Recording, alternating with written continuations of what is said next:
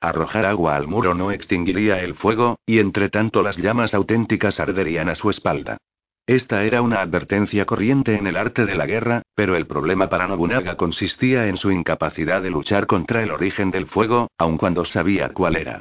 El día anterior había llegado un informe urgente desde Gifu, según el cual Takeda Shingen de Kai estaba movilizando a sus tropas y se disponía a atacar en ausencia de Nobunaga. Y eso no era todo. Se había producido un levantamiento de decenas de millares de seguidores de Longanji en Nagashima, en su propia provincia de Owari, y uno de los parientes de Nobunaga, Nobuoki, había muerto y su castillo estaba en poder del enemigo. Finalmente, todos los rumores malignos posibles difamando a Nobunaga habían sido diseminados entre la gente. Era comprensible que Takeda Shingen se hubiera hecho oír. Tras haber dispuesto una tregua con su tradicional enemigo durante muchos años, los Uesugi de Echigo, Shingen había dirigido su atención al oeste. Y de Yoshi. Y de Yoshi. Llamó Nobunaga. Sí. Aquí estoy. Busca a Mitsuide y llevad los dos esta carta a Kyoto de inmediato. Para el Shogun. Así es. Le pido que medie, pero sería mejor que también lo escuchara de tus labios. Pero en ese caso, ¿por qué habéis decapitado al mensajero del monte Inei? ¿Es que no lo comprendes? De no haberlo hecho, ¿crees que podríamos concluir una conferencia de paz? Aun cuando nos hubiéramos puesto de acuerdo, es evidente que romperían el tratado y vendrían a por nosotros. Tenéis razón, mi señor. Ahora lo comprendo. No importa el lado que elijas, no importa dónde estén las llamas, el incendio tiene una sola fuente, y está claro que esto es obra de ese shogun de dos caras, al que le encanta jugar con fuego. Necesitamos que el shogun sea explícitamente el mediador en los acuerdos de paz y retirarnos lo antes posible. Se iniciaron las negociaciones de paz. Yoshiaki acudió al templo Miri e hizo un esfuerzo para apaciguar a Nobunaga y llegar a un acuerdo de paz. Encantados ante lo que les parecía una Oportunidad feliz, los ejércitos de los Asai y Asakura partieron hacia sus territorios aquel mismo día. El día 16, todo el ejército de Nobunaga emprendió la ruta terrestre y, cruzando el puente flotante en Seta, se retiró a Gifu. Shingen, el de las piernas largas aunque Amakasu Sanpei estaba emparentado con uno de los generales de Kai, se había pasado diez años en una posición de baja categoría, debido a su habilidad característica, la de recorrer grandes distancias a una velocidad fuera de lo común. Sanpei era el dirigente de los ninja del clan Takeda, los hombres cuyo trabajo consistía en espiar en las provincias enemigas, formar alianzas clandestinas y extender falsos rumores. Las cualidades de Sanpei como andarín rápido y corredor habían asombrado a sus amigos desde su juventud. Era capaz de subir a la cima de una montaña y caminar de 20 a 30 leguas en un solo día. Pero ni siquiera él podía mantener esa velocidad un día tras otro. Cuando regresaba a toda prisa de algún lugar remoto, cabalgaba siempre que el terreno lo permitía, pero cuando se encontraba con senderos empinados, confiaba en su buen par de fuertes piernas. Por este motivo siempre tenía caballos estacionados en puntos esenciales a lo largo de las rutas que recorría, a menudo en las chozas de cazadores y leñadores. Eh, carbonero. ¿Estás en casa, viejo? Sanpei llamó así mientras desmontaba ante la choza de un carbonero. Estaba empapado en sudor, pero no más que su caballo. Comenzaba el verano. El color de las hojas de los árboles en las montañas era todavía de un verde pálido, mientras que en las tierras bajas ya había empezado a oírse el chirrido de las cigarras. Sanpei pensó que el hombre no estaba allí. Abrió la puerta desvencijada. De una patada, hizo entrar el caballo que se proponía dejar allí, lo ató a un poste, fue a la cocina y se sirvió arroz, verduras encurtidas y té. En cuanto hubo llenado el estómago, sacó tinta y un pincel, redactó un mensaje en un trozo de papel y lo pegó con unos granos sobrantes en la tapa del recipiente de arroz. Esto no ha sido obra de zorros y tejones. He sido yo, Sanpei, quien ha comido aquí. Te dejo mi caballo para que lo cuides durante mi ausencia. Aliméntalo bien y manténlo fuerte hasta que te haga otra visita. Cuando Sanpei se marchaba, su caballo empezó a dar coces contra la pared, protestando por el abandono de que era objeto, pero su cruel dueño ni siquiera miró atrás y cerró la puerta con firmeza, apagando el sonido de los cascos. Sería una exageración decir que utilizó sus excelentes piernas para volar, pero lo cierto es que se apresuró hacia la provincia montañosa de Kai a una velocidad que le hacía parecer realmente ágil.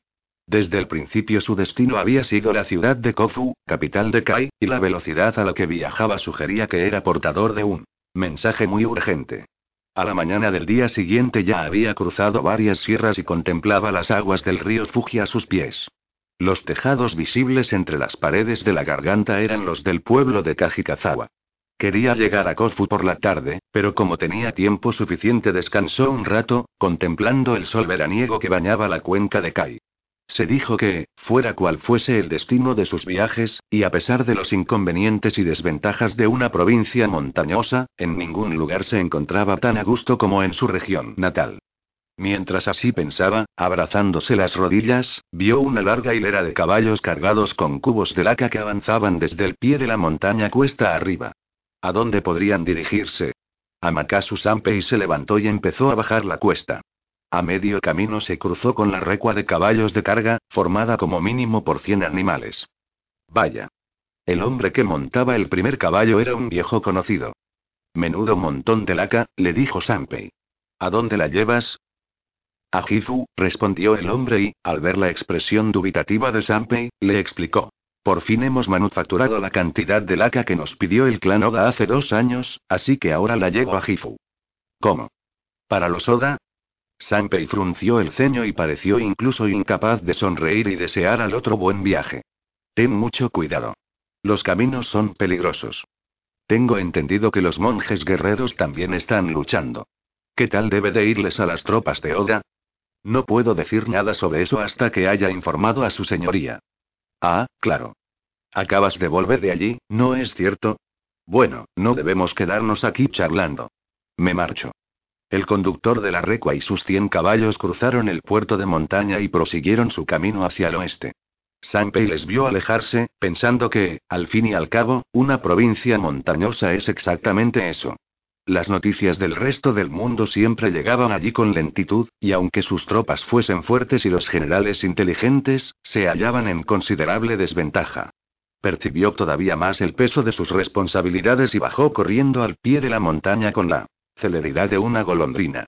En el pueblo de Kajikazawa tomó otro caballo y, fustigándolo, galopó hacia Kofu. En la cálida y húmeda cuenca de Kai se alzaba el castillo fuertemente fortificado de Takeda Shingen. Rostros que no solían verse salvo en tiempos de graves problemas y miembros de los consejos de guerra cruzaban ahora las puertas del castillo uno tras otro, de modo que incluso los guardianes en la entrada sabían que ocurría algo.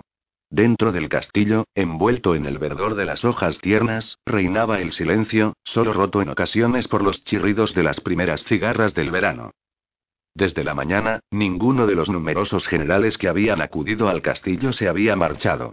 En aquel momento Sanpei llegó al portal. Desmontó más allá del foso y cruzó el puente a pie, sujetando las riendas del caballo. ¿Quién está ahí? Los ojos y las puntas de lanza de los guardianes destellaron en un ángulo del portal de hierro. Sanpei ató su caballo a un árbol. Soy yo, respondió, mostrando su cara a los soldados, y se adentró a paso vivo en el castillo. A menudo entraba y salía por aquel portal, y por ello, aunque algunos no supieran exactamente quién era, no había un solo soldado en el portal que no conociera su rostro y la naturaleza de su trabajo. En el interior del castillo había un templo budista llamado el Bisamondo, nombre del dios guardián del norte. Servía como sala de meditación de Shingen, lugar donde discutir los asuntos del gobierno y, de vez en cuando, cámara que cobijaba los consejos de guerra. Ahora Shingen estaba de pie en la terraza del templo. Su cuerpo parecía oscilar bajo la brisa que soplaba en la sala desde las rocas y los arroyos del jardín. Llevaba sobre su armadura el hábito rojo de un sumo sacerdote, que parecía hecho con los pétalos llameantes de las peonías escarlata. Era de estatura mediana, fornido y musculoso. No había duda de que aquel hombre tenía algo fuera de lo corriente, pero si bien quienes nunca habían tratado con él observaban lo intimidante que debía de ser, en realidad su trato no era tan difícil. Por el contrario, era un hombre más bien amable. Bastaba mirarle para comprender que poseía una calma y una dignidad naturales, mientras que la espesa barba daba a su rostro cierto aspecto de inflexibilidad. Sin embargo, tales rasgos eran corrientes en los hombres de la provincia montañosa de Kai. Uno tras otro, los generales se levantaron de sus asientos y se marcharon. Pronunciaron unas pocas palabras de despedida e hicieron reverencias a su señor que estaba en la terraza. El consejo de guerra se había prolongado desde la mañana y Shingen había llevado su armadura bajo la túnica escarlata, exactamente como lo hacía en el campo de batalla. Parecía un poco cansado del calor y las largas discusiones.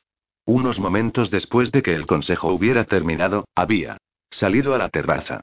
Los generales se habían ido, dejándole solo, y en el bisamondo no había más que las paredes doradas acariciadas por el viento y los apacibles chirridos de las cigarras. Aquel verano, Shingen parecía mirar a lo lejos la silueta de las montañas que rodeaban su provincia. Desde su primera batalla, cuando tenía 15 años, su carrera había estado llena de acontecimientos que habían ocurrido en el verano y el otoño. En una provincia montañosa, en invierno no se podía hacer más que mantenerse encerrado en casa y conservar las fuerzas. Naturalmente, cuando llegaban la primavera y el verano, la sangre de Shingen se despertaba y entonces se volvía hacia el mundo exterior, diciéndose: Bien, salgamos a luchar. No solo Shingen, sino todos los samuráis de Kai compartían esa actitud. Incluso los campesinos y los habitantes de la ciudad tenían la sensación de que, con el sol del verano, había llegado el momento. Aquel año Shingen cumpliría los 50 y tenía un profundo pesar, se sentía impaciente por las expectativas de su vida. Pensaba que había luchado demasiado tan solo por luchar. Imaginaba que allá, en Echigo, Uesugi Kenshin se estaba percatando de lo mismo. Cuando pensaba en el que desde hacía muchos años era su digno contrario, Shingen no podía contener una sonrisa amarga. Pero esa misma amargura le roía el pecho cuando pensaba en sus 50 años. ¿Cuánto más le quedaba por vivir? Durante un tercio del año la provincia de Kai estaba cubierta de nieve, y aunque podía argumentarse que el centro del mundo estaba muy lejos y la obtención de las armas más modernas era difícil, tenía la sensación de que, había desperdiciado los mejores años de su vida luchando con Kenshin en Echigo. El sol era intenso, y la sombra bajo las hojas profunda. Shingen había supuesto durante muchos años que era el mejor guerrero en el este de Japón. Desde luego, la eficacia de sus tropas y de la economía y administración de su provincia eran respetadas en todo el país. Sin embargo, Kai había sido dejada de lado. Más o menos desde el año anterior, cuando Nobunaga se dirigió a Kioto, Shingen había pensado en la posición de Kai y había vuelto a contemplarse a sí mismo desde una nueva perspectiva. Las ambiciones del clan Takeda habían sido demasiado modestas. Shingen no quería pasarse el resto de su vida apoderándose de fragmentos de las provincias que le rodeaban. Cuando Nobunaga y Ieyasu eran mocosos en brazos de sus nodrizas, Shingen soñaba ya con unir el país bajo su férreo dominio. Tenía la sensación de que su provincia montañosa era solo una morada temporal, y tal era su ambición que incluso lo había expresado así a algunos enviados de la capital. Y ciertamente sus interminables batallas. Con la vecina Echigo no eran más que la primera de las muchas batallas futuras.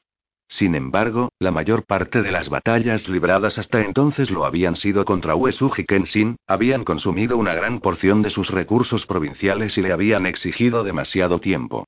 Cuando se dio cuenta de esa situación, el clan Takeda ya había sido superado por Nobunaga y Ieyasu.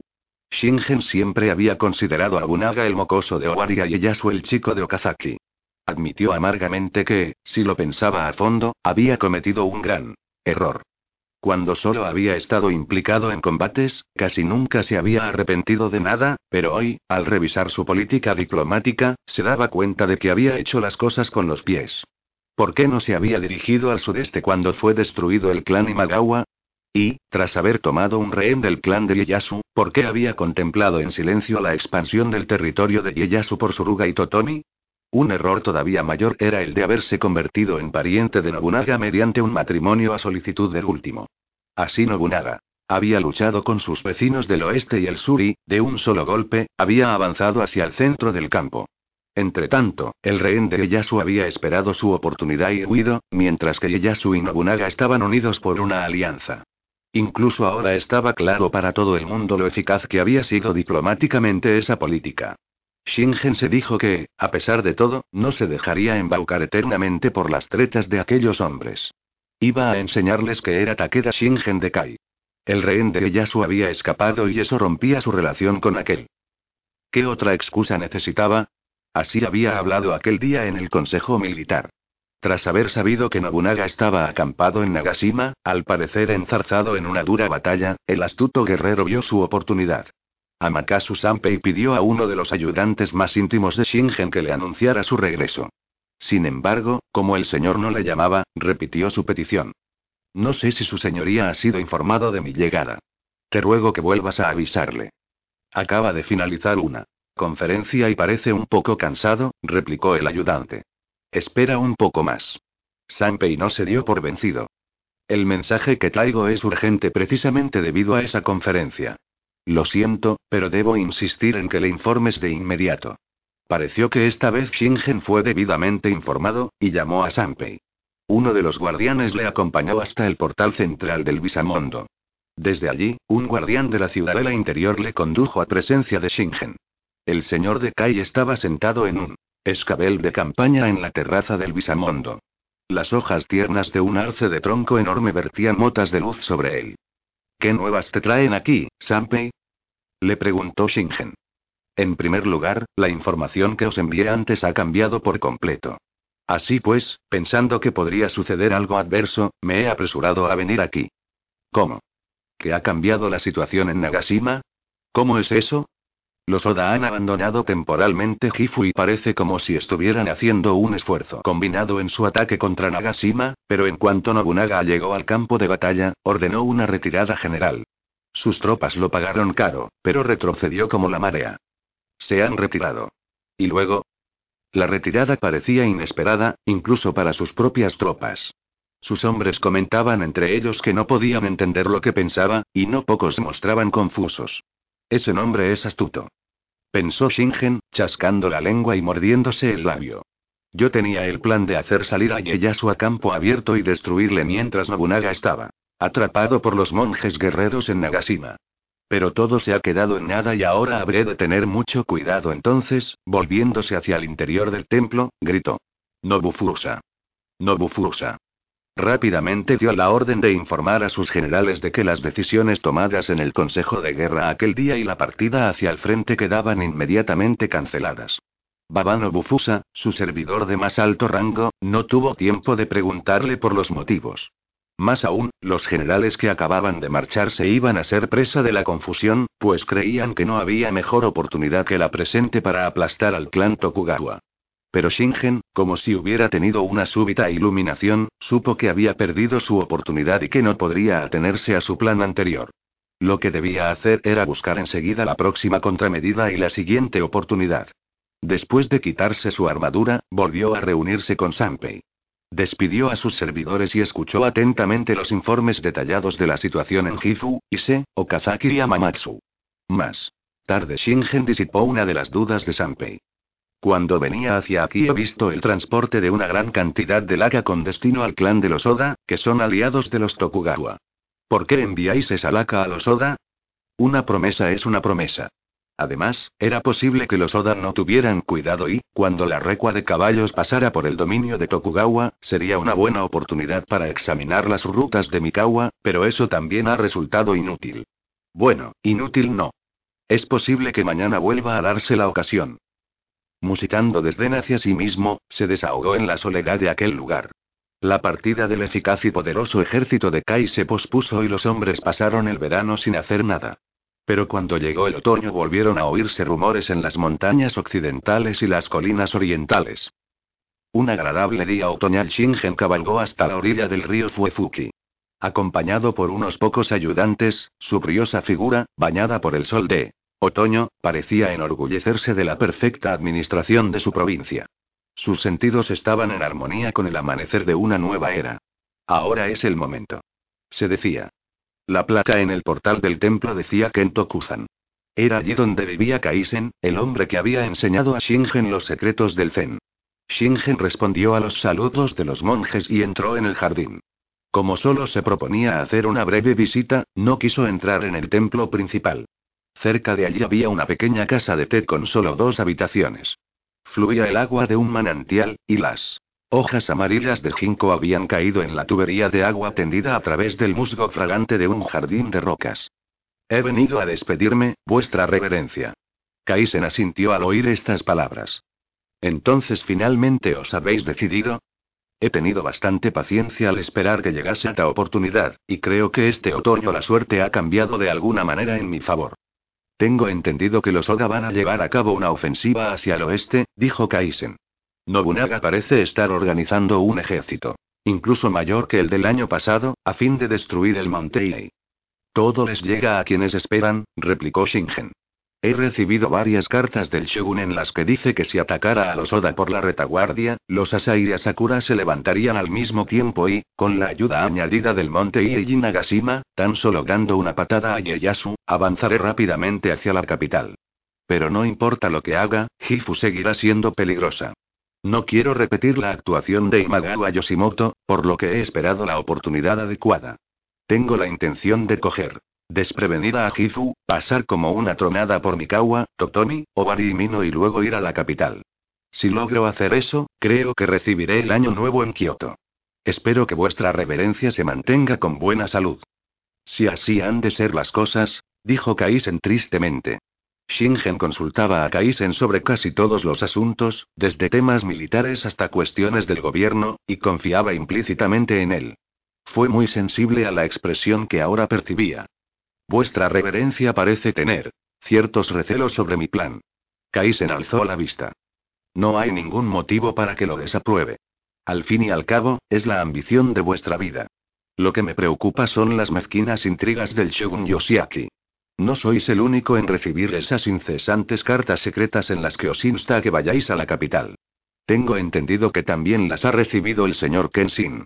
Parece ser que solicitó la movilización del señor Morimoto Nari, aunque este ha muerto desde entonces. Estoy al corriente de eso, pero al margen de cualquier otra consideración, debo ir a Kioto y llevar a cabo los grandes planes que tengo para este país. Ni siquiera yo, por desgracia, he podido resignarme al hecho de que un hombre de vuestra capacidad debería pasar el resto de su vida en Kai, dijo Kaisen. Creo que vais a tener muchas dificultades por el camino, pero las tropas bajo vuestro mando nunca han sido derrotadas.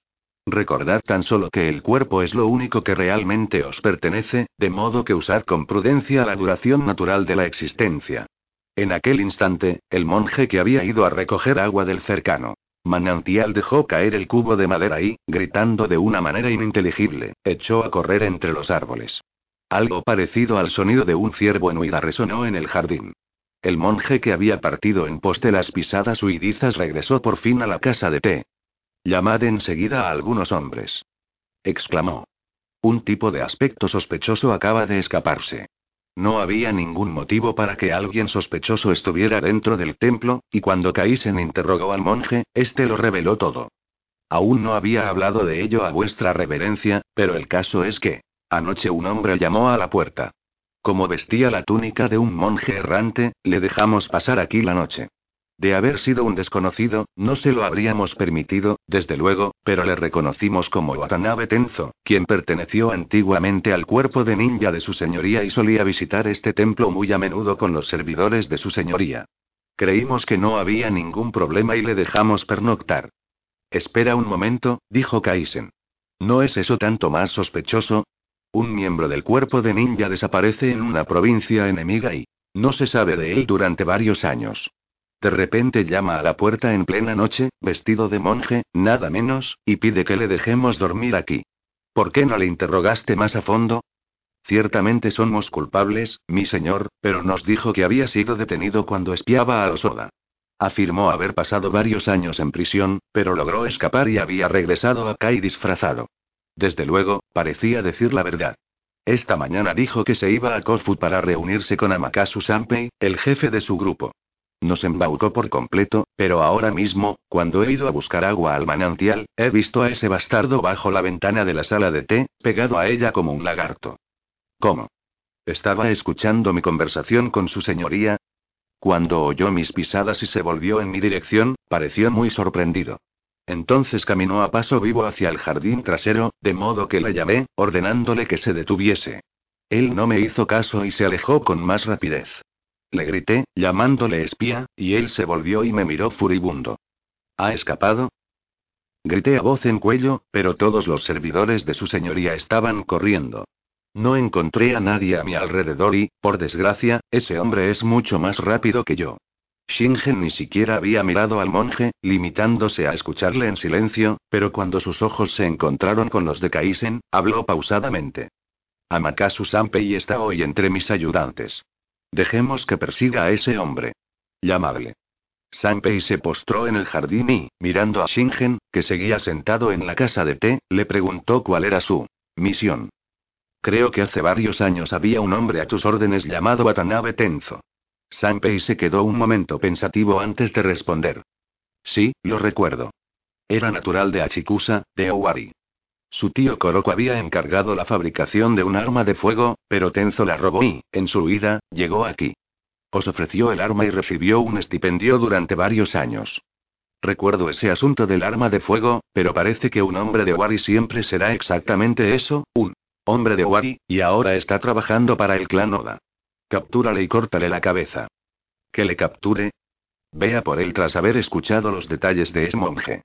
Vas a tener que perseguirle con rapidez para que no se te escape.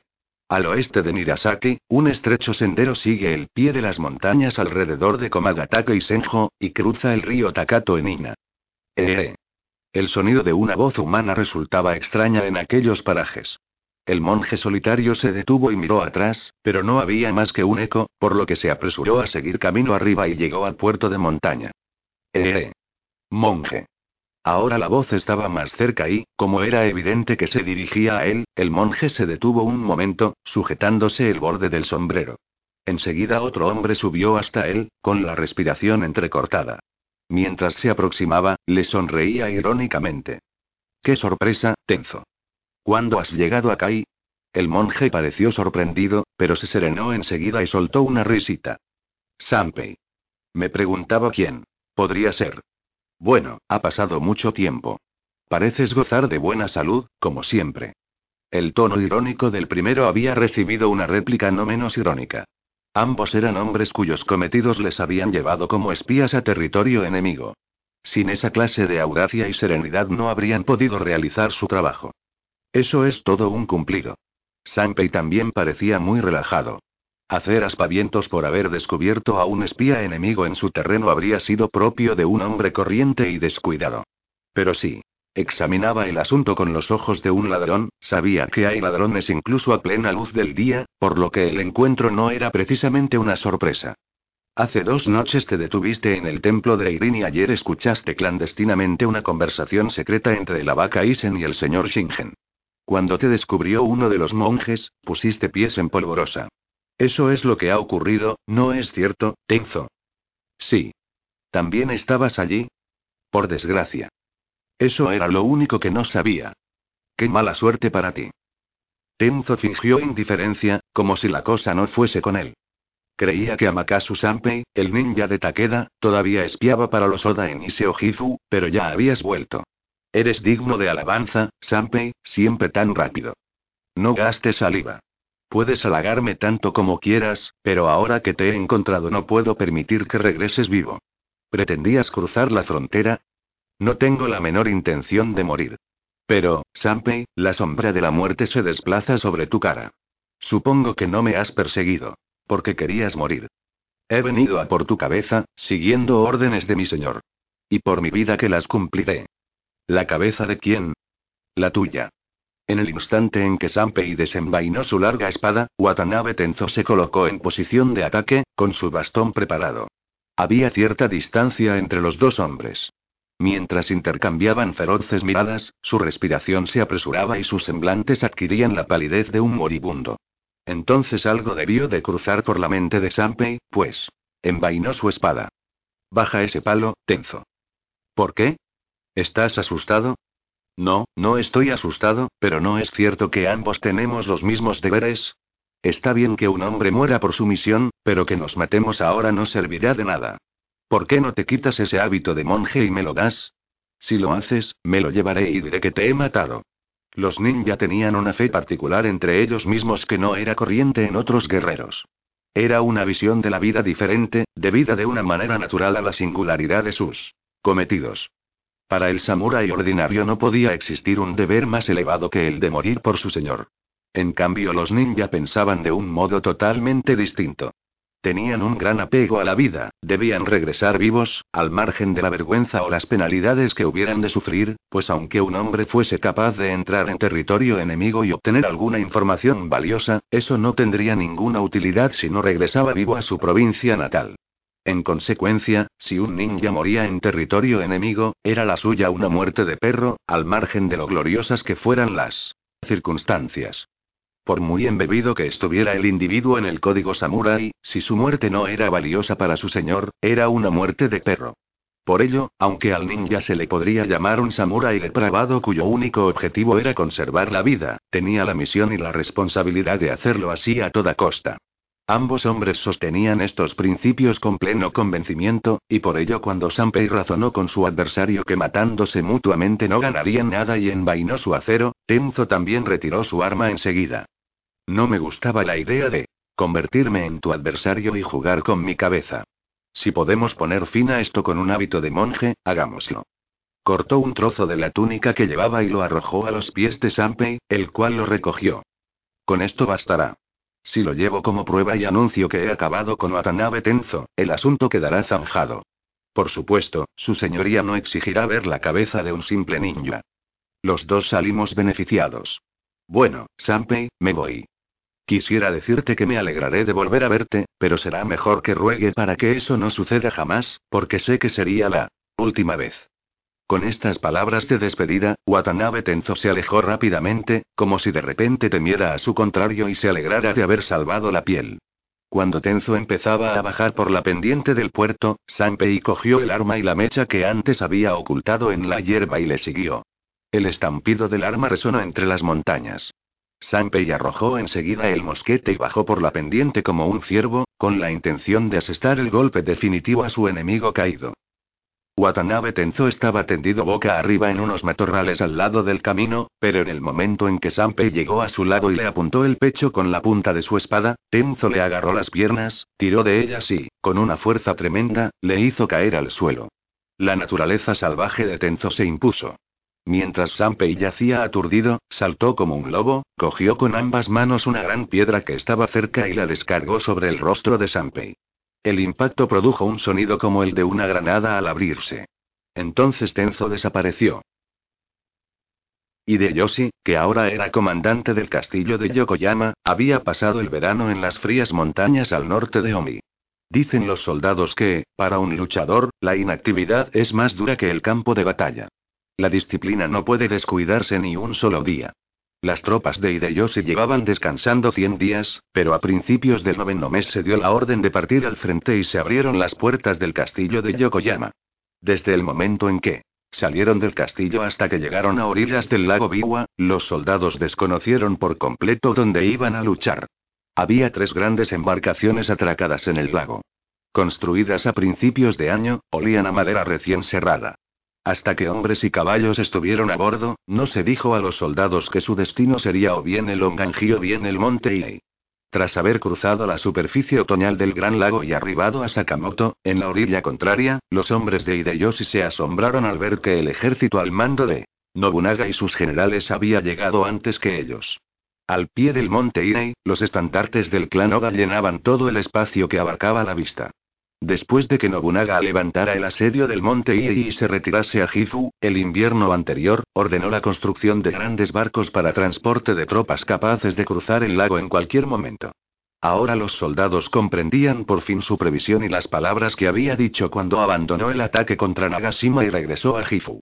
Las llamas de la rebelión que habían ardido en todo el país eran meros reflejos del fuego verdadero, la raíz del mal, cuyo origen estaba en el monte Iei. Nobunaga volvía a sitiar la montaña con un gran ejército. Su semblante mostraba una nueva resolución, y hablaba lo bastante fuerte para que le oyeran desde el recinto cerrado con cortinas de su cuartel general hasta los barracones de la tropa, casi como si se estuviera dirigiendo al enemigo. ¿Cómo? ¿Me estáis diciendo que no prenderéis fuego porque las llamas podrían extenderse a los monasterios? ¿Qué es entonces la guerra? Cada uno de vosotros es un general y ni siquiera. ¿Comprende eso? ¿Cómo habéis conseguido vuestra graduación? Tales palabras podían oírse desde el exterior. Dentro del recinto, Nobunaga estaba sentado en su escabel de campaña, rodeado por sus generales veteranos, todos ellos con la cabeza gacha. Nobunaga era exactamente como un padre que sermoneara a sus hijos. Aunque fuese su señor, esa clase de crítica resultaba excesiva. Por lo menos eso era lo que indicaba la expresión de disgusto en los rostros de los generales cuando alzaron la vista y se atrevieron a mirar a Nobunaga directamente a los ojos. ¿Por qué estaban luchando, en efecto? Si pensaban en ello o les preocupaba, arriesgaban sus reputaciones al censurar a Nobunaga. Sois cruel, mi señor, le dijo Sakuma Nobumori. No es que no lo comprendamos, pero cuando nos dais una orden indignante, como lo es la de incendiar el monte Irei, un lugar respetado durante siglos como suelo sagrado y dedicado a la paz y la preservación del país, como vuestros servidores, y precisamente porque somos vuestros servidores, tenemos tanta más razón para no obedeceros. Era evidente, por la expresión de su rostro, que había hablado así a sabiendas de que podría costarle la vida. De no haber estado dispuesto a morir allí en aquel mismo instante no se habría atrevido a dirigir tales palabras a Nobunaga. Aunque siempre era bastante difícil hablar sinceramente con su señor, aquel día Nobunaga parecía un demonio blandiendo una espada llameante. Silencio. Silencio. Gritó Nobunaga, acallando a Sekiami y Mitsuide, los cuales estaban a punto de apoyar a Nobumori. No os habéis indignado al contemplar las insurrecciones y este desgraciado estado de cosas, los monjes transgreden las leyes de Buda, agitan al pueblo, almacenan riqueza y armas y propalan rumores. Bajo el manto de la religión, no son más que agitadores en busca de sus propios fines. No nos oponemos a castigar sus excesos, pero en un solo día es imposible reformar una religión en la que creen fervientemente todos los hombres y a la que ha sido concedida una autoridad especial, argumentó Nobumori. ¿De qué sirve esa clase de sentido común? replicó Airado Nobunaga. Porque llevamos ya ocho siglos de sentido común. Nadie ha sido capaz de cambiar la situación, a pesar de que la gente lamenta la corrupción y degeneración de la Iglesia. Incluso Su Majestad el Emperador Shirakawa dijo que hay tres cosas sobre las que no ejerce control. Los dados, las aguas del río Kamo y los monjes guerreros del monte Iei. ¿Qué papel en la paz y la preservación del país representó esta montaña durante los años de la guerra civil? ¿Acaso ha proporcionado serenidad de espíritu o fortaleza al pueblo? Nobunaga sacudió de repente su mano a la derecha. Durante siglos, cuando han ocurrido desastres, los monjes no han hecho más que proteger sus privilegios. Con el dinero doñado por las crédulas masas levantan muros de piedra y portales propios de una fortaleza y en su interior atesoran armas de fuego y lanzas. Y lo que es peor, los monjes mozan abiertamente de sus votos comiendo carne y teniendo relaciones sexuales, por no mencionar siquiera la decadencia de la erudición budista. ¿Por qué ha de ser pecado poner fin con las llamas a semejante estado de cosas? Todo lo que decís es cierto, replicó Nobumori, pero debemos deteneros, mi señor. No nos iremos de aquí hasta conseguirlo, aunque nos cueste la vida. Los tres se postraron simultáneamente y permanecieron inmóviles ante Nobunaga. El monte Iei era el cuartel general de la secta Tendai, y el Onganji el principal baluarte de la secta Iko. En los aspectos de doctrina eran distintas y se veían mutuamente como la otra secta. Lo único que las unía era su oposición a Nobunaga. Si este no tenía un momento de descanso era debido a las maquinaciones de los hombres vestidos con hábitos de monje que habitaban en el monte Irei, los cuales habían conspirado con los clanes Asai Asakura y el Shogun, ayudado a los enemigos derrotados por Nobunaga, enviado en secreto peticiones de ayuda a provincias tan lejanas como Echigo y Kai e incluso incitado a revueltas campesinas en Owari. Los tres generales sabían que sin la destrucción de aquella fortaleza budista presuntamente inexpugnable, el ejército de Oda se vería obstaculizado una y otra vez y Nobunaga sería incapaz de realizar sus sueños. En cuanto Nobunaga estableció su campamento, dio una orden increíble. Atacad la montaña y prended fuego a todo, empezando por los santuarios, el gran salón, los monasterios, todos los sutras y las reliquias sagradas. Como si estas medidas no fuesen ya extremas, siguió diciendo. No dejéis escapar a nadie que lleve hábito de monje. No hagáis ninguna distinción entre los prudentes y los necios, los monjes aristocráticos y los corrientes. No tengáis misericordia con las mujeres y los niños. Aunque alguno esté disfrazado de seglar, si se ha escondido en la montaña y huye a causa del fuego, podéis considerarle también como parte de esta peste. Matadlos a todos y quemad la montaña hasta que no quede en las ruinas rastro de vida humana. Ni siquiera los Rakasa, los demonios caníbales sedientos de sangre de los infiernos budistas, habrían hecho semejante cosa. Los generales que oyeron esta orden estaban amilanados. ¿Se ha vuelto loco? murmuró Taka y Sekian entre dientes, pero al alcance del oído de los demás generales. Sin embargo, solo Sakuma Nobumori, Taka y Sekian y Akechi Mitsuide se atrevieron a expresar sus opiniones ante Nobunaga. Antes de enfrentarse a su señor, los tres se habían comprometido. Es posible que nos veamos obligados a cometer el seppuku uno detrás del otro por oponernos a las órdenes de su señoría, pero no podemos permitir que lleve a cabo ese ataque temerario, incendiándolo todo. Nobunaga podía asediar y tomar el monte Irei, pero ¿qué necesidad había de semejante matanza y destrucción con fuego?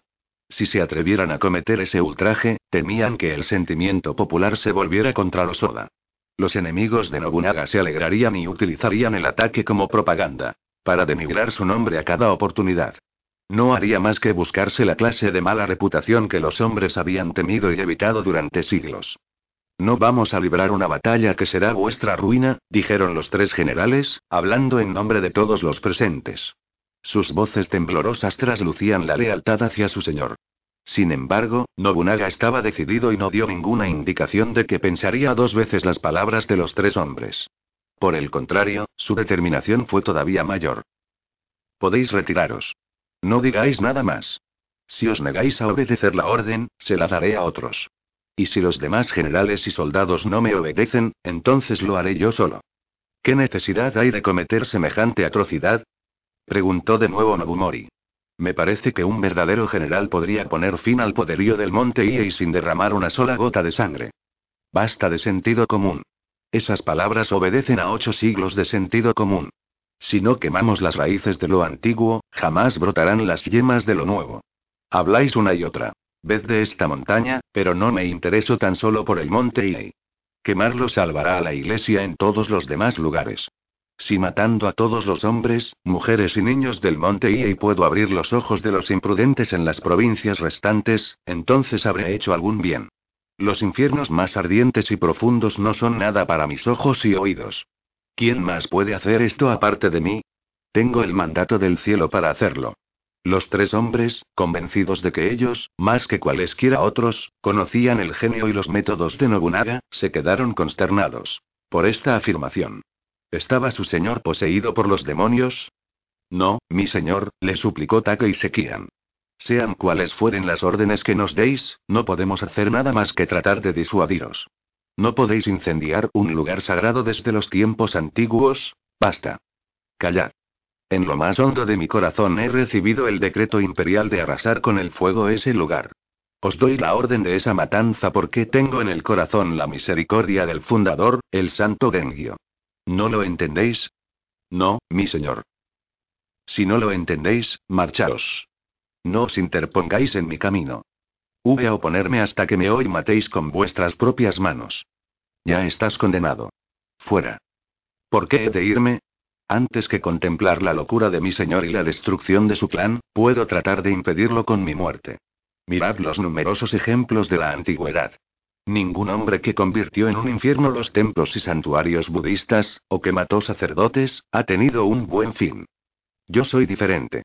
No guerreo en beneficio propio. En esta batalla mi papel será el de destruir los males del pasado y construir un nuevo mundo. No sé si esta es una orden de los dioses, el pueblo o los tiempos, lo único que sé es que voy a obedecer las órdenes que he recibido. Todos vosotros sois pusilánimes y vuestra visión de las cosas es limitada. Vuestros lamentos son los mismos que los de la gente de miras estrechas. El beneficio y la pérdida de que habláis solo me conciernen en tanto que individuo. Si mi acción al convertir el Monte y en un infierno protege a muchas provincias y salva innumerables vidas, entonces será un gran logro. Sekian no desistió. El pueblo verá esto como la obra de los demonios. Se alegrarán si mostráis un poco de humanidad. Pero sé demasiado severo y jamás os aceptarán, ni siquiera aunque os motive un gran amor.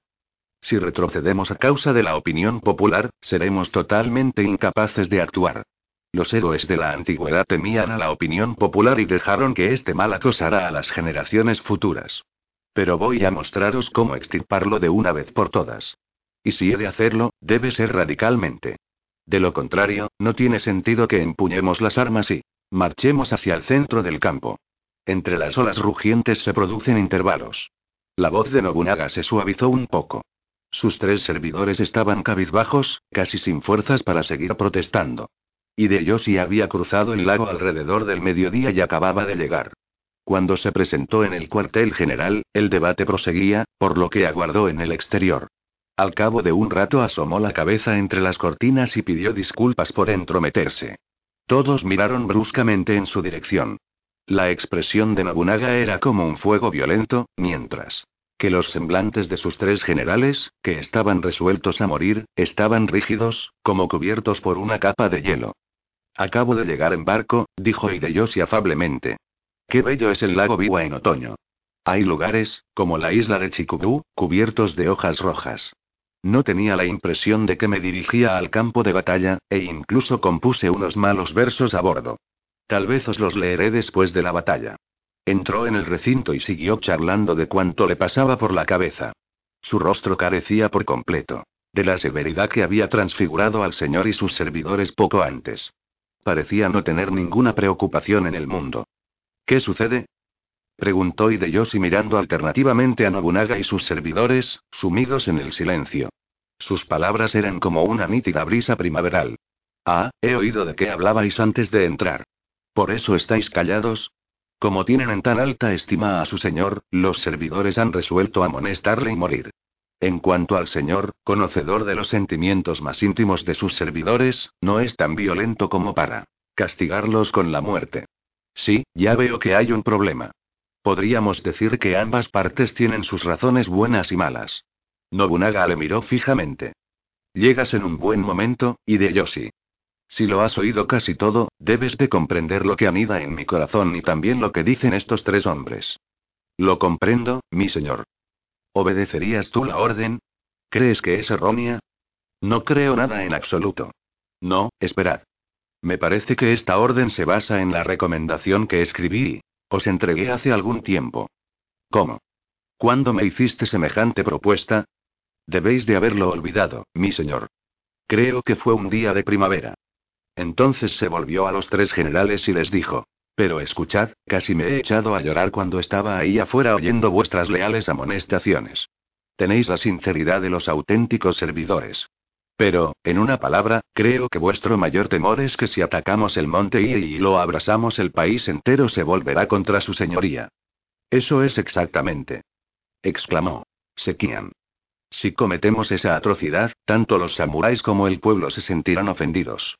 Nuestros enemigos lo aprovecharán para denigrar eternamente a su señoría. Pero fui yo quien recomendó que, si atacábamos el monte Irei, debíamos hacerlo hasta sus últimas consecuencias, por lo que no fue idea de su señoría. Y, por lo tanto, en mí debería recaer la maldición o la mala reputación que resulten de ese acto. ¡Qué presunción! replicó Nobumori. ¿Por qué habría de culpar el pueblo a alguien como vos? Lo que haga el ejército de Oda, sea lo que fuere, repercute en su comandante en jefe.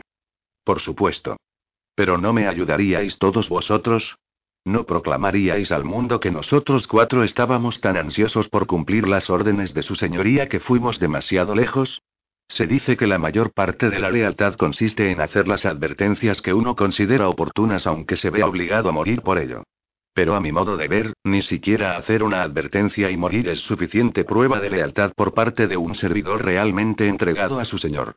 En mí opinión, mientras estamos vivos debemos responder, en el lugar de nuestro Señor, de la mala reputación, los ultrajes, las persecuciones, los traspiés y todo lo demás. ¿Estáis de acuerdo? Nobunaga le escuchaba en silencio, sin denotar su acuerdo o discrepancia. Sekian fue el primero en responder a la sugerencia de Hideyoshi. Estoy de acuerdo con vos. Miró a Mitsuide y Nobumori, los cuales tampoco pusieron objeciones y juraron atacar el monte Iei con fuego y hacer saber que sus acciones habían excedido las órdenes de Nobunaga. Es un plan maestro. En un tono que reflejaba su admiración, Sekian felicitó a Hideyoshi por su iniciativa, pero Nobunaga no parecía en absoluto satisfecho. Por el contrario, sin decirle una sola palabra, su expresión mostraba claramente que aquello era algo que en modo alguno merecía tales alabanzas. La misma expresión se veía claramente en el rostro de Mitsuide. Este comprendía bien lo que Hideyoshi había sugerido, pero también sentía que el mérito de la verdad de sus propias reconvenciones leales les había sido arrebatado por las palabras del recién llegado. Estaba celoso, pero era un hombre inteligente y se avergonzó enseguida de su egoísmo, censurándose al reflexionar en que quien estaba dispuesto a morir oponiéndose a una orden de su señor no debería permitirse ni por un solo momento unos pensamientos tan superficiales. Los tres generales aprobaron el plan de Hideyoshi, pero Nobunaga actuaba como si no se comprometiera y, desde luego, no parecía haber cambiado su plan inicial. Convocó a sus comandantes uno tras otro. Esta noche, cuando suene la caracola, atacaremos de frente la montaña. Dicho esto, les dio personalmente las mismas órdenes que antes había dado a los tres generales. Parecía que eran muchos los oficiales que, junto con Sekian, Mitsuide y Nobumori, estaban en contra de incendiar el monte, pero como los tres superiores ya habían aceptado la orden, todos hicieron lo mismo y se marcharon sin manifestar oposición. Del cuartel general partieron mensajeros al galope hacia las unidades alejadas y llevaron las órdenes a las tropas que estaban en primera línea, al pie de la montaña. Cuando el sol se ponía, las nubes se tiñeron de brillantes colores detrás de Shimeigarake. Anchos haces de luz rojiza se extendían por el lago como arcos iris, a medida que crecía el oleaje. Mirad. Allá, en la colina, mirando las nubes alrededor del monte Irei, Nobunaga se dirigía a quienes le rodeaban. El cielo está con nosotros. Se ha levantado un fuerte viento. Tendremos las mejores condiciones atmosféricas para prender fuego. Mientras les hablaba así, el viento nocturno, cada vez más frío, hacía crujir sus ropas. Solo le acompañaban cinco o seis servidores, y en aquel momento un hombre asomó la cabeza por la abertura. Entre las ondulantes cortinas, como si estuviera buscando a alguien. ¿Qué quieres? Le gritó Sekian. Su señoría está aquí. El samurái se aproximó rápidamente y se arrodilló. No, no tengo nada que informar a su señoría. ¿Está aquí el señor Hideyoshi? Cuando Hideyoshi se separó del grupo, el mensajero le dijo. Acaba de llegar al campamento un hombre vestido con hábito de monje. Dice que es Watanabe Tenzo, uno de vuestros servidores, y que ha regresado de Kai. Su informe parece ser urgente en extremo, por lo que me he apresurado a venir. Aunque Nobunaga estaba a cierta distancia de Hideyoshi, se volvió de súbito hacia él. Hideyoshi, el hombre que acaba de regresar de Kai es uno de tus servidores. Creo que también le conocéis, mi señor. Es Watanabe Tenzo, el sobrino de Ikoemon. Tenzo. Dijo Nobunaga. Bien, veamos si tiene alguna noticia. Que venga aquí. También deseo escuchar su infieme. Tenzo se arrodilló ante Hideyoshi Nobunaga y les habló de la conversación que había escuchado a escondidas en el templo de Eirin. Nobunaga soltó un grudido. Aquello era una amenaza peligrosa para su retaguardia. Al igual que sucedió con su ataque contra el monte Iri el año anterior, el peligro no había disminuido lo más mínimo. Al contrario, tanto su posición con respecto a los Takeda como las condiciones en la zona de Nagashima habían empeorado. Sin embargo, en la campaña del año anterior, los grandes ejércitos de los Asai y Asakura habían unido sus fuerzas y se habían retirado al monte Iei. Esta vez no había dado a sus enemigos tal oportunidad, por lo que las fuerzas que ahora se le enfrentaban no eran tan poderosas. El problema consistía en que siempre había peligro desde la retaguardia. Supongo que el clan Takeda ya ha enviado mensajeros al monte Irei, a fin de que los monjes esperen con optimismo que nuestro ejército de media vuelta y regrese a casa, dijo Nobunaga, tras despedir a Tenzo. Esto es una ayuda del cielo, añadió, riendo satisfecho. ¿Cuál será más rápido, el ejército de Takeda cuando cruce las montañas de Kai y avance sobre Owari? ¿Y Mino, o el ejército de Oda cuando regrese tras haber destruido el monte Iei y conquistado la capital Isetsu? Parece como si nos estuvieran dando un incentivo adicional para la competición, aumentando nuestra convicción temeraria. Que todo el mundo vuelva a sus puestos. Nobunaga desapareció en el interior del recinto. El humo se alzaba de las fogatas utilizadas para cocinar en el enorme campamento que rodeaba el pie del monte Iei. Al anochecer, el viento refrescó. La campana que solía oírse desde el templo Miri estaba en silencio. El sonido de la caracola todavía reverberaba en lo alto de la colina, y los soldados respondieron lanzando sus gritos de combate. La carnicería se prolongó desde aquella noche hasta el amanecer del día siguiente. Los soldados del ejército de Oda se abrieron paso entre las barricadas que los monjes guerreros habían levantado en los puertos de montaña, camino de la cima. Una negra humareda llenaba el valle y las llamas aullaban en la montaña. Quien alzase la vista desde el pie vería las enormes columnas de fuego en todos los lugares del monte Iei. Incluso las aguas del lago tenían un brillante color rojo. El mayor de los incendios indicaba que el templo principal estaba ardiendo, así como los siete santuarios, el gran salón de conferencias, el campanario, la biblioteca, los monasterios, la pagoda del tesoro, la gran pagoda y todos los templos secundarios. Al amanecer del día siguiente no quedaba en pie un solo templo. Los generales, que se estimulaban mutuamente cada vez que alzaban la vista para contemplar el pavoroso espectáculo, recordaban la afirmación de Nobunaga de que había recibido un mandato del cielo y la bendición del santo Dengyo y se animaban a seguir. La aparente convicción de los generales inspiraba a las tropas. Abriéndose paso entre las llamas y el humo negro, los soldados atacantes siguieron las órdenes de Nobunaga al pie de la letra. Ocho mil monjes guerreros perecieron en aquella réplica del infierno budista más horrible. Los monjes que se arrastraban a través de los valles, se ocultaban en cuevas o trepaban a los árboles tratando de escapar eran perseguidos y muertos como insectos en los arrozales. Alrededor de medianoche, Nobunaga en persona subió a la montaña para ver lo que había forjado su férrea voluntad. Los monjes del monte Ie habían cometido un error de cálculo. A pesar de que estaban rodeados por el ejército de Nobunaga, se habían tomado la situación a la ligera, pensando que la demostración de fuerza era un farol pretencioso. Habían jurado esperar hasta que las fuerzas de Oda empezaran a retirarse, con la intención de perseguirlas y destruirlas en ese momento. Así pues, habían permanecido ociosos, tranquilos gracias a las frecuentes cartas de estímulo que les llegaban de la cercana Kioto y que, naturalmente, eran del shogun. Para todos los monjes guerreros y sus seguidores a lo largo y ancho del país, el monte Ie había sido el punto focal de la oposición a Nobunaga, pero el hombre que había proporcionado incesantemente provisiones y armas al monte Ie y que había hecho cuanto podía para excitar a los monjes e instarles a luchar era el shogun Yoshiaki. Un despacho enviado al shogun desde Kai prometía que Shingen estaba en camino. Yoshiaki se había aferrado a esa gran expectativa y había transmitido la noticia al monte Ie. Como es natural, los monjes guerreros confiaban en que el ejército procedente de Kai atacaría la retaguardia de Nobunaga. Cuando eso sucediera, Nobunaga tendría que retirarse tal como lo había hecho el año anterior en Nagashima. Y eso no era todo. Como habían vivido sin que les molestaran durante 800 años, los monjes subestimaban los cambios sufridos por el país en los últimos tiempos. En tan solo la mitad de una noche la montaña se transformó en un infierno. Alrededor de medianoche, demasiado tarde ya, cuando las llamas surgían por doquier, los representantes del monte Irei, llenos de pánico, acudieron al campamento de Nobunaga para pedir la paz. Le daremos la cantidad de dinero que nos pida y aceptaremos sus condiciones, sean cuales fueren. Nobunaga se limitó a sonreír y habló a quienes le rodeaban, como si arrojara cebo a un halcón. No hay necesidad de responderles. Matadlos en el acto. De nuevo llegaron mensajeros de los monjes y esta vez suplicaron ante el mismo Nobunaga. Este volvió la cabeza y ordenó que acabaran con ellos. Al amanecer el monte Iei estaba envuelto en la humareda, lleno de ceniza y árboles carbonizados, mientras por todas partes había cadáveres inmovilizados en las posturas que tenían. Al sobrevenirles la muerte. Mitsuide pensó que entre ellos debía de haber hombres de profundos conocimientos y sabiduría, y los jóvenes monjes del futuro que habían estado en la vanguardia de la matanza la noche anterior. Aquella mañana permanecía en pie rodeado por los efluvios de humo, cubriéndose la cara y sintiendo un dolor en el pecho. Esa misma mañana Mitsuide había recibido la benévola orden de Nobunaga. Te pongo al frente del distrito de Shiga. A partir de ahora vivirás en el castillo de Sakamoto, al pie de la montaña.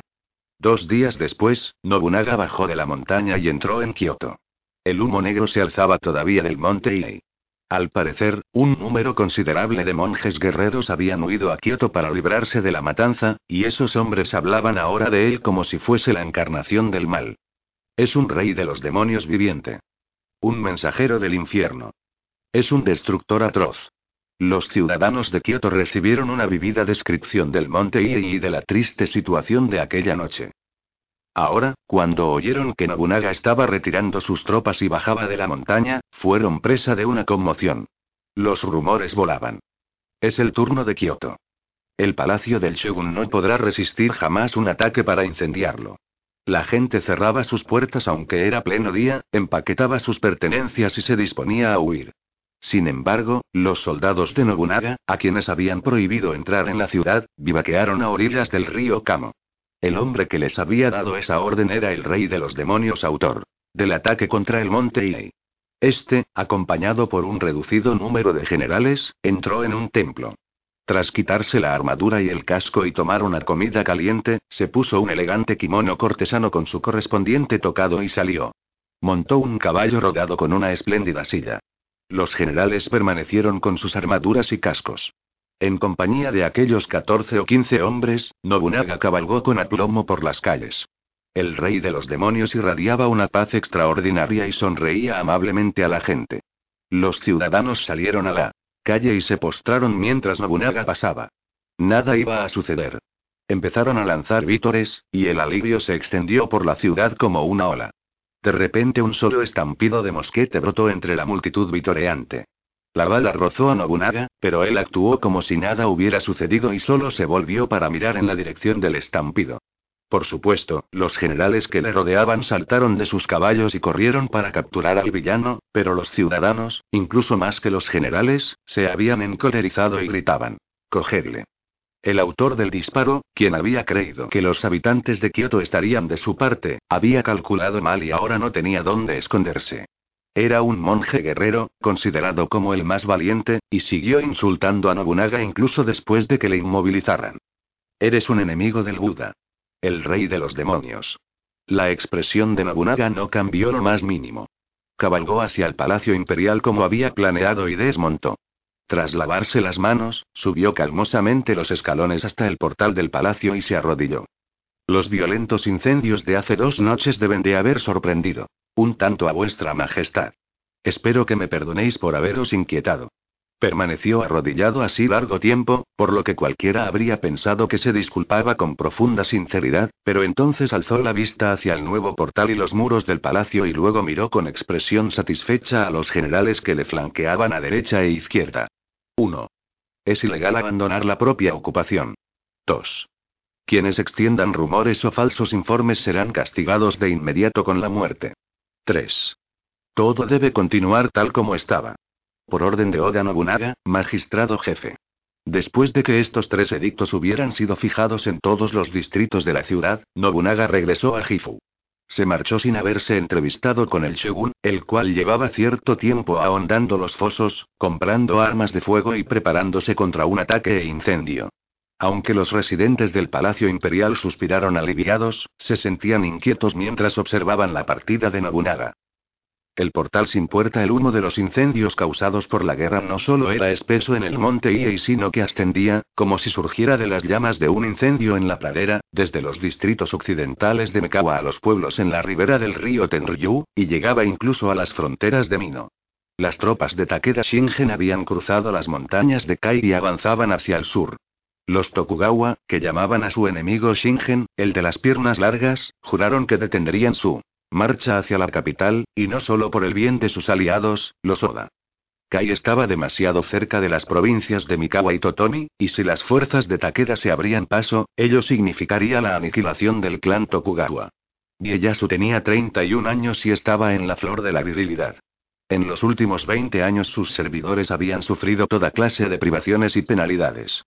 Pero por fin Ieyasu llegó a la mayoría de edad, su clan tenía relaciones amistosas con los Oda y poco a poco estaba invadiendo el territorio del clan Imagawa. Tal era la atmósfera que reinaba en su provincia, con las esperanzas de prosperidad y el valor de la expansión, que los viejos servidores, los samuráis, los campesinos y los ciudadanos parecían llenos de estímulo. Mikawa no podía competir con Kai en armamento, recursos y determinación, pero no era en modo alguno inferior. Había una razón por la que los guerreros de Tokugawa habían apodado a Shingen el de las piernas largas. Era una agudeza incluida cierta vez en una carta de Nobunaga a Ieyasu, y este, al leerla, pensó que merecía la pena relatarla a sus servidores. Era una apelación inteligente, pues. Si tan solo ayer Shingen había estado luchando en la frontera norte de Kai contra el clan Uesugi, hoy se hallaba en Kozuke y Sagami y amenazaba al clan Ojo. O bien, volviéndose rápidamente, lanzaría los fuegos de la guerra contra Mikawa o Mino. Además, Shingen en persona estaba siempre en el campo de operaciones, dando instrucciones. Por ello la gente decía que debía de tener maniquíes que ocupaban su lugar, pero lo cierto era que, siempre que sus hombres luchaban, no parecía satisfecho si él no estaba presente en el campo de batalla. Pero si Shingen tenía las piernas largas, de Nobunaga podría decirse que tenía los pies ligeros. El señor de Owari había escrito a Ieyasu. Sería mejor que no os enfrentéis a toda la fuerza atacante de Kai en estos momentos. Aunque la situación llegue a ser apremiante y tengáis que retiraros desde Amamatsu a Okazaki, confío en que perseveréis. Si nuestra ocasión debe esperar a otro día, dudo de que tarde mucho en llegar. Nobunaga había enviado este mensaje a Ieyasu antes de incendiar el monte Inei, pero Ieyasu se había vuelto hacia sus servidores principales y declarado, delante mismo del mensajero de Oda. Antes que abandonar el castillo de Amamatsu, sería mejor romper nuestros arcos y abandonar la clase samurai. Para Nobunaga, la provincia de Ieyasu era una de sus líneas de defensa, más para Ieyasu Mikawa era su hogar. No permitiría que enterraran sus huesos en ninguna otra provincia. Cuando recibió la respuesta del mensajero, Nobunaga rezongó algo sobre la excesiva impaciencia de aquel hombre. Y, en cuanto hubo terminado su acción en el monte Inei, regresó a Gifu. Sin duda Shingen debió de comentar algo acerca de esa celeridad. Como era de esperar, también él estaba sobre aviso, esperando su oportunidad. Shingen había dejado claro que llegar un día tarde podría significar desastres para todo un año, y ahora sentía la necesidad de apresurarse mucho más para realizar su deseo, largamente acariciado, de entrar en la capital. Por este motivo aceleró todas sus maniobras diplomáticas. En consecuencia, su amistad con el clan Ojo dio entonces fruto, pero sus negociaciones con el clan Uesugi fueron tan insatisfactorias como antes y se vio obligado a esperar hasta el décimo mes para abandonar Kai.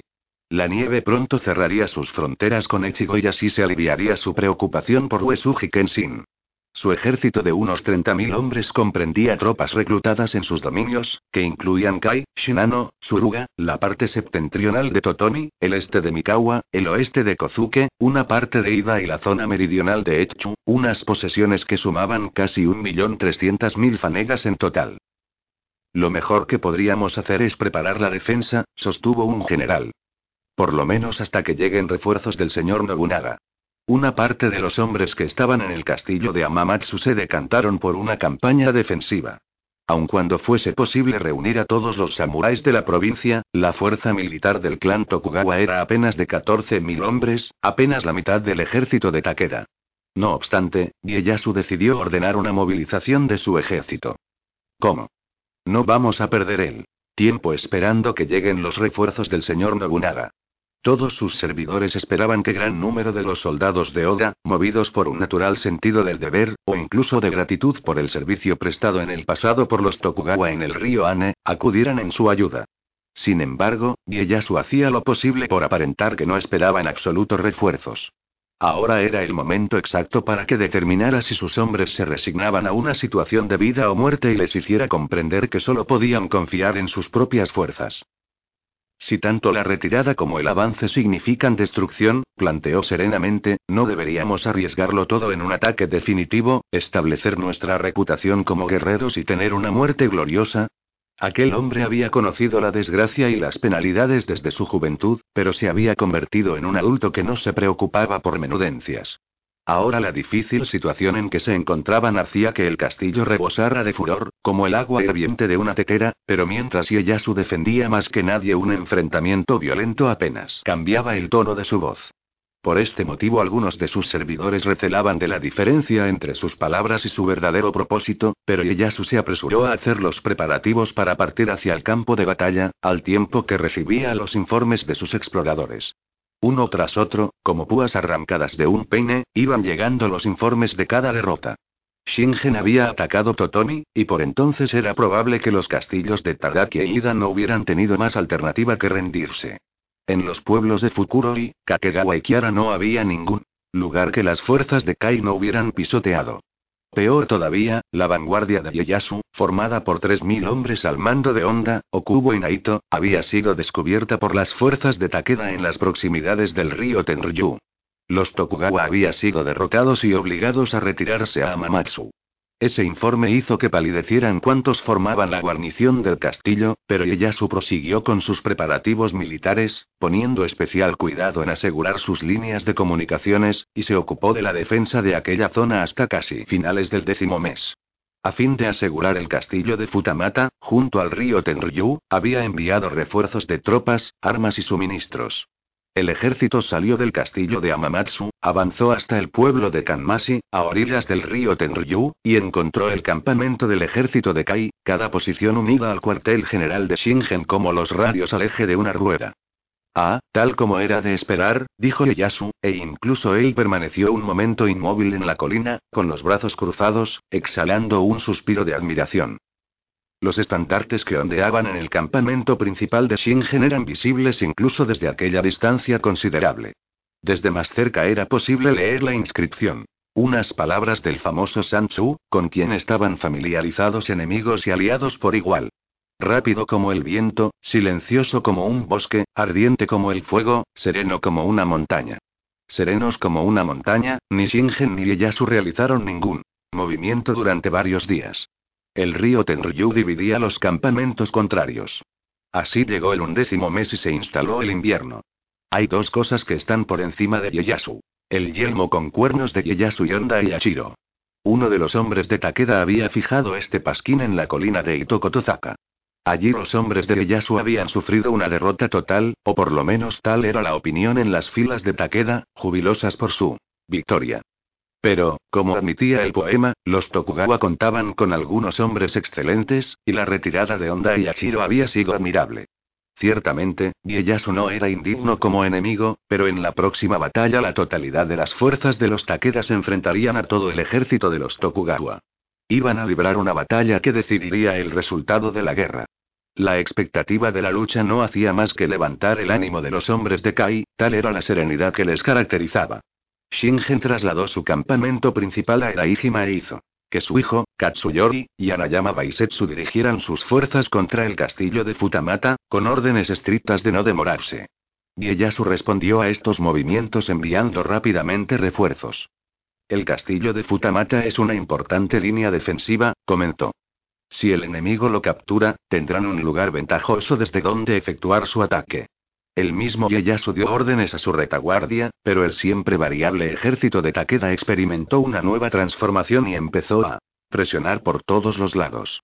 Todo apuntaba a que si Ieyasu efectuaba un movimiento en falso, quedaría incomunicado con su cuartel general en Amamatsu. El enemigo interrumpió el suministro de agua del castillo de Futamata, su punto más débil. Uno de los lados del castillo lindaba con el río Tenryu, y era preciso subir el agua que sostenía las vidas de la guarnición con un cubo que descolgaban desde una torre. A fin de desbaratar ese sistema, las fuerzas de Takeda bajaron con lanchas de este río arriba y socavaron la base de la torre. A partir de entonces los soldados del castillo padecieron la falta de agua, aun cuando el río fluía delante mismo de sus muros. La guarnición se rindió la noche del día 19. Cuando Shingen tuvo noticia de que el castillo había capitulado, dio nuevas órdenes. Nobumori ocupará el castillo. Sano, Toyoda e Iwata mantendrán las comunicaciones y se prepararán a lo largo de la ruta de retirada del enemigo. Como un consumado jugador de Go que observa cada movimiento de las piedras, Shingen mostraba cauto con la formación y el avance de su ejército. Los 27.000 soldados de Kai Avanzaron lenta y seguramente, como nubes negras sobre la tierra, mientras los redobles de tambor resonaban en el cielo. Luego la fuerza principal de Shingen cruzó la llanura de Idani e inició su avance hacia el este de Mikawa. Mediaba el día 21 y el frío era lo bastante intenso para cortar la nariz y las orejas de un hombre. Una polvareda roja se alzaba en Mikatagara, ocultando el débil sol invernal. Hacía varios días que no caía una gota de lluvia y el aire estaba muy seco. Adelante, hacia Idadi. Esta orden causó una divergencia de opiniones entre los generales de Shingen. Si vamos a Idani, es que debe de haberse decidido a rodear el castillo de Amamatsu. ¿No sería eso un error? Algunos tenían recelos porque las tropas de Oda habían ido llegando a Amamatsu y nadie sabía con seguridad cuántos soldados podría haber allí ahora. Tal era el informe secreto que se había ido filtrando desde la mañana. Por mucho que hubieran presionado al enemigo, no era posible calcular la situación real de este. Los informes siempre eran los mismos. Algo había de verdad en los rumores que circulaban por los pueblos a lo largo del camino, los cuales probablemente contenían buena parte de los falsos informes del enemigo. Que una gran fuerza de los Oda se dirigía al sur para unirse a las tropas de Ieyasu en Amamatsu. Los generales de Shingen ofrecieron sus opiniones. Si Nobunaga llega con un gran ejército que sirva como retaguardia de Amamatsu, probablemente deberíais reflexionar a fondo en la situación, mi señor. Si el ataque contra Amamatsu se prolonga hasta el año nuevo, nuestros hombres tendrán que invernar en el campo. Con los continuos ataques por sorpresa del enemigo, nuestros suministros se agotarán y las tropas caerán víctimas de las enfermedades. En cualquier caso, los hombres sufrirán. Por otro lado, me temo que puedan cortarnos la retirada no solo a lo largo de la costa, sino en todas partes.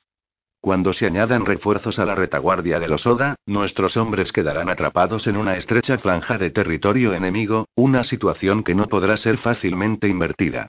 Si sucede tal cosa, el sueño de vuestra señoría de marchar hacia Kioto quedará frustrado, y tendremos que abrir una sangrienta ruta de retirada.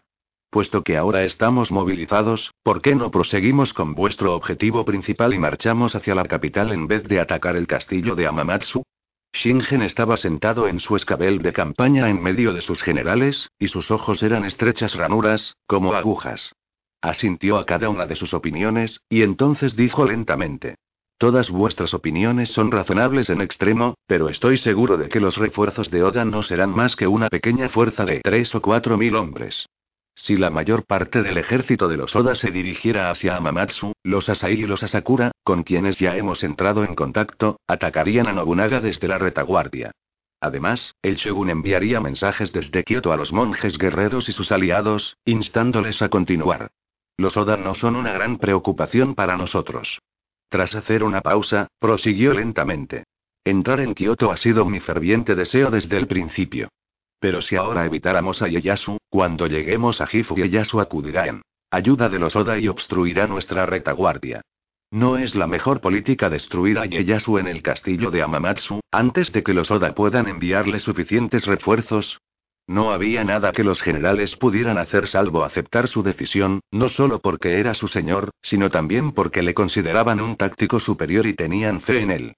Sin embargo, cuando regresaron a sus regimientos, uno de ellos, Yamagata Masakage, se dijo mientras contemplaba el sol frío y pálido de invierno. Este hombre vive para la guerra y, como general, tiene un genio fuera de lo común, pero esta vez.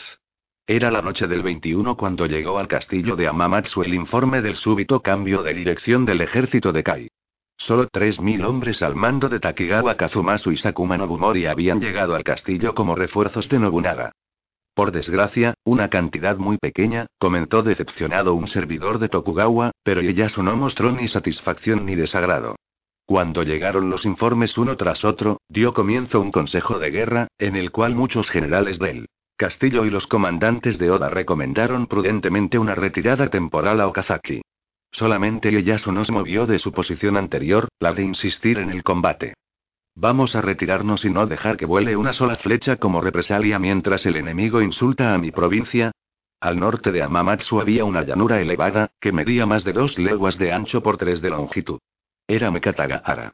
En las primeras horas del día 22, el ejército de Ieyasu abandonó Amamatsu y tomó posiciones al norte de una escarpa. Allí aguardaron la aproximación de las fuerzas de Takeda. Salió el sol y luego el cielo se nubló. La silueta de un ave solitaria cruzó apaciblemente el ancho cielo por encima de la llanura seca y agostada. De vez en cuando, los exploradores de ambos ejércitos, similares a las sombras de las aves, se arrastraban por la hierba seca y luego regresaban a toda prisa a sus líneas. Aquella mañana el ejército de Shingen, que anteriormente había acampado en la llanura, cruzó el río Tenryu, prosiguió su avance y llegó a Saigadani poco después del mediodía. El ejército entero recibió la orden de detenerse. Oyamada Nobushige y los demás generales se reunieron al lado de Shingen para determinar las posiciones del enemigo que pronto estaría directamente ante ellos. Tras una deliberación momentánea, Shingen ordenó que una compañía permaneciera en la retaguardia, mientras el ejército principal continuaba su avance planeado por la llanura de Mekatagahara. El pueblo de Iwaibe se encontraba en las proximidades, y la vanguardia del ejército ya había entrado en él. Los hombres que iban en cabeza de aquel desfile ondulante formado por más de 20.000 hombres no podían ver a los que estaban en el final, aunque se irguieran en sus estribos. Shingen se volvió a los servidores que le rodeaban. Algo ocurre en la retaguardia. Los hombres forzaron la vista, tratando de atravesar la polvareda amarillenta que se alzaba a lo lejos. Parecía que la retaguardia estaba sometida a un ataque enemigo. Deben de haberles rodeado. Solo son tres mil.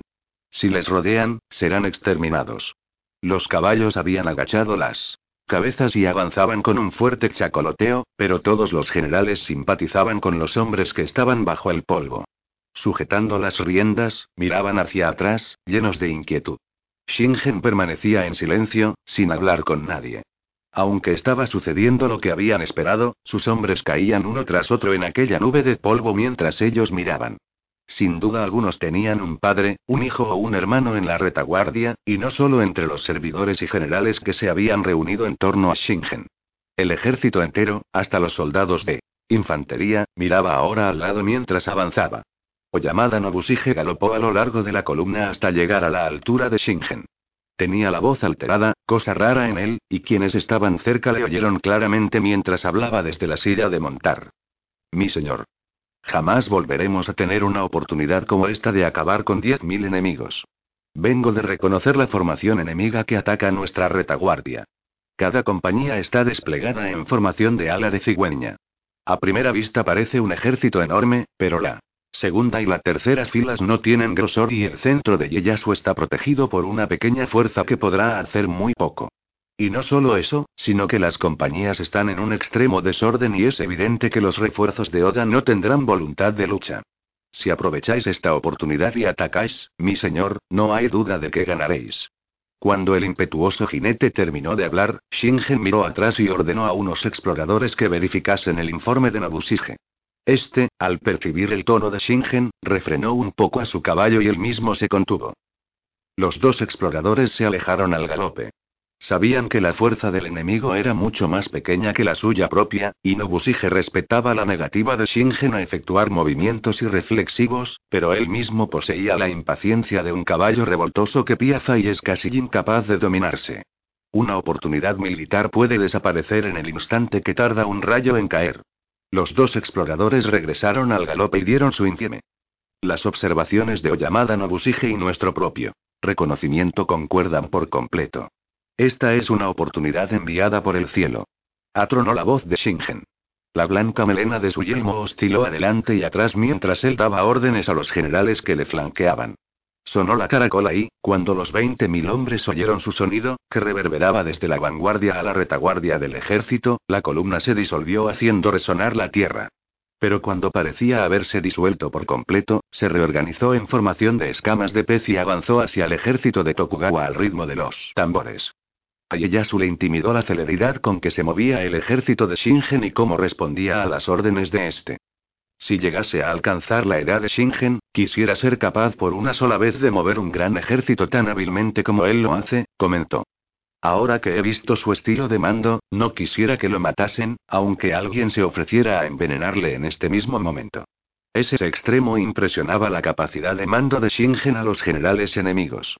Las batallas eran su arte. Sus valientes generales e intrépidos guerreros decoraban sus caballos, armaduras y estandartes para lograr un paso más glorioso al otro mundo. Era como si el puño de Shingen hubiera liberado de pronto decenas de millares de halcones.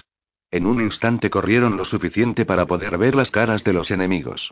Los Tokugawa giraron como una rueda enorme, manteniendo su formación en ala de cigüeña, y se enfrentaron al enemigo como un dique humano. El polvo levantado por los dos ejércitos oscurecía el cielo. Solo las lanzas, en cuyas puntas incidía el sol poniente, destellaban en la oscuridad. Los cuerpos de lanceros de Kaji Mikawa habían avanzado al frente y ahora permanecían inmóviles, mirándose uno al otro.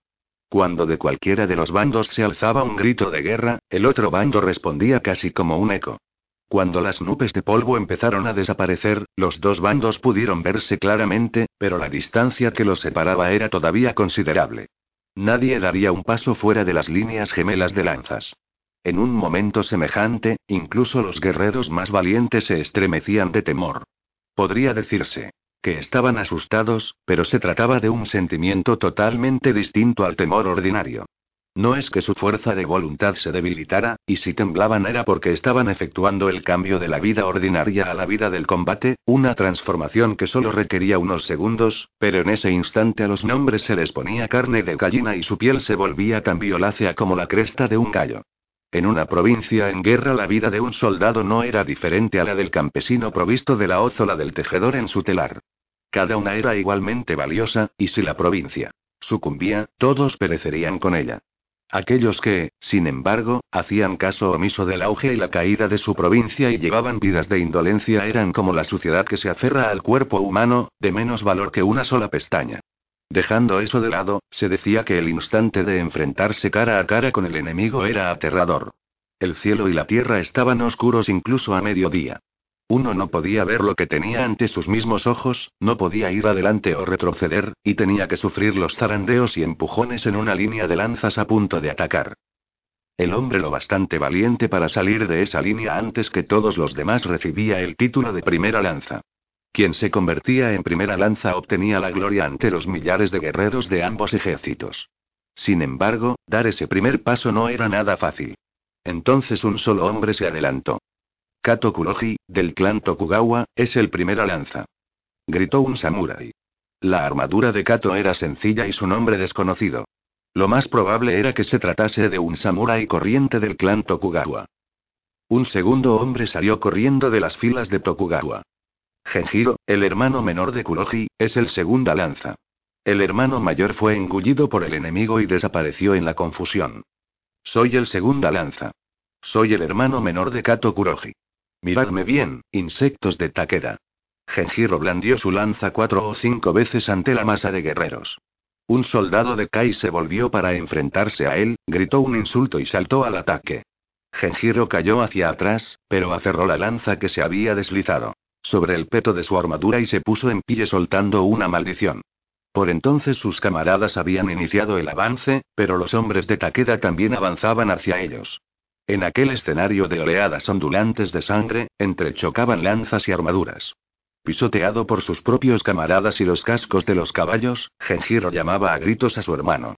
Sin embargo, se abrió paso a gatas, agarró a un soldado de Kai por un pie y lo derribó.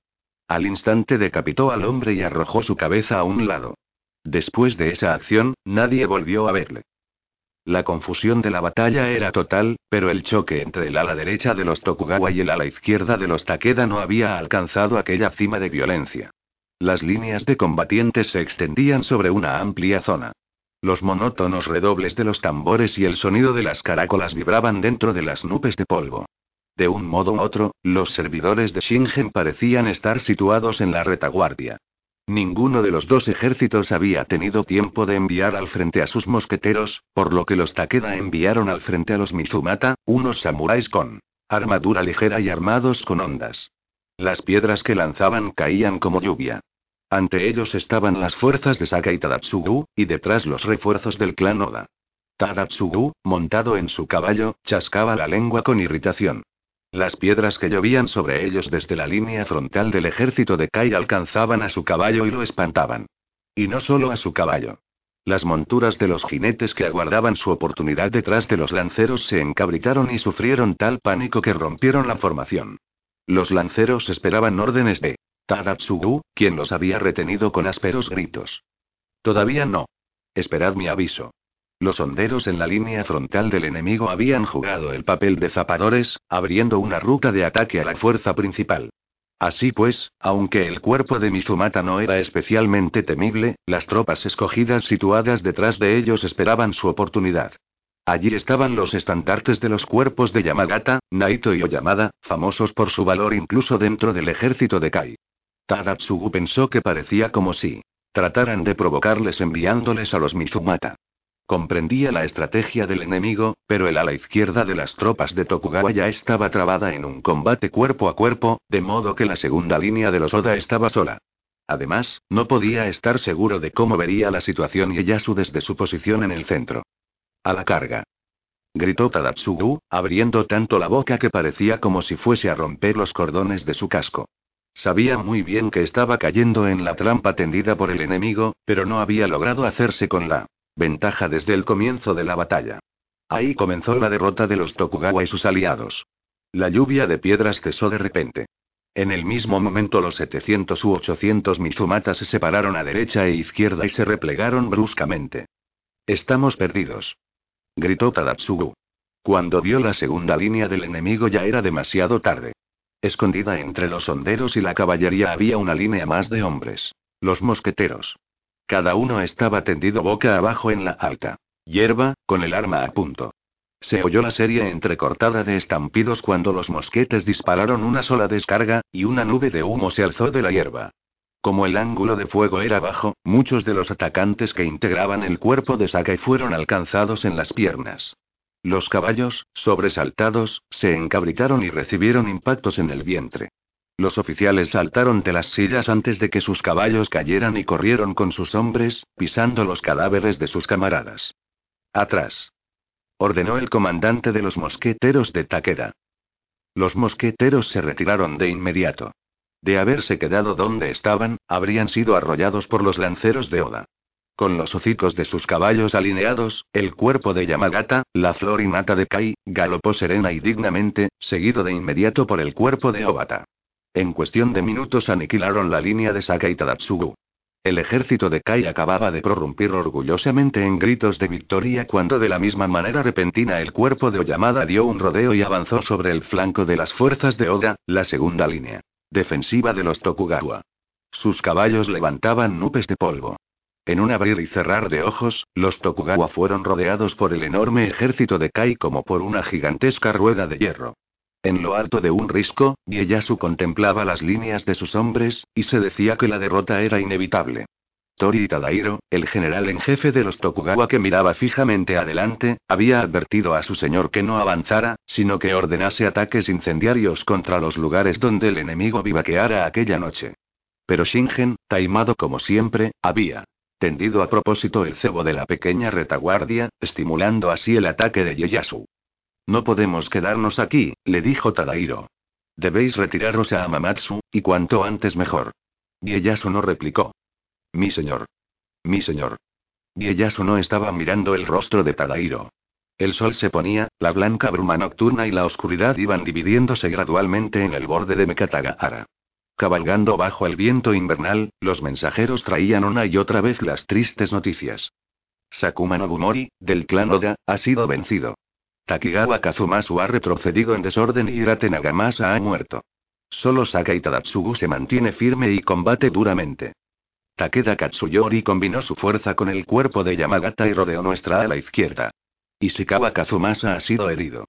Nakane Masateru y Aoki Hirotsugu han muerto. Matsudaira Yasuzumi galopó en medio del enemigo y lo derribaron. Las fuerzas de Onda Tadamasa y Naruse Masayoshi tomaron como objetivo a los servidores de Shingen y penetraron profundamente en las filas. Enemigas, pero fueron rodeados por varios millares de hombres y ninguno ha regresado vivo.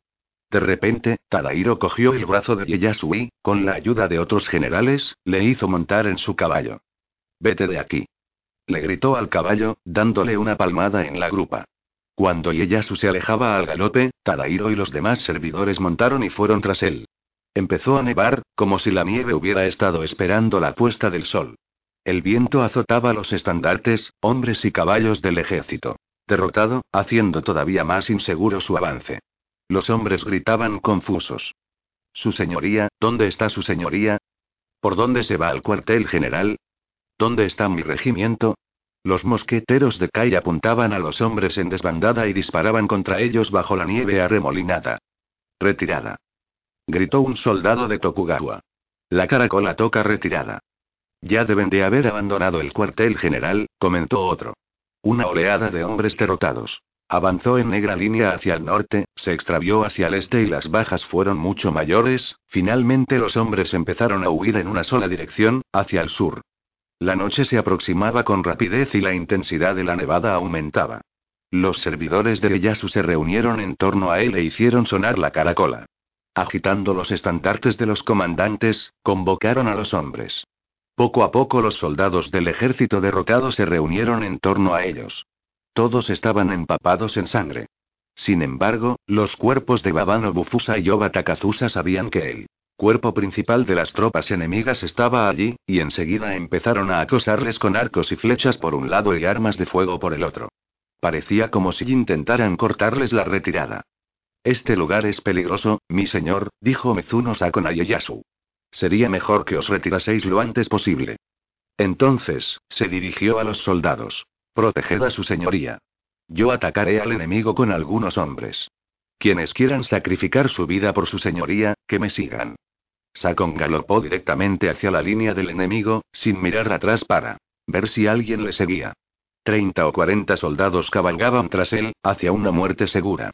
Poco después los gemidos, los gritos y el entrechocar de espadas y lanzas se mezclaron con el sonido del viento cargado de nieve. Sakon no debe morir. Gritó Ieyasu. Estaba fuera de sí. Sus servidores intentaron detenerle aferrando la brida de su caballo, pero él los derribó y, cuando se levantaron, cabalgaba ya hacia el remolino negro y blanco, con todo el aspecto de un demonio. Mi señor. Mi señor. Le gritaron. Cuando Natsume Hirozaemon, el oficial que se había quedado al mando del castillo de Amamatsu, tuvo noticia de la derrota de sus camaradas, partió con una pequeña fuerza de 30 jinetes para proteger a Ieyasu. Cuando llegaron al lugar de la batalla y vieron a su señor luchando desesperadamente, Hirozaemon saltó del caballo y corrió hacia el tumulto. ¿Qué, qué es esto? Esta violencia no es propia de vos, mi señor. Regresad a Amamatsu. Retiraos, mi señor. Cogió la brida del caballo e hizo que diera la vuelta con dificultad. Hirozaemon. Déjame. ¿Eres tan necio que te interpones en mi camino en medio del enemigo?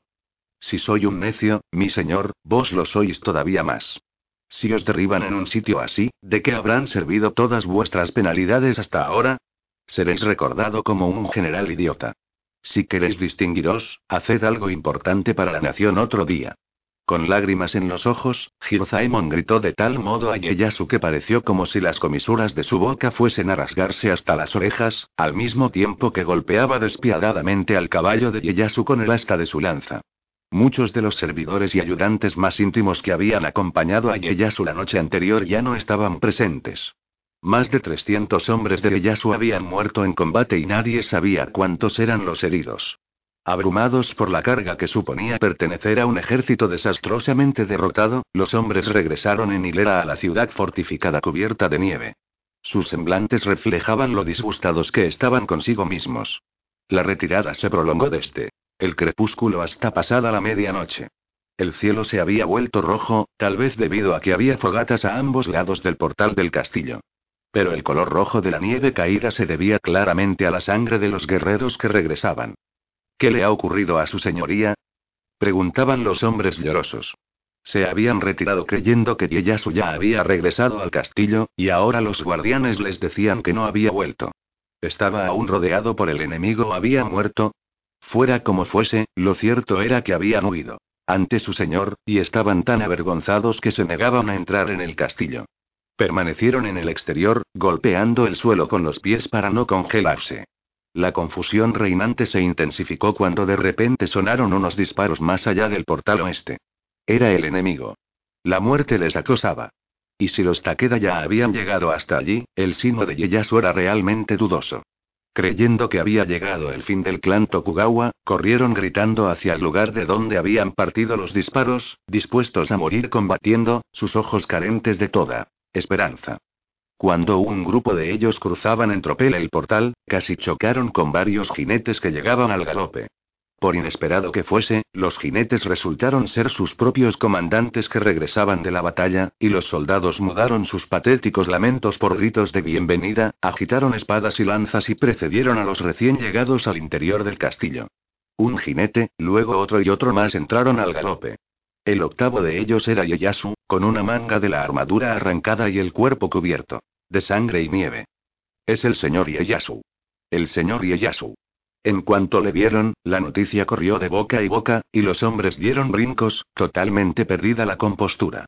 Ieyasu entró a paso vivo en el torreón y gritó como si estuviera todavía en el campo de batalla. Isano. Isano. La camarera corrió hacia él y se postró. La llama del farolillo que sujetaba chisporroteaba bajo el viento, lanzando una luz oscilante sobre el perfil de Ieyasu. Este tenía una mejilla manchada de sangre y el cabello muy revuelto. Trae un peine, le pidió al tiempo que se sentaba pesadamente. Mientras Isano le arreglaba el cabello, dio otra orden. Estoy hambriento.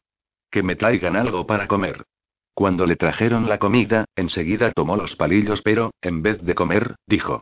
Abrid todas las puertas que dan a la terraza. A pesar de las lámparas, la iluminación de la sala aumentó cuando abrieron las puertas, debido al resplandor de la nieve acumulada en el exterior. Oscuros grupos de guerreros estaban descansando en la terraza. En cuanto Ieyasu terminó de comer, salió del torreón y fue a examinar las defensas del castillo. Ordenó a Amano Yasukage y Uemura Masakatsu que tomaran precauciones contra un posible ataque y situó a los comandantes a lo largo del camino desde el portal principal hasta la entrada del torreón. Aunque el ejército entero de Kai ataque con todo su poderío, vamos a demostrarles nuestra propia fuerza, dijeron en tono jactancioso. No van a tomar posesión ni siquiera de una pulgada de estos muros de piedra. A pesar de la tensión evidente en sus voces, trataban de tranquilizar y estimular a Ieyasu. Este comprendió sus intenciones y asintió vigorosamente, pero cuando se disponían a ir corriendo a sus puestos, les hizo volver. No cerréis ninguno de los portales del castillo desde el principal hasta el torreón. Dejadlos todos abiertos. ¿Entendido? ¿Cómo? ¿Qué estáis diciendo, mi señor? Los comandantes titubeaban, pues esa orden entraba en conflicto con los dogmas básicos de la defensa. Las puertas de hierro de todos los portales habían sido cerradas. El ejército enemigo ya se estaba aproximando a la ciudad fortificada, dispuesto a destruirla. ¿Por qué les ordenaba abrir las compuertas del dique, precisamente cuando se acercaba una ola gigantesca? Tadairo expresó su opinión. No, no creo que la situación exija llegar tan lejos. Cuando lleguen nuestras tropas en retirada, podemos abrir los portales y dejarlas entrar. Ciertamente no es necesario que les dejemos las puertas del castillo abiertas de par en par. Ieyasu se echó a reír y le amonestó. Por su incomprensión.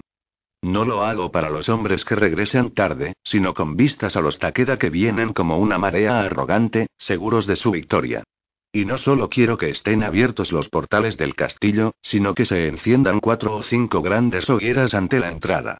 También encenderéis varias dentro de los muros, pero aseguraos de que la defensa esté estrictamente organizada. Permaneced muy quietos y observad la aproximación del enemigo. ¿Qué clase de audaz estratagema contraria era aquella? Pero, sin la menor vacilación, los hombres cumplieron las órdenes recibidas. De acuerdo con los deseos de Ieyasu, las puertas del castillo se abrieron de par en par y las hogueras arrojaron sus reflejos en la nieve desde más allá del foso hasta la entrada del torreón. Tras contemplar la escena un momento, Ieyasu entró de nuevo en el castillo. Los generales parecían comprender la finalidad de todo aquello, pero la mayoría de los soldados que formaban la guarnición del castillo parecieron dar crédito al rumor, extendido por un oficial de Ieyasu, de que Shingen había muerto y que el enemigo que avanzaba hacia ellos había perdido a su general más importante. Estoy cansado, y sano. Creo que voy a tomar una taza de sake. Sírvemela, por favor. Ieyasu regresó al salón principal y, tras apurar la taza, se tendió. Se cubrió con las ropas de cama que Isano le había preparado y no tardó en roncar. No mucho después, las tropas de Babano Bufusa y Yamagata Masakage se aproximaron al foso, preparadas para un ataque nocturno. ¿Qué es esto? Esperad. Cuando Baba y Yamagata estuvieron ante el portal del castillo, tiraron de las riendas e impidieron que el ejército siguiera apresuradamente adelante. ¿Qué os parece, general Baba? preguntó Yamagata, acercando su caballo al de su colega. Parecía totalmente perplejo. Baba también tenía dudas y miraba hacia el portal del enemigo. Allí, ardiendo a cierta distancia, estaban las higueras, delante del portal y más allá de la entrada. La situación planteaba un interrogante perturbador. El agua del foso era negra, en contraste con la blanca nieve en el castillo con su guarnición al completo. No se oía un solo sonido. Si los hombres aguzaban el oído, percibían la crepitación de la leña encendida a lo lejos. Y si hubieran concentrado la mente y el oído, quizá habrían captado los ronquidos de Ieyasu, el general derrotado, que estaba durmiendo más allá de aquel portal sin puerta, dentro del torreón. Creo que les hemos perseguido con tal rapidez y están tan confusos que ni tiempo han tenido de cerrar el portal del castillo y están agazapados, dijo Yamagata. Deberíamos atacar enseguida. No, esperad, replicó Baba, quien tenía la reputación de ser uno de los tácticos más inteligentes del ejército de Shingen. Un hombre sabio que cultiva la sabiduría a veces puede ahogarse en ella. Explicó a Yamagata por qué motivo su plan era erróneo. Asegurar las puertas del castillo habría respondido a la natural psicología de la derrota en este caso, pero haber dejado el castillo abierto de par en par, tomándose el tiempo de encender hogueras, es una prueba de la intrepidez y serenidad de ese hombre. Si pensáis en ello, es indudable que está esperando un ataque temerario por nuestra parte. Se está concentrando en este castillo y confía plenamente en su victoria. Nuestro adversario es un general joven, pero se llama Tokugawa Ieyasu. No deberíamos entrar ahí a la ligera, solo para deshonrar la reputación marcial de los Takeda y ser más tarde objeto de burlas. Habían avanzado hasta allí, pero al final los dos generales hicieron retroceder a sus hombres. Dentro del castillo, cuando Ieyasu despertó al oír la voz de su asistente, se puso en pie sobresaltado. No estoy muerto. Gritó, y se puso a dar saltos de alegría. De inmediato envió tropas en persecución del enemigo. Como era de esperar, Yamagata y Baba no perdieron la cabeza en la confusión, sino que opusieron resistencia, incendiaron la vecindad de Naguri y ejecutaron varias maniobras brillantes. Los Tokugawa habían sufrido una seria derrota, pero podía decirse que habían demostrado su valía. Y no solo eso, sino que, una vez más, habían obligado a Shingen a abandonar su marcha hacia la capital, dejándole sin más alternativa que retirarse a Kai. Muchos hombres habían sido sacrificados. En comparación con las 400 bajas de los Takeda, los muertos y heridos de los Tokugawa ascendían a 1180. Funeral por los vivos, los pétalos rojos y blancos caían balanceándose desde el castillo de Gifu, erguido en la cima de su alta montaña, y se posaban en los tejados de las casas que se extendían al pie. De año en año la confianza que el pueblo tenía en Nobunaga iba en aumento, una confianza que se basaba en la seguridad de sus vidas. Las leyes eran estrictas, pero las palabras de Nobunaga no estaban vacías. Las promesas que les hacía con respecto a su sustento siempre se cumplían, lo cual se reflejaba en su bienestar general. Pensar que un hombre no tiene más que 50 años para vivir bajo el cielo. Sin duda este mundo no es más que un sueño vano, los habitantes de la provincia conocían los versos que a Nobunaga le gustaba cantar cuando bebía, pero él entendía esas palabras de una manera muy distinta a la de los monjes, la de que el mundo no era más que un sueño idizo e impermanente. ¿Existe algo que no decaerá? Era su verso favorito, y cada vez que lo entonaba alzaba la voz. Su visión de la vida parecía contenida en ese único verso. Un hombre no aprovecharía al máximo su vida si no pensaba profundamente en ello. Nobunaga sabía una cosa cierta de la vida, que al final nos morimos. El futuro de un hombre de 37 años no sería largo. Y su ambición era extraordinariamente grande para un espacio de tiempo tan reducido. Sus ideales eran ilimitados, y enfrentarse a esos ideales y superar los obstáculos le satisfacía por completo. Sin embargo, al hombre se le concede una vida de duración determinada e irrevocable, y no podía evitar los sentimientos de pesar. Toca el tambor, Rammaru. Aquel día iba a danzar. Horas antes había recibido a un mensajero procedente de Ise, al que agasajó con saque, y luego se había pasado bebiendo el resto de la tarde. Rammaru trajo el tambor de la habitación contigua, pero en vez de tocarlo le comunicó un mensaje. Acaba de llegar el señor Hideyoshi. En cierto momento había parecido como si los Asai y Asakura se dispusieran a atacar mi Katagara, pues. Habían empezado a ponerse en movimiento repetidas veces, pero tras la retirada de Shingen, se refugiaron en sus propias provincias e iniciaron el refuerzo de sus defensas. Previendo la paz, Hideyoshi había abandonado en secreto el castillo de Yokoyama y recorrido la zona alrededor de la capital.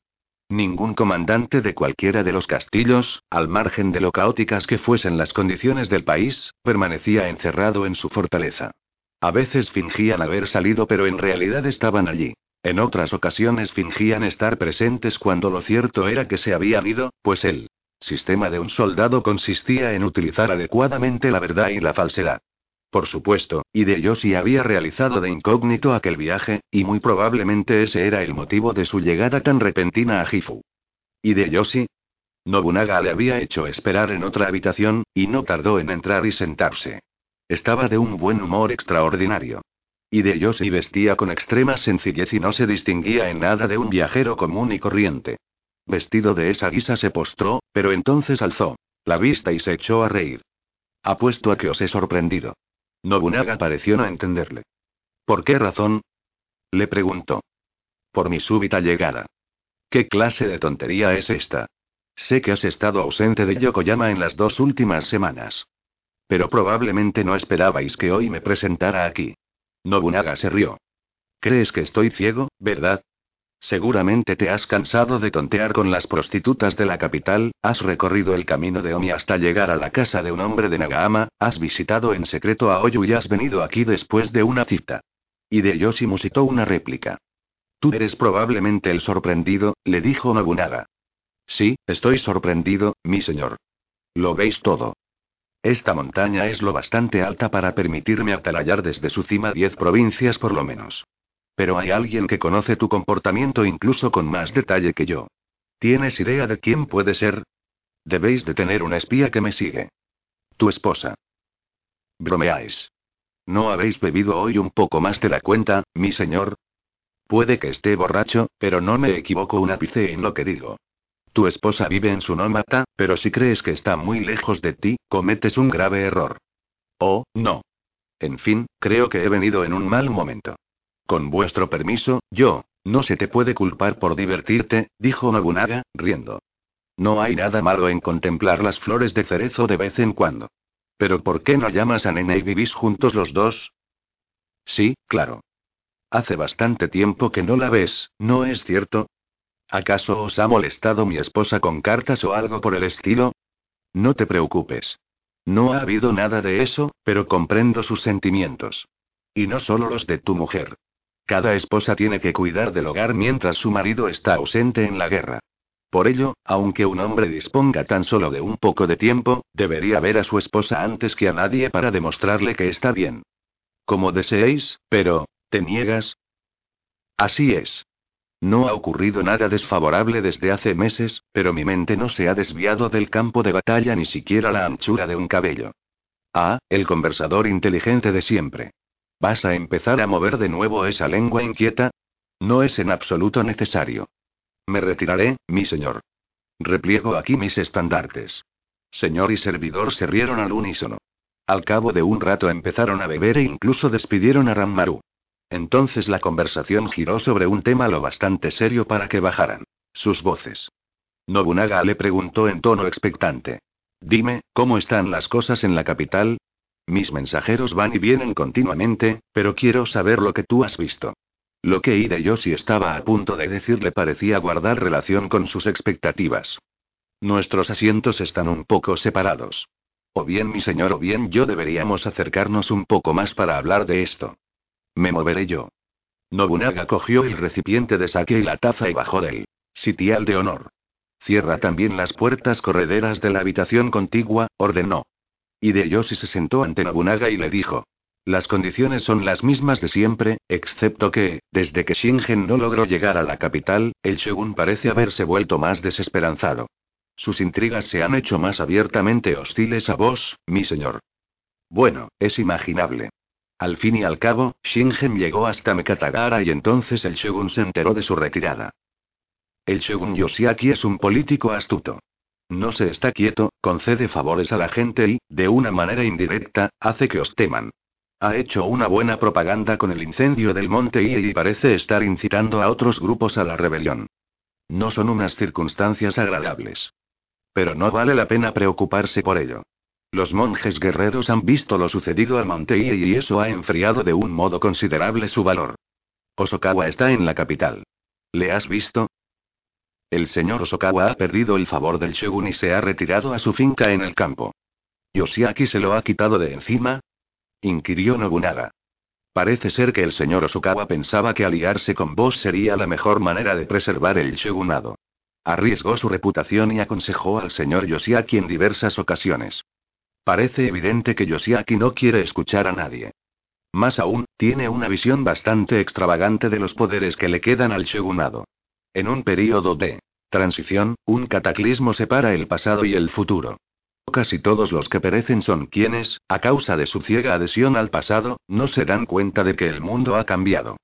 ¿Estamos viviendo ahora semejante cataclismo? Lo cierto es que acaba de ocurrir un acontecimiento muy dramático. Me han informado hace poco, pero, ¿qué clase de acontecimiento dramático? Veréis, la noticia todavía no se ha filtrado al mundo, pero como la recogieron los agudos oídos de mi agente Watanabe Tenzo, creo que puede ser digna de crédito. ¿De qué se trata? Es increíble, pero la estrella orientadora de Kai puede que por fin se haya apagado. ¿Cómo? Shingen. Durante el segundo mes atacó Mikawa, y una noche, cuando ponía sitio al castillo de Noda, recibió un disparo. Eso es lo que ha oído Tenzo. Nobunaga miró fijamente el rostro de Hideyoshi con los ojos muy abiertos. Si era cierto que Shingen había muerto, el rumbo de la nación cambiaría con mucha rapidez. Tenía la sensación de que el tigre que estaba a sus espaldas había desaparecido de repente, y estaba asombrado. Quería creer que era cierto, pero al mismo tiempo no podía creerlo. En cuanto conoció la noticia, experimentó un profundo alivio y una alegría indescriptible.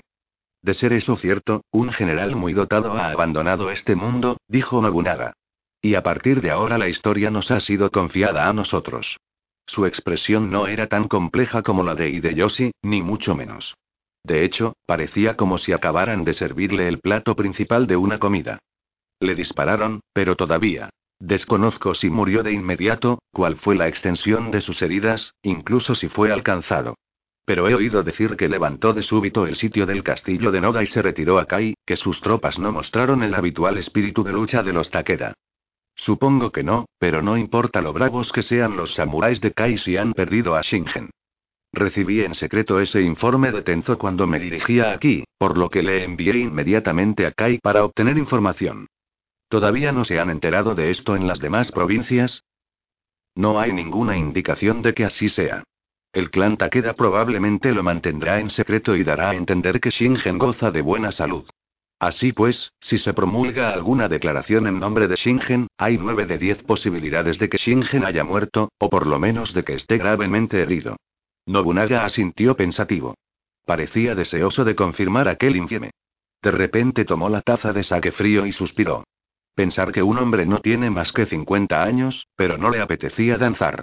Reflexionar en la muerte de otro hombre le conmovía. Mucho más que reflexionar en la suya propia. ¿Cuándo regresará Tenzo? Debería estar de vuelta dentro de tres días. ¿En el castillo de Yokoyama? No, le he dicho que viniera directamente aquí. Bien, entonces quédate hasta su llegada. Había pensado hacer eso, pero, si fuese posible, quisiera aguardar vuestras órdenes en una posada del pueblo. ¿Por qué? Oh, por ninguna razón en particular. Entonces, ¿por qué no te quedas en el castillo? Hazme compañía durante algún tiempo. Es que, no seas estúpido. ¿Te sientes incómodo a mi lado? No, la verdad es que, ¿cuál es la verdad? He dejado a alguien que me acompañaba en esa posada del pueblo, y como pensé que esa persona se sentiría ahí muy sola, le prometí que estaría de vuelta esta noche. ¿Es esa persona una mujer? Nobunaga estaba pasmado.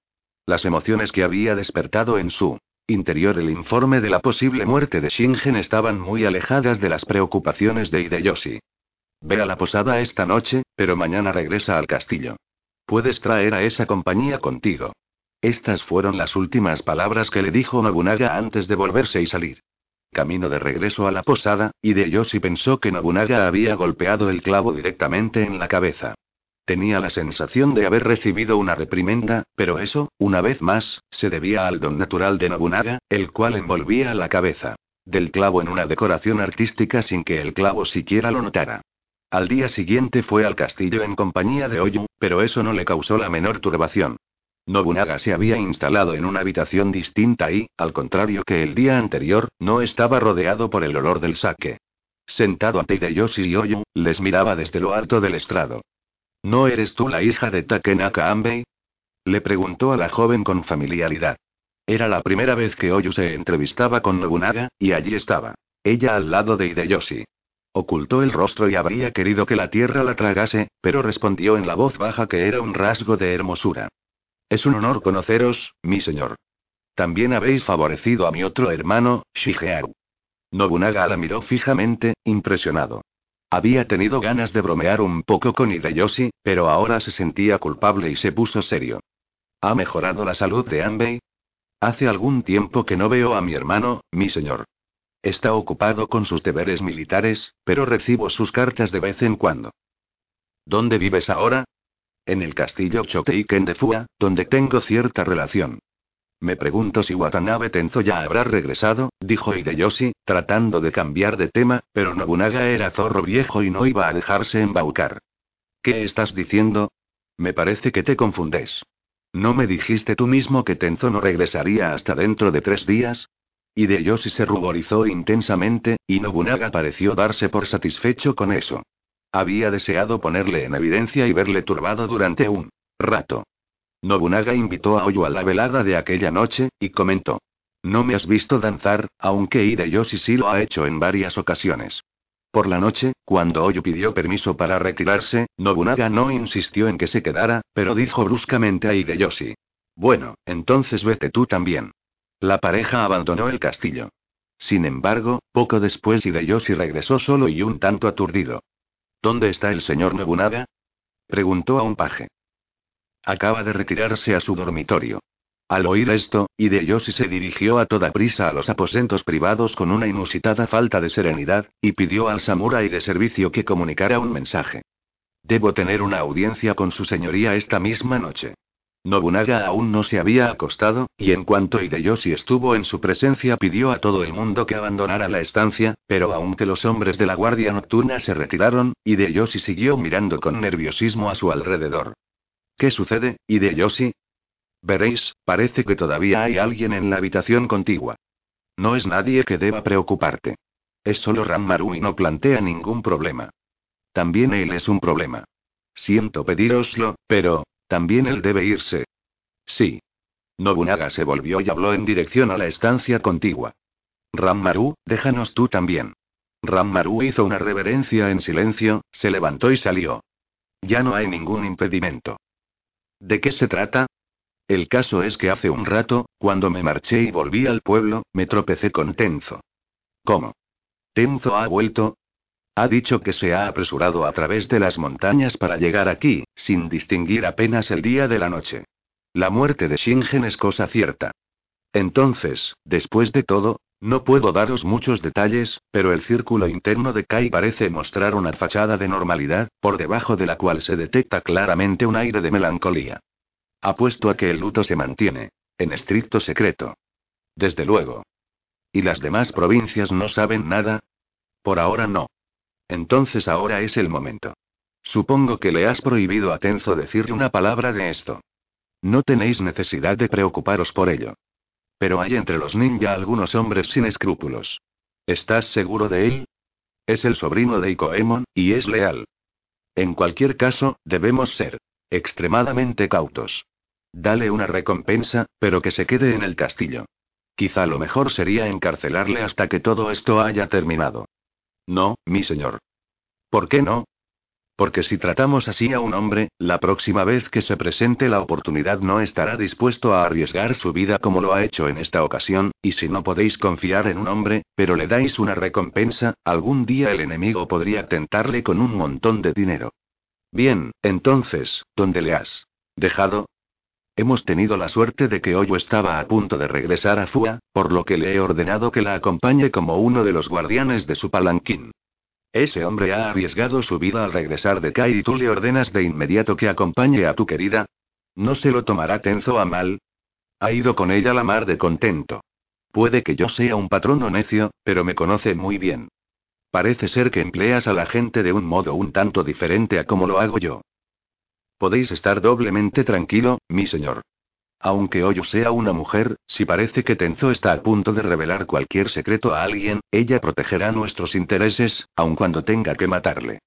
Puedes dejar de lado las alabanzas a ti mismo. Perdonad, ya sabéis cómo soy. Eso es lo de menos, dijo Nobunaga. El tigre de Kai ha muerto, por lo que no podemos perder un momento. Es preciso que actuemos antes de que todo el mundo se entere de la muerte de Shingen. Y de Yoshi, parte esta misma noche y regresa cuanto antes a Yokoyama. Tenía intención de hacer eso enseguida, por lo que envié a Oyo de vuelta a Fua y. Olvídate del resto. Apenas dispongo de tiempo para dormir. Vamos a movilizarnos al amanecer. Los pensamientos de Nobunaga armonizaban perfectamente con los de Hideyoshi. La oportunidad que siempre habían buscado, el momento de poner fin a un antiguo problema, estaba ahora al alcance de su mano. El problema era, naturalmente, la liquidación del fastidioso Shogun y el viejo orden. Ni qué decir tiene, como Nobunaga. Era un actor en la nueva era que estaba a punto de sustituir a la antigua, su avance tuvo lugar rápidamente. El día 22 del tercer mes su ejército salió en masa de Gifu, y al llegar a la orilla del lago Biwa se dividió en dos. Una mitad del ejército estaba al mando de Nobunaga, el cual embarcó para cruzar el lago hacia el oeste. La otra mitad, formada por las tropas que dirigían Katsuie, Mitsuide y Achiya, siguió la ruta terrestre y avanzó a lo largo del borde meridional del lago. El ejército terrestre expulsó a las fuerzas contrarias a Nobunaga integradas por los monjes guerreros en la zona entre Katada e Ishiyama, y destruyó las fortificaciones que habían sido levantadas a lo largo del camino. Los consejeros del shogun se apresuraron a celebrar una conferencia. ¿Resistiremos? ¿Pediremos la paz? Aquellos hombres tenían un gran problema. Aún no habían dado una respuesta clara al documento de 17 artículos que Nobunaga había enviado a Yoshiaki el día de Año Nuevo y en el que detallaba todos sus motivos de queja contra el shogun. ¡Qué audacia! Yo soy el shogun, al fin y al cabo. Había dicho. Enfurecido Yoshiaki, olvidando convenientemente que era Nobunaga quien le había protegido y posibilitado su regreso al palacio de Mijo. ¿Por qué he de someterme a una nulidad como Nobunaga? Uno tras otro habían llegado mensajeros de Nobunaga para discutir las condiciones de la paz, pero se habían retirado sin que se les hubiera concedido audiencia. Entonces, como una especie de respuesta, el shogun ordenó que se levantaran barricadas en las carreteras que conducían a la capital. La oportunidad que Nobunaga había estado esperando, y sobre la que Hideyoshi había trazado sus planes, fue la llegada del momento apropiado para reprender a Yoshiaki por no haber respondido a los 17 artículos. Esa oportunidad había llegado antes de lo que ambos imaginaron, precipitada por la muerte de Shingen. En cualquier período de la historia, un hombre que se encamina hacia su ruina se aferra siempre a la ridícula ilusión de que él no es el único que va a caer. Yoshiaki cayó de lleno en esa trampa. Nobunaga le veía además desde otra perspectiva. También nosotros podemos utilizarle, decía. Y así lo trataba con una delicada falta de respeto. Pero los miembros del inútil shogunado de aquella época desconocían su propio valor y, desde un punto de vista intelectual, fuera cual fuese el tema de sus pensamientos, su entendimiento no iba más allá del pasado. Veían tan solo la estrecha superficie de la cultura en la capital y creían que era la misma en todo Japón. Entregándose a las prácticas políticas entorpecedoras del pasado, confiaban en los monjes guerreros de Longanji y en los numerosos jefes samuráis, los señores de la guerra que odiaban a Nobunaga y actuaban en las diversas provincias. El shogun todavía no estaba enterado de la muerte de Shingen y se mostraba tenaz. Yo soy el shogun, el pilar de la clase samurai, distinto a los monjes del monte Iei. Si Nobunaga dirigiera sus armas contra el palacio de Mijo, sería calificado de traidor. Su actitud indicaba que no rechazaría la guerra si era necesario. Naturalmente, convocó a los clanes alrededor de la capital y envió mensajes urgentes a los lejanos Asai, Asakura, Uesugi y Takeda, presentando una ostentosa defensa. Cuando Nobunaga lo supo, se volvió riendo hacia la capital y, sin detener su ejército un solo día, entró en Osaka. Quienes esta vez se conmocionaron fueron los monjes guerreros de Longanji. Enfrentados de súbito al ejército de Nobunaga, no tenían idea de lo que debían hacer. Nobunaga se contentó con alinear a sus hombres en posición de combate. Podemos atacar cuando nos parezca, declaró. En aquellos momentos lo que más deseaba era evitar todo gasto necesario de fuerza militar. Y hasta entonces había enviado repetidas veces mensajeros a Kioto pidiendo una respuesta a los 17 artículos. Así pues, aquello era una especie de ultimátum. Yoshiaki reaccionó con altanería. Él era el shogun y, sencillamente, no le apetecía escuchar las opiniones de Nobunaga sobre su administración. Dos de los 17 artículos presionaban en especial a Yoshiaki. El primero trataba del delito de deslealtad al emperador y el segundo se ocupaba de su conducta vergonzosa.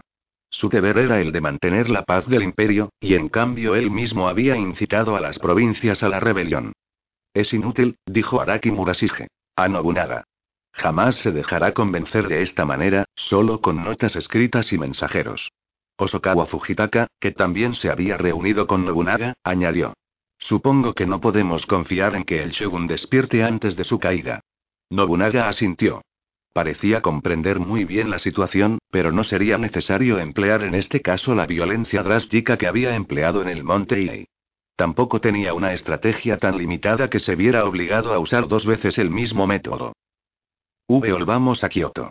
Nobunaga había dado esa orden el día 4 del cuarto mes, pero aquel movimiento de tropas no había parecido más que un ejercicio para impresionar a las masas con el tamaño de su ejército. Mirad eso. exclamó Yoshiaki, jubiloso. No va a hacerles vivaquear durante mucho tiempo. Al igual que la vez anterior, Nobunaga está inquieto por lo que ocurre en Gifu y retira rápidamente sus soldados. Sin embargo, a medida que le iban llegando informes, el color de su tez empezó a cambiar, pues al mismo tiempo que se felicitaba porque las tropas evitaban entrar en Kioto, el ejército de Oda invadía la capital por la carretera de Osaka. Entonces, sin un solo grito de guerra y más pacíficamente que si hubieran estado haciendo unas maniobras, los soldados rodearon la residencia de Yoshiaki. Estamos cerca del Palacio Imperial, por lo que tened cuidado de no molestar a su Majestad, ordenó Nobunaga. Bastará con censurar los delitos de este impúdico shogun. No hubo intercambio de disparos y ni siquiera se oyó la vibración de un solo arco. Era algo extraordinario, mucho más que si se hubiera producido. Una gran conmoción. Yoshiaki interrogó a su principal consejero, Miguchi Yamato. ¿Qué crees que deberíamos hacer, Yamato? ¿Qué se propone hacerme Nobunaga? Estáis lastimosamente desprevenido. A estas alturas, ¿todavía no entendéis lo que piensa Nobunaga? Es evidente que ha venido a atacaros. P, pero, yo soy el Shogun. Vivimos tiempos turbulentos. ¿De qué va a serviros un título? Parece que solo tenéis dos alternativas. O decidís luchar o pedís la paz. Mientras el servidor decía estas palabras, las lágrimas resbalaban por sus mejillas. Junto con Osukawa Fujitaka, aquel hombre honorable no había abandonado a Yoshiaki desde la época de su exilio. En cierta ocasión Yamato había declarado, no me quedo para proteger mi honor ni buscar fama. Tampoco sigo una estrategia para la supervivencia. Sé lo que sucederá mañana, pero por alguna razón no puedo abandonar a este shogun tan necio. Desde luego, sabía que Yoshiaki no merecía salvarse. Sabía que el mundo estaba cambiando, pero había decidido mantenerse en su puesto en el palacio de Mijo. Ya tenía más de 50 años, y era un general que había dejado atrás lo mejor de su vida. ¿Pedir la paz? ¿Hay alguna buena razón por la que yo, el shogun, deba rogar la paz a un hombre como Nobunaga? Estáis tan obsesionado por el título de shogun que vuestra única línea de conducta es la propia destrucción. ¿Crees que no venceremos si presentamos batalla? No hay ningún motivo para pensar en la posibilidad de la victoria. Sería absolutamente risible que defendierais este lugar creyendo que vais a ganar. En ese caso, ¿por, por qué tú y los demás generales estáis vestidos con vuestras armaduras de un modo tan ostentoso? Creemos que por lo menos sería una bella manera de morir. Aun cuando la situación sea desesperada, resistir aquí por última vez será una manera apropiada de poner fin a 14 generaciones de shogunes. Al fin y al cabo, ese es el deber de un samurái. En realidad, no es más que arreglar las flores en un funeral. Espera. No ataquéis todavía. Bajad las armas. Yoshiaki fue a otro lugar del palacio y consultó con Ino y Takaoka, dos cortesanos con quienes tenía relaciones amistosas. Pasado el mediodía, Iño hizo salir del palacio en secreto a un mensajero. Posteriormente llegó el gobernador de Kioto, que estaba al lado de Oda, y, hacia el anochecer, se presentó Oda Nobuhiro como enviado formal de Nobunaga. De ahora en adelante, observaré minuciosamente cada uno de los artículos, aseguró Yoshiaki al enviado. Con una expresión de amargura en su semblante, Yoshiaki prometió lo que no sentía. Aquel día suplicó la paz. Los soldados de Nobunaga se retiraron y regresaron pacíficamente a Gifu. Sin embargo, solo cien días después el ejército de Nobunaga volvió a rodear el palacio de Mijo, y lo hizo, naturalmente, porque Yoshiaki había vuelto a hacer de las suyas tras la primera paz. El gran tejado del templo Myokaku en Mijo fue azotado violentamente por las lluvias del séptimo mes. El templo servía como cuartel general de Nobunaga. Desde el momento en que su flota empezó a cruzar el lago Biwa se desencadenaron tremendos temporales de lluvia y viento, pero esto no había hecho más que aumentar la determinación de sus tropas. Empapados por la lluvia y cubiertos de barro, los soldados habían rodeado el palacio del shogun y estaban aprestados para el ataque, esperando tan solo la orden de hacerlo. Nadie sabía si Yoshiaki sería ejecutado o hecho prisionero, pero el destino de aquel hombre estaba por entero en manos de Nobunaga, cuyas tropas tenían la sensación de contemplar la jaula de un fiero y noble animal al que estaban a punto de matar. El viento hacía fluctuar las voces de Nobunaga y de Yoshi. ¿Qué vais a hacer? le preguntó Hideyoshi. En estas circunstancias no hay ninguna alternativa, respondió con firmeza Nobunaga. Esta vez no voy a perdonarle. Pero es él, no insistas en lo que es evidente. ¿No hay ningún margen para un poco más de reflexión? Ninguno. Absolutamente ninguno. La sala del templo estaba en penumbra a causa de la lluvia que oscurecía el exterior. La combinación del prolongado calor del verano y las duraderas lluvias otoñales había dado como resultado un tiempo tan húmedo que incluso el pan de oro que recubría las estatuas de Buda y los dibujos monocromos a tinta que decoraban las puertas correderas parecían mohosos. Cuando os pido un poco de reflexión, no os estoy criticando por ser temerario, dijo Hideyoshi. Pero la instancia que concede la posición de Shogun es la corte imperial, por lo que no podemos tratar el asunto a la ligera. y las fuerzas contrarias a Nobunaga tendrán una excusa para clamar justicia contra el hombre que mató a su señor legítimo, el shogun. Supongo que tienes razón, dijo Nobunaga. Afortunadamente, Yoshiaki es tan débil que, aun cuando esté atrapado, ni se suicidará ni saldrá a luchar. Se limitará a atrancar las puertas de su palacio y confiar en que el agua del foso siga subiendo gracias a estas lluvias interminables. ¿Cuál es entonces tu plan? Le preguntó Nobunaga. Que abramos adrede una parte del cerco a fin de que el shogun tenga la posibilidad de huir. ¿Y no será un fastidio en el futuro? Podrían utilizarle para reforzar las ambiciones de alguna otra provincia. No, dijo Hideyoshi. Creo que el carácter de Yoshiaki ha ido disgustando gradualmente a todo el mundo.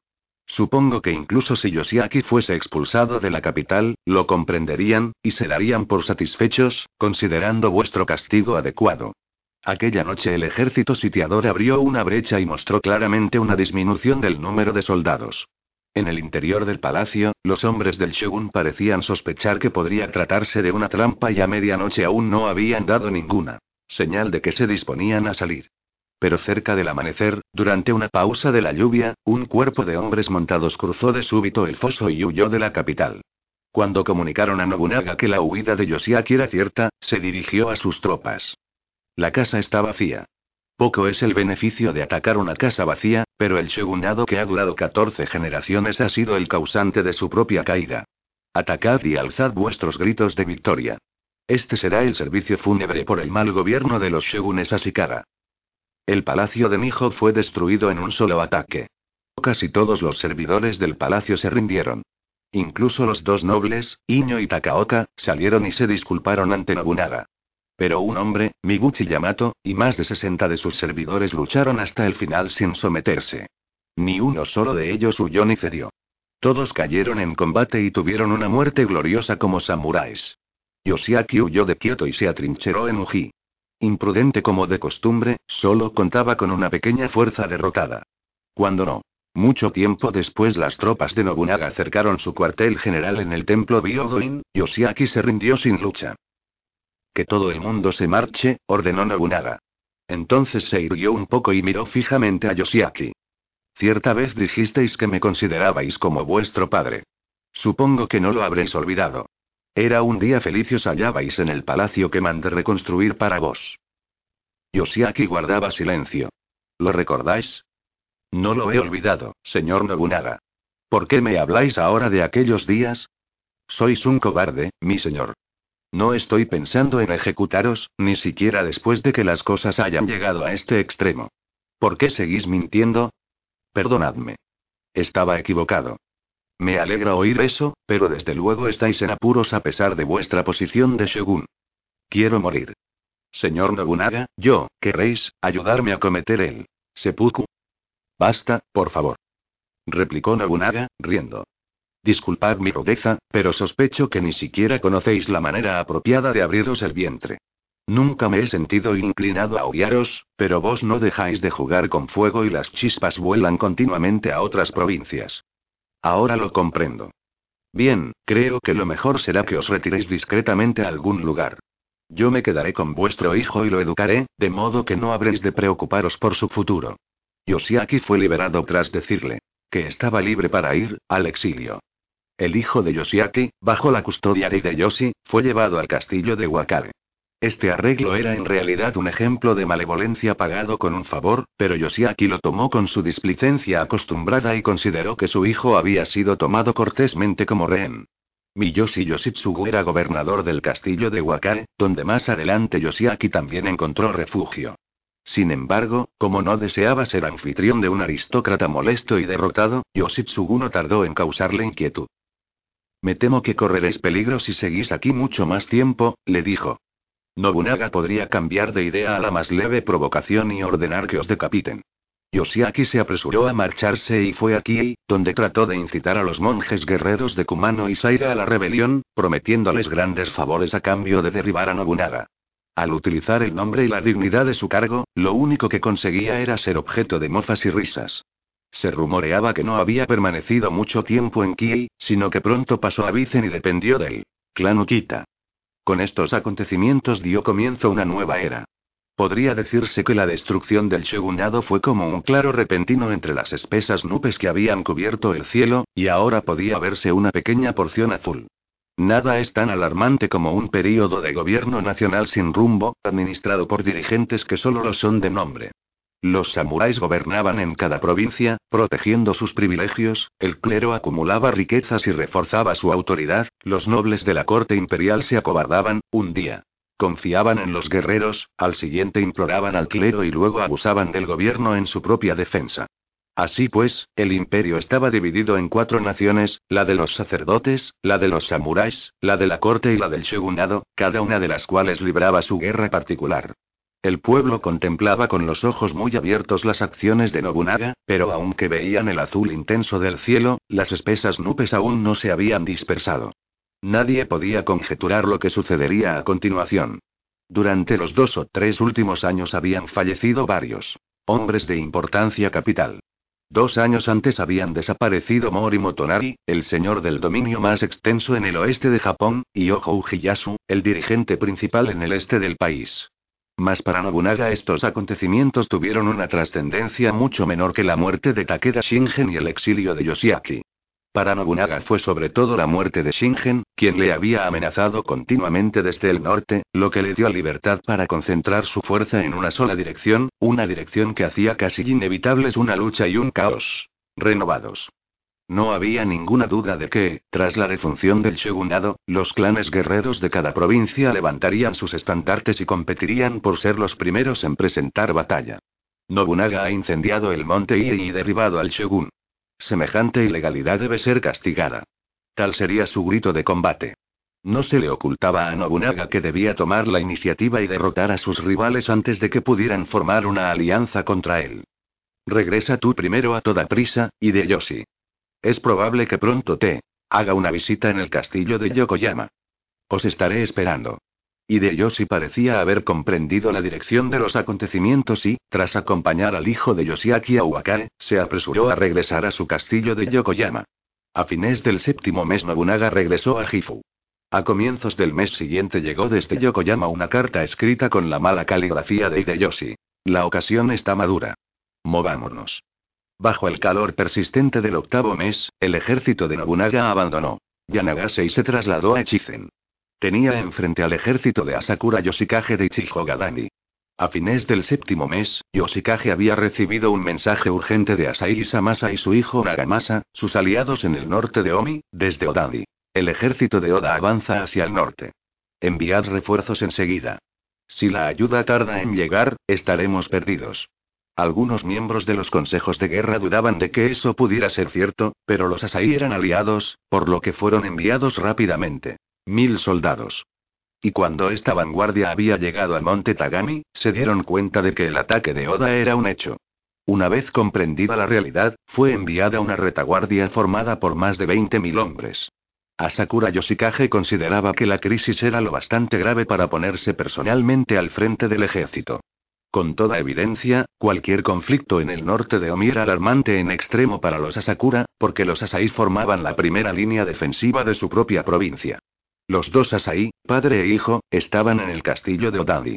A unas tres leguas de distancia se alzaba el castillo de Yokoyama, en el que Hideyoshi se había atrincherado, vigilando desde allí a los Asai como un halcón de Nobunaga.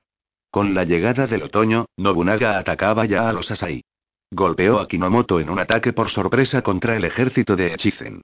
Las tropas de Oda cortaron más de 2.800 cabezas. Cayeron sobre el enemigo, que huía de Yanagase, y tiñeron de sangre la hierba seca de comienzos del otoño. Los guerreros de Echizen lamentaron la debilidad de su ejército, pero los impetuosos generales y valientes guerreros que volvieron a la lucha cayeron en combate.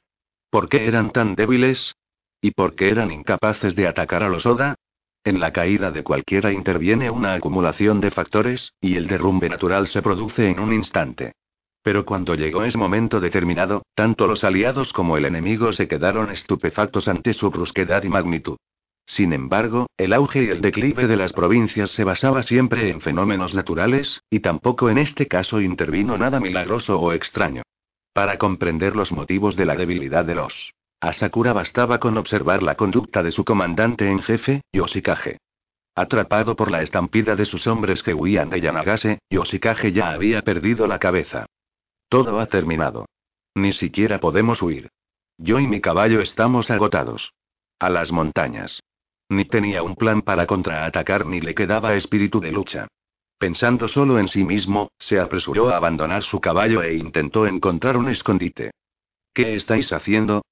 Le reconvino con lágrimas en los ojos su servidor principal, Takuma Mimasaka, el cual le agarró por la faja, le obligó a montar de nuevo y dio una palmada al caballo para que partiera en dirección a Echizen. Entonces Takuma se mantuvo firme en su posición a fin de dar tiempo a su señor para huir y, al frente de un millar de soldados, luchó contra el ejército de Oda todo lo que pudo. Ni qué decir tiene, Takuma y todos sus hombres murieron, sufriendo una desdichada y completa aniquilación. Mientras unos servidores tan leales se sacrificaban, Yoshikage se encerró en su castillo principal de Ichijogadani, pero ni siquiera fue capaz de organizar una defensa tenaz de la tierra de sus antepasados. Poco después de haber regresado al castillo, cogió a su esposa y sus hijos y huyó a un templo en el distrito de Ono. Su razonamiento fue que, de haberse quedado en el castillo, las cosas habrían sido todavía peores y no habría tenido ninguna ruta de escape. Ante un señor que demostraba tal falta de resolución, todos sus generales y soldados desertaron. En pleno otoño Nobunaga regresó a su campamento en el monte Toragoce, desde donde ya había rodeado Odadi. Desde el día de su llegada mostró una tranquilidad extraordinaria, como si solo estuviera esperando la caída del castillo. Tras el precipitado derrumbe de Echizen, había regresado de inmediato cuando aún ardían los rescoldos de Ichijogadani. Entonces dio órdenes a sus hombres. Amaenami Yoshitsugu, el general que había entregado Echizen, le destinó al castillo de Toyohara. De manera similar, Asakura Kageaki recibió el encargo de defender el castillo de Ino, y toda Yarokuro el de Fuchu. De este modo Nobunaga empleaba a un gran número de servidores de Asakura que estaban familiarizados con las condiciones de la provincia. Finalmente, pidió a Kechi Mitsuide que los supervisara. Sin duda no había nadie mejor preparado para esa responsabilidad que Mitsuide, el cual durante su inestable época de hombre errante fue servidor del clan Asakura y vivió en la ciudad fortificada de Ichijogadani, donde tuvo que soportar las frías miradas de sus colegas. Ahora, en una situación completamente invertida, vigilaba a sus antiguos señores. Un orgullo considerable y un torrente de otras emociones debieron de inundar el pecho de Mitsuide. Además, la inteligencia y la capacidad de Mitsuide habían sido reconocidas en diversas ocasiones, y en aquellos momentos era uno de los servidores favoritos de Nobunaga. Las dotes de observación de Mitsuide eran superiores a las de la mayoría, y al cabo de varios años de batallas y servicio cotidiano, comprendía muy bien el carácter de Nobunaga.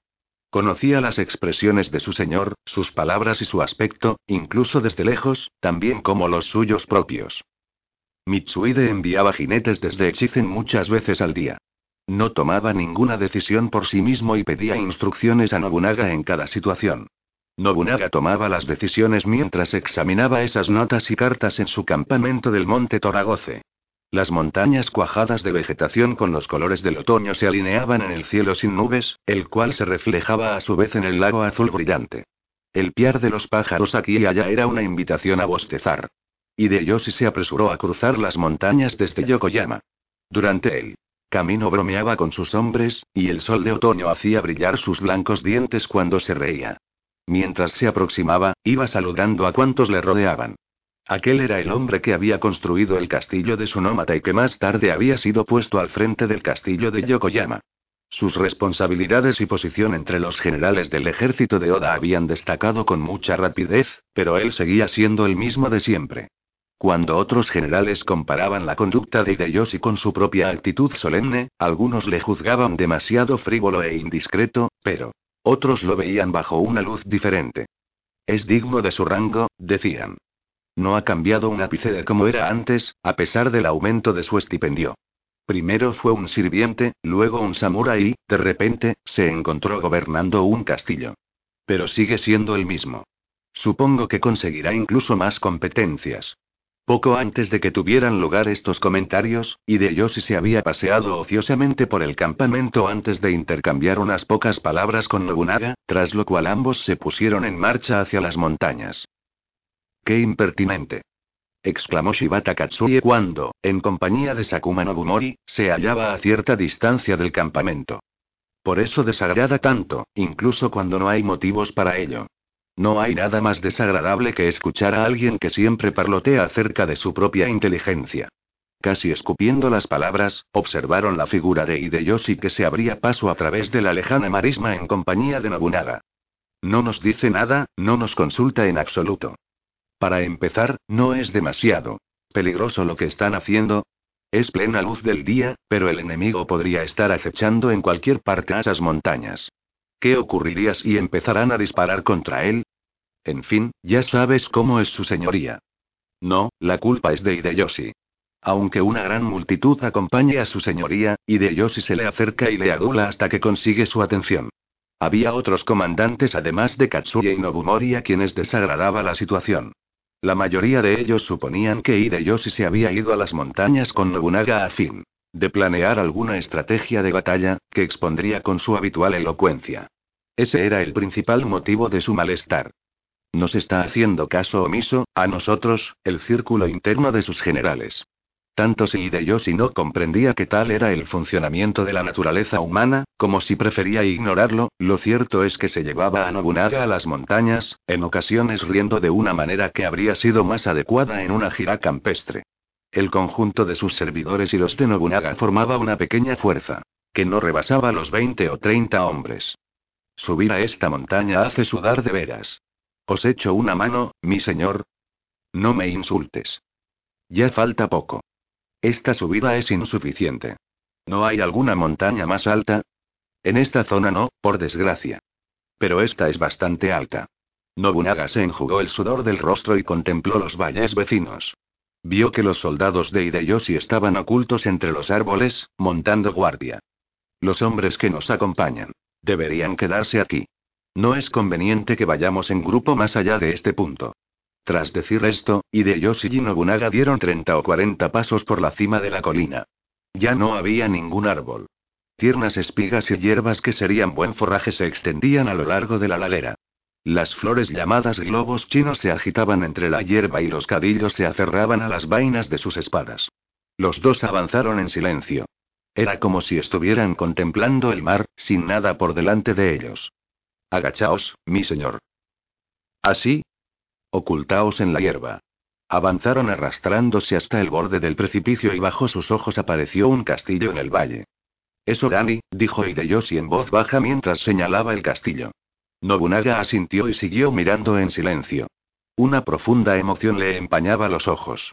No se trataba tan solo de que estaba contemplando el castillo principal del enemigo, sino que en el interior de aquella fortaleza, ahora asediada por su ejército, vivía su hermana menor, Oichi, que ya había tenido cuatro hijos desde que se casara. Con el señor del castillo. Señor y servidor se sentaron. Las flores y las espigas de las hierbas otoñales les llegaban a los hombros. Nobunaga miraba sin parpadear el castillo a sus pies. Entonces se volvió hacia Hideyoshi. Me atrevería a decir que mi hermana está enfadada conmigo. Fui yo quien la casó con el clan Asai sin permitirle siquiera decir lo que pensaba. Se le dijo que debía sacrificarse por el bien del clan, y que el enlace era necesario para proteger la provincia. Es como si viera ahora mismo esa escena, Hideyoshi. También yo la recuerdo bien. Tenía una enorme cantidad de equipaje y un hermoso palanquín, y estaba rodeada de ayudantes y caballos decorados. El día que partió para casarse al norte del lago Biwa fue un acontecimiento espléndido. Oichi solo era una inocente muchacha de 14 años. Era una novia tan pequeña y bonita. Y de Yoshi. ¿Sí? Lo comprendes, ¿verdad? Lo doloroso que esto es para mí, por esa misma razón también es duro para mí.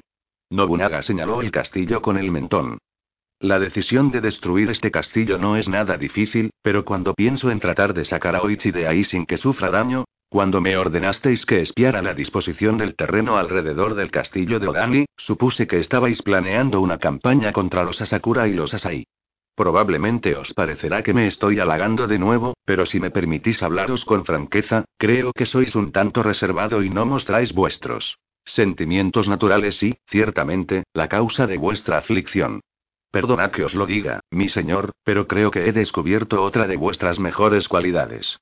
Tú eres el único, dijo Nobunaga, y chasqueó la lengua. Katsuye, Nobumori y los demás me miran como si hubiera perdido el tiempo durante los diez últimos años. Leo en sus caras que no entienden lo más mínimo. Katsuye, sobre todo, parece reírse de mí a mis espaldas. Eso se debe a que todavía no veis claramente la dirección a seguir, mi señor. Mi confusión es inevitable. Si pulverizáramos al enemigo poco a poco, no hay duda de que Asai Nagamasa y su padre se arrojarían a las llamas y arrastrarían con ellos a Oichi. Probablemente sería así. Dices que desde el principio sientes lo mismo que yo, y de Yoshi, pero me escuchas con una serenidad extraordinaria. ¿No tienes algún plan? Lo tengo, en efecto. Entonces, ¿por qué no te das prisa y me tranquilizas? Últimamente me estoy esforzando al máximo para no recomendar nada. ¿Por qué? Porque hay muchos otros oficiales en el cuartel general. ¿Temes los celos de los demás?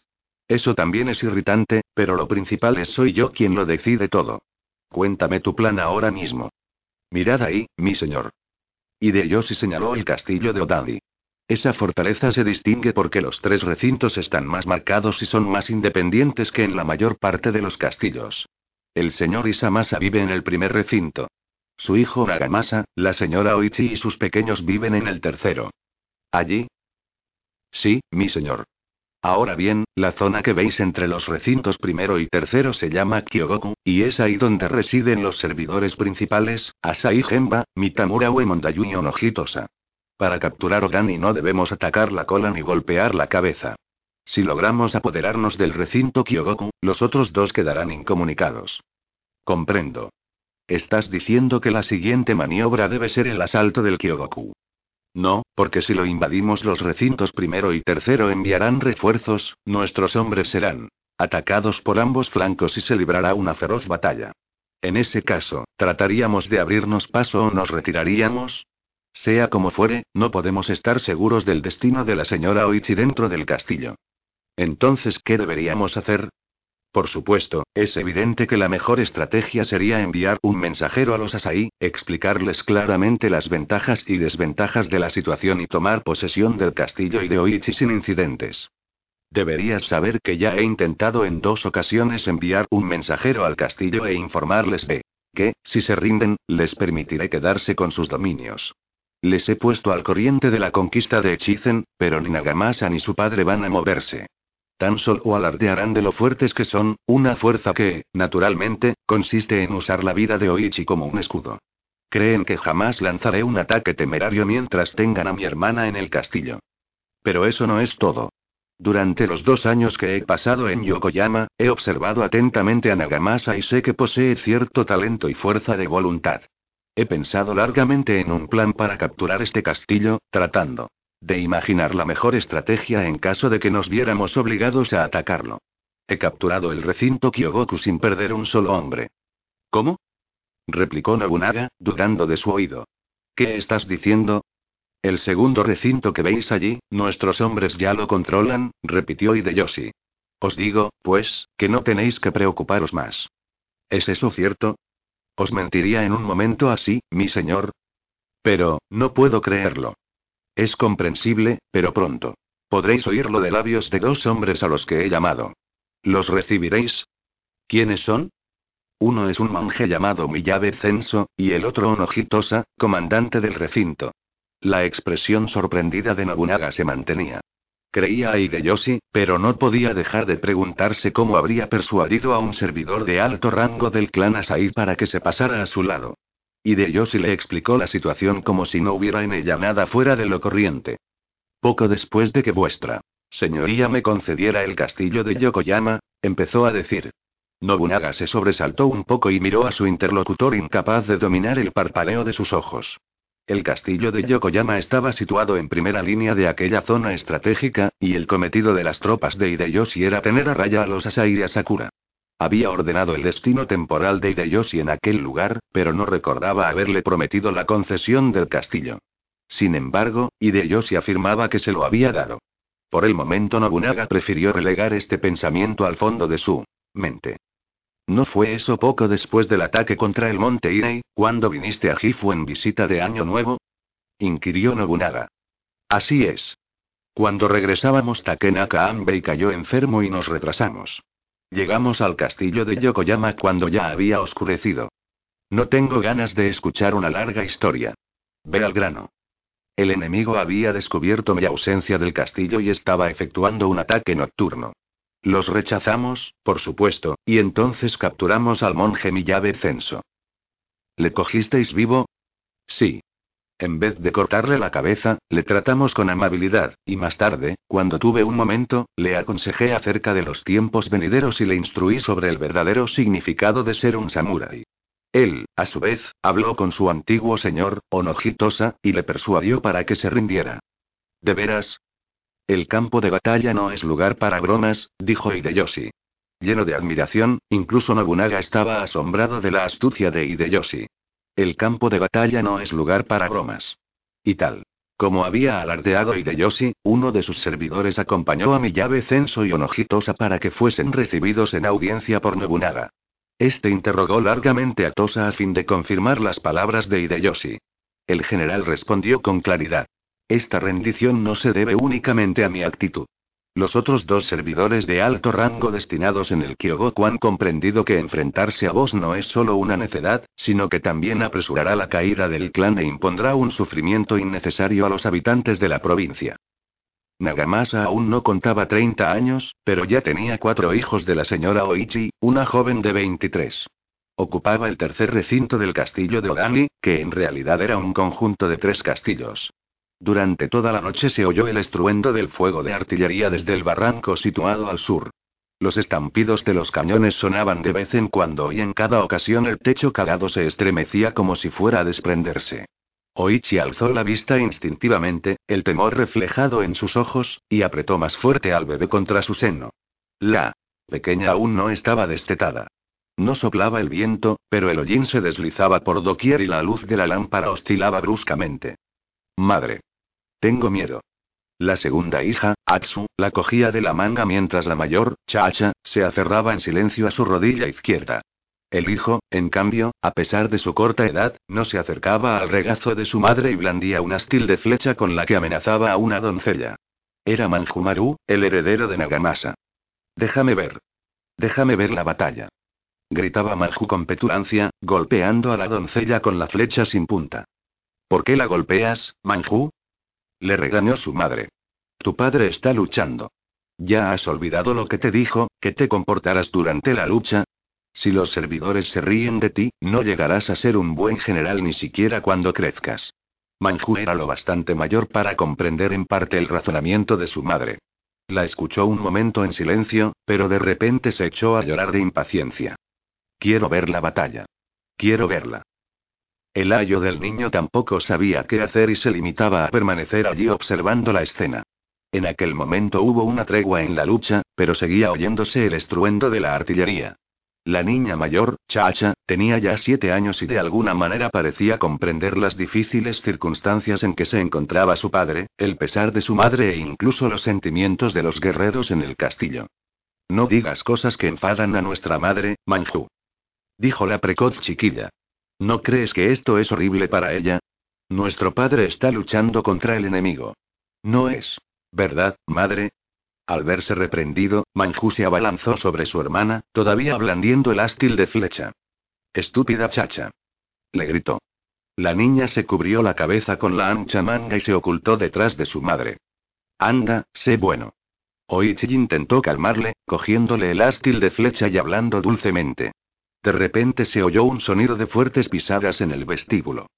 ¿Cómo? ¿A los del Jaez de Oga? No son más que samuráis de poca monta que se han abierto paso desde las regiones remotas y silvestres de Owari. ¿Creéis que voy a rendirme a un hombre como Nobunaga? El clan Asai es de una clase diferente. Asai Nagamasa entró sin anunciarse, seguido por dos o tres generales. Cuando vio que su esposa estaba a salvo en aquella sala cavernosa y mal iluminada, se sintió aliviado. Estoy cansado, dijo, al tiempo que tomaba asiento y se aflojaba los cordones de una sección de su armadura.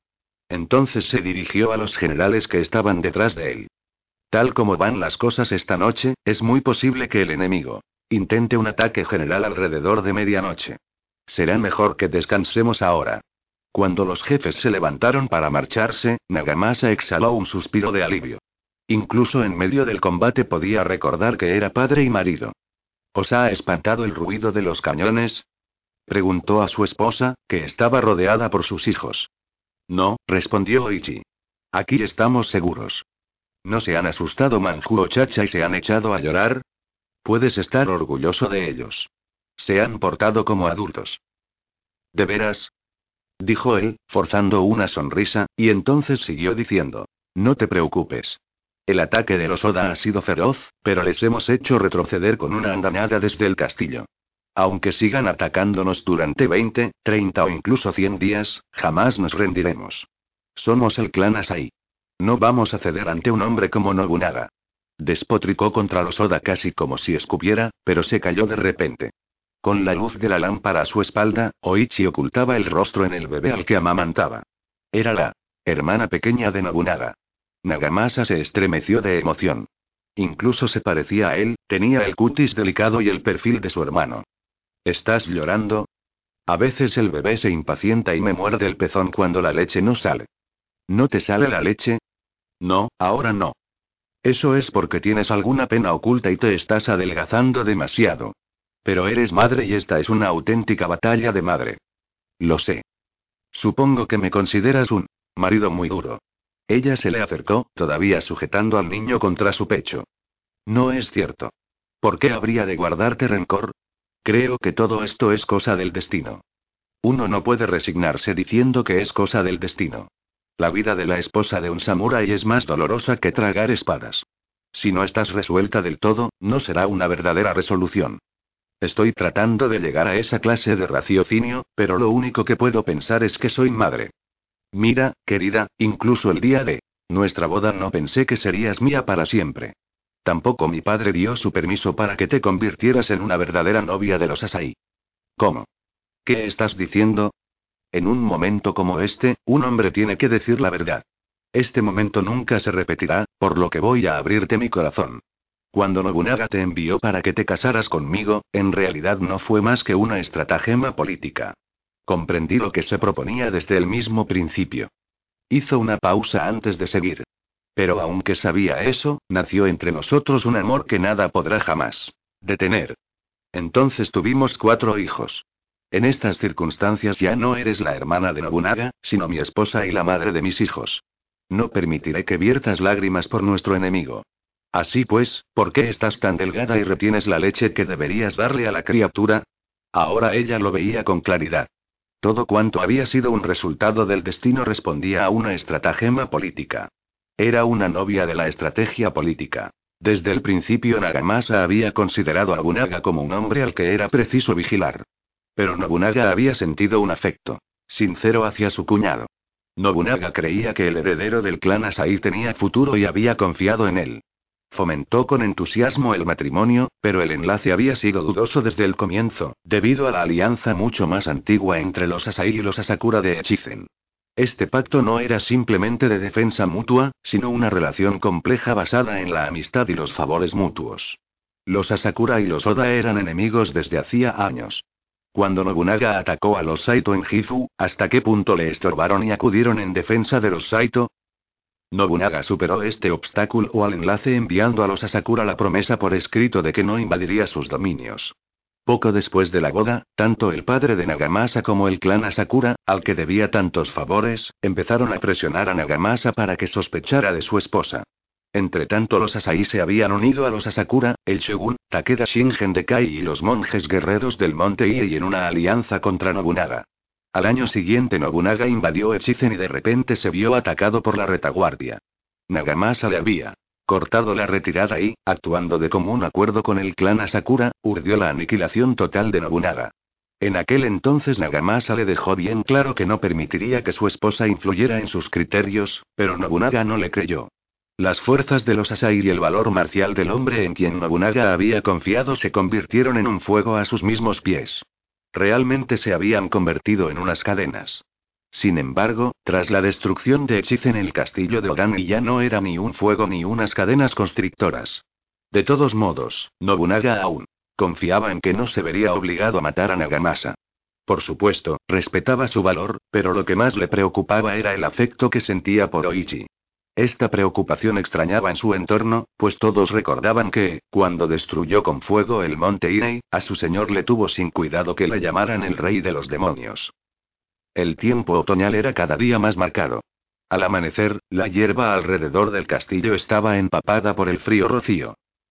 Ha sucedido algo terrible, mi señor. La voz de Fujikake Mekawa reflejaba una turbación desacostumbrada en él. Aquella noche Nagamasa había dormido cerca de la redecilla mosquitera que protegía a su esposa y sus hijos, pero no se había despojado de la armadura.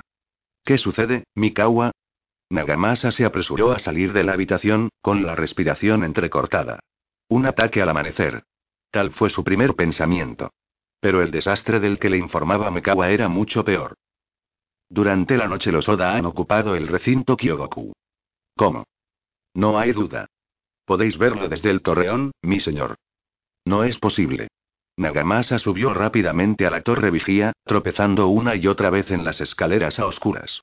Aunque el Kyogoku estaba lejos de la torre vigía, el recinto parecía extenderse debajo de él. Allí, ondeando en lo alto del castillo, a lo lejos, había gran número de estandartes, pero ninguno de ellos pertenecía a los Asai. Uno de los estandartes de mando, brillante y orgulloso, agitado por el viento, evidenciaba claramente la presencia de Hideyoshi. Hemos sido traicionados. Muy bien. Van a ver, sí, van a verlo Nobunaga y todos los samuráis de este país. Forzó una sonrisa. Van a ver cómo muere Asai Nagamasa. Nagamasa bajó las oscuras escaleras de la torre vigía. Para los servidores que le seguían, era como acompañar a su señor a una gran profundidad bajo tierra. ¿Qué, qué sucede? Preguntó quejumbroso uno de los generales a mitad de la escalera. Onojitosa, Asai Genba y Mitamura Uemon se han pasado al enemigo, respondió un general. A pesar de que eran servidores de alto rango, han traicionado la confianza depositada en ellos cuando se les puso al frente del Kyogoku, dijo amargamente otro hombre. Son inhumanos. Nagamasa se volvió hacia ellos. Basta de quejas. Les ordenó. Estaban en la sala al pie de las escaleras, amplia y con el suelo de madera, iluminada por una luz débil. La sala fortificada parecía una enorme jaula o celda fortificada. Habían llevado allí a muchos de los heridos, y yacían sobre esteras de paja, lamentándose. Cuando Nagamasa pasó entre ellos, incluso los samuráis que estaban tendidos se esforzaron por arrodillarse. No los dejaré morir en vano. Dijo Nagamasa con lágrimas en los ojos. No los dejaré morir en vano. Sin embargo, se volvió de nuevo hacia sus generales y les prohibió tajantemente que se quejaran. Insultar a los demás no sirve de nada. Cada uno de vosotros debe elegir su línea de conducta, o se rinde al enemigo o muere conmigo. Ambos bandos tienen un deber moral. Nobunaga lucha para reconstruir la nación, yo lo hago en nombre del honor de la clase samurai. Si creéis que haréis mejor en someteros a Nobunaga, entonces id con él. Podéis estar seguros de que no os detendré. Dicho esto, salió a supervisar las defensas del castillo, pero apenas había recorrido cien pasos cuando le informaron de algo mucho más grave que la pérdida del Kyogoku. Mi señor. Mi señor. Una noticia terrible. Uno de sus oficiales, empapado en sangre, corrió hacia él y cayó de rodillas. ¿Qué es, Kyutaro? Nagamasa tuvo enseguida la premonición de que estaba ocurriendo algo muy grave. Uakui no era un samurái destinado al tercer recinto, sino que era un servidor del padre de Nagamasa. Vuestro reverenciado padre, el señor Isamasa, acaba de cometer el seppuku. Me he abierto paso entre el enemigo para traeros esto. Jadeando, el servidor depositó en manos de Nagamasa el moño de Isamasa y el kimono de seda en el que estaba envuelto. ¿Cómo? ¿El primer recinto también ha caído? Poco antes del alba, un cuerpo de soldados avanzó por el camino secreto desde el Kyogoku hasta la puerta del castillo, haciendo ondear el estandarte de Onoji y diciendo que éste necesitaba ver con urgencia al señor Isamasa. Los guardianes creyeron que Onoji encabezaba a sus hombres y abrieron la puerta del castillo. Entonces una gran fuerza de soldados entró precipitadamente y avanzó hasta la ciudadela interior. El enemigo, la mayoría eran servidores del señor Hideyoshi, pero los hombres que les mostraron el camino eran sin duda los servidores de Onoji, ese traidor. ¿Y mi padre? Luchó con denuedo hasta el final. Él mismo prendió fuego a la ciudadela interior y luego se suicidó, pero el enemigo extinguió el fuego y ocupó el castillo. Ah. Por eso no hemos visto llamas ni humo. Si se hubieran alzado llamas del primer recinto, vos habríais enviado refuerzos, o podríais haber incendiado este castillo y cometido suicidio con vuestra esposa e hijos cuando pereciera vuestro padre. Creo que eso es lo que el enemigo temía y ha actuado en consecuencia. De repente los dedos de Kyutaro se crisparon en el suelo. Mi señor, me muero, sin alzar las palmas del suelo, en actitud de reverencia, su cabeza se desplomó. Había librado y ganado una batalla mucho más amarga que la de las armas. Otra alma valiente que desaparece, se lamentó alguien detrás de Nagamasa, y entonces entonó en voz baja una plegaria. El sonido de las cuentas de un rosario rompía el silencio, cuando Nagamasa se volvió, vio que allí estaba. El jefe de los sacerdotes, Yuzan, otro refugiado de la guerra. Me apena saber que el señor Isamasa ha encontrado su fin esta mañana temprano, dijo Yuzan. Tengo algo que pediros, vuestra reverencia, dijo Nagamasa con la voz serena, aunque sin ocultar un tono dolorido. Mi turno será el siguiente. Quisiera reunir a todos mis servidores y celebrar un oficio fúnebre, en la medida de lo posible, mientras estoy con vida. En el valle detrás de Odani hay una piedra conmemorativa en la que está tallado el nombre budista para después de la muerte que vos me pusisteis. ¿Me haréis el favor de traer la piedra al castillo? Soy sacerdote y sin duda el enemigo os dejará pasar. Desde luego. Yuzan se marchó enseguida. Cuando salía, uno de los generales de Nagamasa casi tropezó con él al entrar apresuradamente. Fuanitsuaro ha llegado a las puertas del castillo. ¿Quién es? Un servidor del señor Nobunaga. ¿El enemigo? Dijo despectivamente Nagamasa. Échale. No tengo nada que discutir con los servidores de Nobunaga. Si no quiere irse, arrojadle unas cuantas piedras desde el portal del castillo. El samurái obedeció la orden de Nagamasa y se alejó de inmediato, pero pronto llegó otro de los jefes militares. El mensajero del enemigo continúa ante el portal del castillo. No está dispuesto a marcharse al margen de lo que le digamos. Replica que una guerra es una guerra y las negociaciones son negociaciones, y nos pregunta por qué no mostramos la etiqueta apropiada hacia él como representante de su provincia. Nagamasa no hizo caso de estas quejas y entonces reprendió al hombre. Que las había repetido. ¿Por qué me explicas las protestas de un hombre a quien te he dicho que echaras? En aquel momento se aproximó otro general. Mi señor, las reglas de la guerra exigen que le veáis, aunque solo sea un momento. No quisiera que llegue a decirse de vos que estabais aturdido hasta el punto de perder la compostura y negaros a conceder una audiencia a un enviado del enemigo. Está bien, que entre. Por lo menos le veré. Allí, añadió, señalando la sala de guardia. Más de la mitad de los soldados en el castillo de Asai confiaban en que la paz entraría por aquella puerta. No es que carecieran de admiración o entrega hacia Nagamasa, pero el deber que éste predicaba y las razones de aquella guerra se entrelazaban con la relación que tenían con Echizen y su resentimiento por las ambiciones y los logros de Nobunaga. Los soldados comprendían muy bien este contraste. Y eso no era todo. Aunque el castillo de Odani había resistido tenazmente hasta entonces, tanto el primero como el segundo recintos ya habían caído. ¿Qué posibilidad de victoria tenían, atrincherados en un castillo aislado? Así pues, la llegada del enviado de Oda fue como el cielo azul claro que habían aguardado. Fua entró en el castillo, fue a la sala donde Nagamasa le esperaba y se arrodilló ante él. Los hombres que le rodeaban dirigían miradas hostiles a Fua. Tenían el cabello revuelto y presentaban heridas en manos y cabezas. Fua, de rodillas, habló con tal suavidad que uno podría haber dudado de que fuese un general. Tengo el honor de ser el enviado del señor Nobunaga. Las salutaciones formales no son necesarias en el campo de batalla, dijo perentoriamente Nagamasa. Vayamos al grano. El señor Nobunaga admira vuestra lealtad al clan Asakura, pero hoy los Asakura ya han caído y su aliado, el Shogun, está en el exilio. Tanto favores como motivos de rencor pertenecen al pasado. Así pues, ¿por qué han de luchar los clanes Oda y Asai?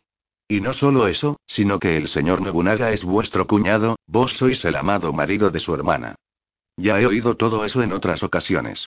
Si me estáis pidiendo un tratado de paz, me niego rotundamente. Por muy persuasivo que seáis, no lograréis nada. Con el debido respeto, no podéis hacer otra cosa más que capitular. Vuestra conducta ha sido hasta ahora ejemplar. ¿Por qué no entregáis el castillo como un hombre y trabajáis por el futuro del clan? Si accedéis, el señor Nobunaga está dispuesto a daros toda la provincia de Yamato. Nagamasa soltó una risa desdeñosa y esperó hasta que el enviado terminó de hablar. Por favor, decidle al señor Nobunaga que esas palabras tan inteligentes no van a engañarme. ¿Quién? Realmente le preocupa es su hermana, no yo. Ese es un punto de vista cínico. Decid lo que queráis, dijo entre dientes, pero volved e informadle de que no pienso salvarme gracias a mi esposa. Y será mejor que se persuada de que Oichi es mi esposa y ya no es su hermana. Entiendo entonces que os proponéis compartir el destino de este castillo, pase lo que pase. Estoy resuelto a ello no solo por mí, sino también por mi esposa. En tal caso no hay nada más que decir. La entrevista finalizó y Fua regresó directamente al campamento de Nobunaga. Entonces la desesperanza, o más exactamente el vacío, llenó de tristeza el castillo. Los soldados que habían esperado la paz traída por el mensajero de Oda solo pudieron suponer que las conversaciones se habían roto. Ahora estaban abiertamente abatidos, pues habían tenido la breve esperanza de que salvarían sus vidas.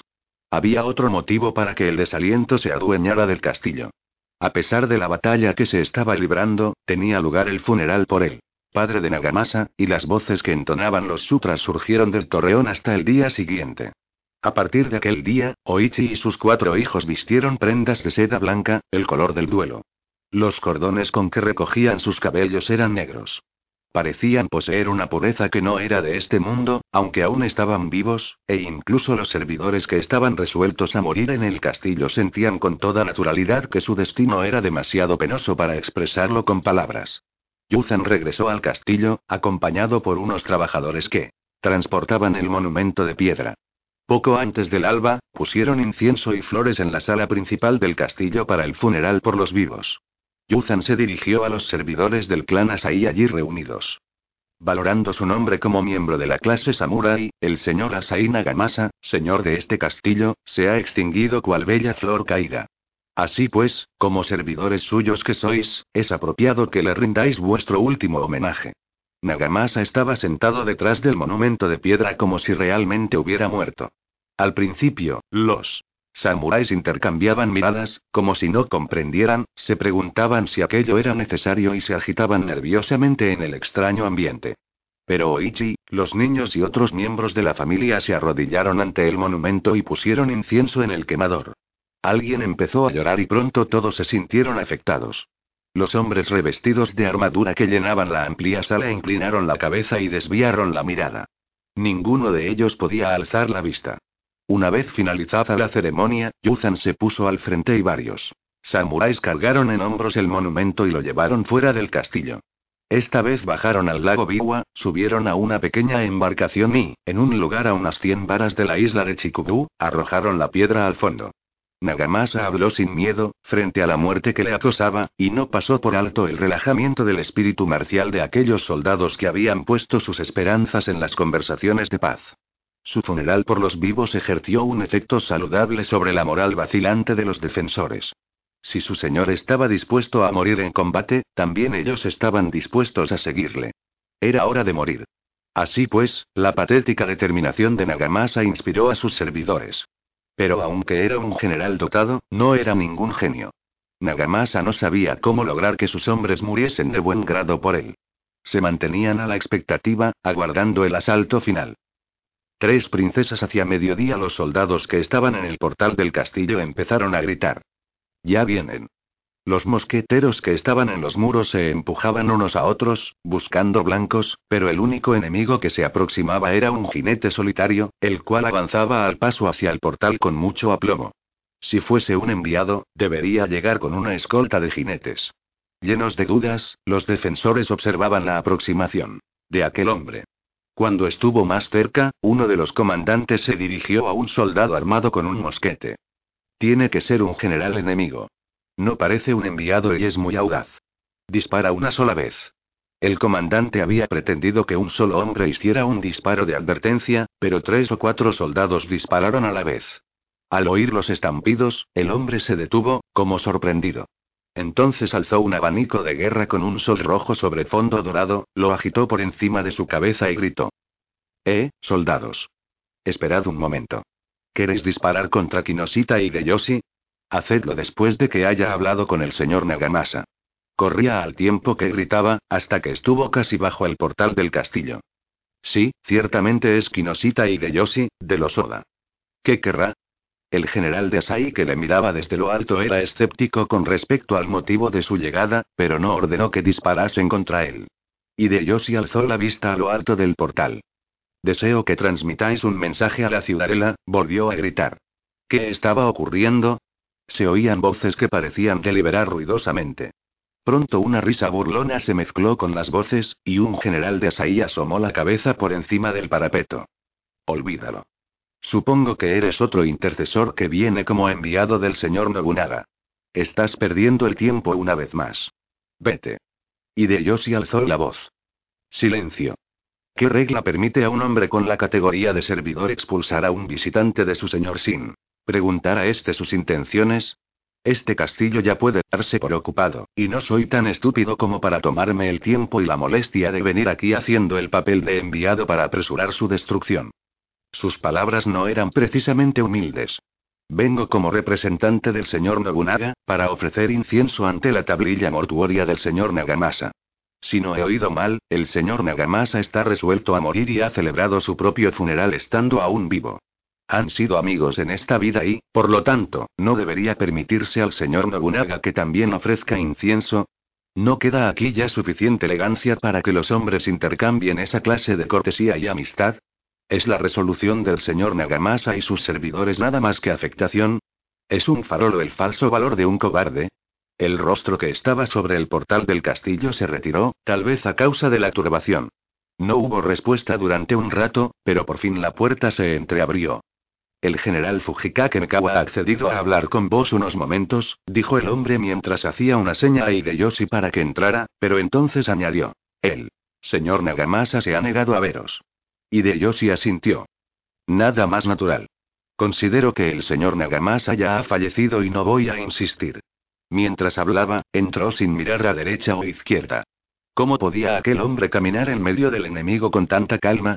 Y de Yoshi recorrió el largo camino en pendiente desde el primer portal al central, sin prestar la menor atención al hombre que le guiaba. Al llegar a la entrada de la ciudadela, Mikawa salió a recibirle. ¿Cuánto tiempo sin vernos? dijo. Y de como si no fuera más que un saludo normal. Se habían visto en otra ocasión, y Mikawa le devolvió el saludo con una sonrisa. Sí, desde luego ha pasado mucho tiempo. Encontraros en estas circunstancias es muy inesperado, señor Hideyoshi. Todos los hombres del castillo tenían los ojos inyectados en sangre, pero a juzgar por su expresión, el viejo general no se sentía acosado. No os había visto desde el día de la boda de la señora Oichi, general Mikawa, ¿no es cierto? Hace mucho tiempo. En efecto. Aquel fue un día espléndido para nuestros dos clanes. Es difícil saber lo que nos reserva el destino, pero cuando uno contempla los disturbios y cataclismos del pasado, ni siquiera esta situación es tan insólita. Bueno, entrad. No puedo daros una gran recepción, pero sí ofreceros por lo menos un cuenco de té. Mikawa le condujo a una casa de té. Mirando la espalda del viejo y canoso general, Hideyoshi tuvo la certeza de que ya había trascendido la vida y la muerte. La casa de té era pequeña y retirada, en el extremo de un sendero bordeado de árboles. Hideyoshi tomó asiento y tuvo la sensación de hallarse en un mundo completamente distinto. En el silencio de la casa de té anfitrión e invitado se purificaron temporalmente de la crueldad del mundo exterior. El otoño tocaba a su fin. Las hojas de los árboles movían ligeramente, pero no había ni una mota de polvo sobre el suelo de madera pulimentada. Tengo entendido que los servidores del señor Nobunaga han empezado recientemente a practicar el arte del té. Mientras conversaba en tono amigable, Mikawa alzó el cucharón hacia la tetera de hierro. Hideyoshi reparó en la corrección del hombre y se apresuró a disculparse. El señor Nobunaga y sus servidores están bien versados en la ceremonia del té, pero yo soy un zoquete por naturaleza y ni siquiera conozco lo más esencial. Solo me gusta el sabor. Mikawa dejó el cuenco en el suelo y agitó el té con el removedor. Sus elegantes movimientos eran casi de naturaleza femenina. Las manos y el cuerpo constreñidos por la armadura no parecían en absoluto entorpecidos. En Aquella habitación sin más mobiliario que un cuenco de té y una sencilla tetera, la vistosidad de la armadura del viejo general parecía fuera de lugar. Y de Yoshi pensó que aquel era un buen hombre, y absorbió su carácter más que su té. Pero ¿cómo sacaría a Oichi del castillo? La aflicción de Nobunaga era la suya propia. Puesto que su plan había sido empleado hasta entonces, también se sentía responsable de la resolución de aquel problema. El castillo caería probablemente en el momento que quisieran, pero ahora era necesario evitar una chapuza y no tener que buscar la gema entre las cenizas. Además, Nagamasa había hecho saber a ambos bandos que estaba decidido a morir y que su esposa pensaba lo mismo. La esperanza imposible de Nobunaga era la de ganar la batalla y recuperar a Oichi sana y salva. Os ruego que no os preocupéis por las formalidades, le dijo Mekawa, arrodillado ante el hoyo del hogar y ofreciéndole el cuenco de té. Y de Yoshi, sentado con las piernas cruzadas al estilo guerrero, recibió desmañadamente el té y lo apuró en tres tragos. Ah, qué bueno. No creía que el té pudiera saber tan bien. Y no estoy tratando de halagaros.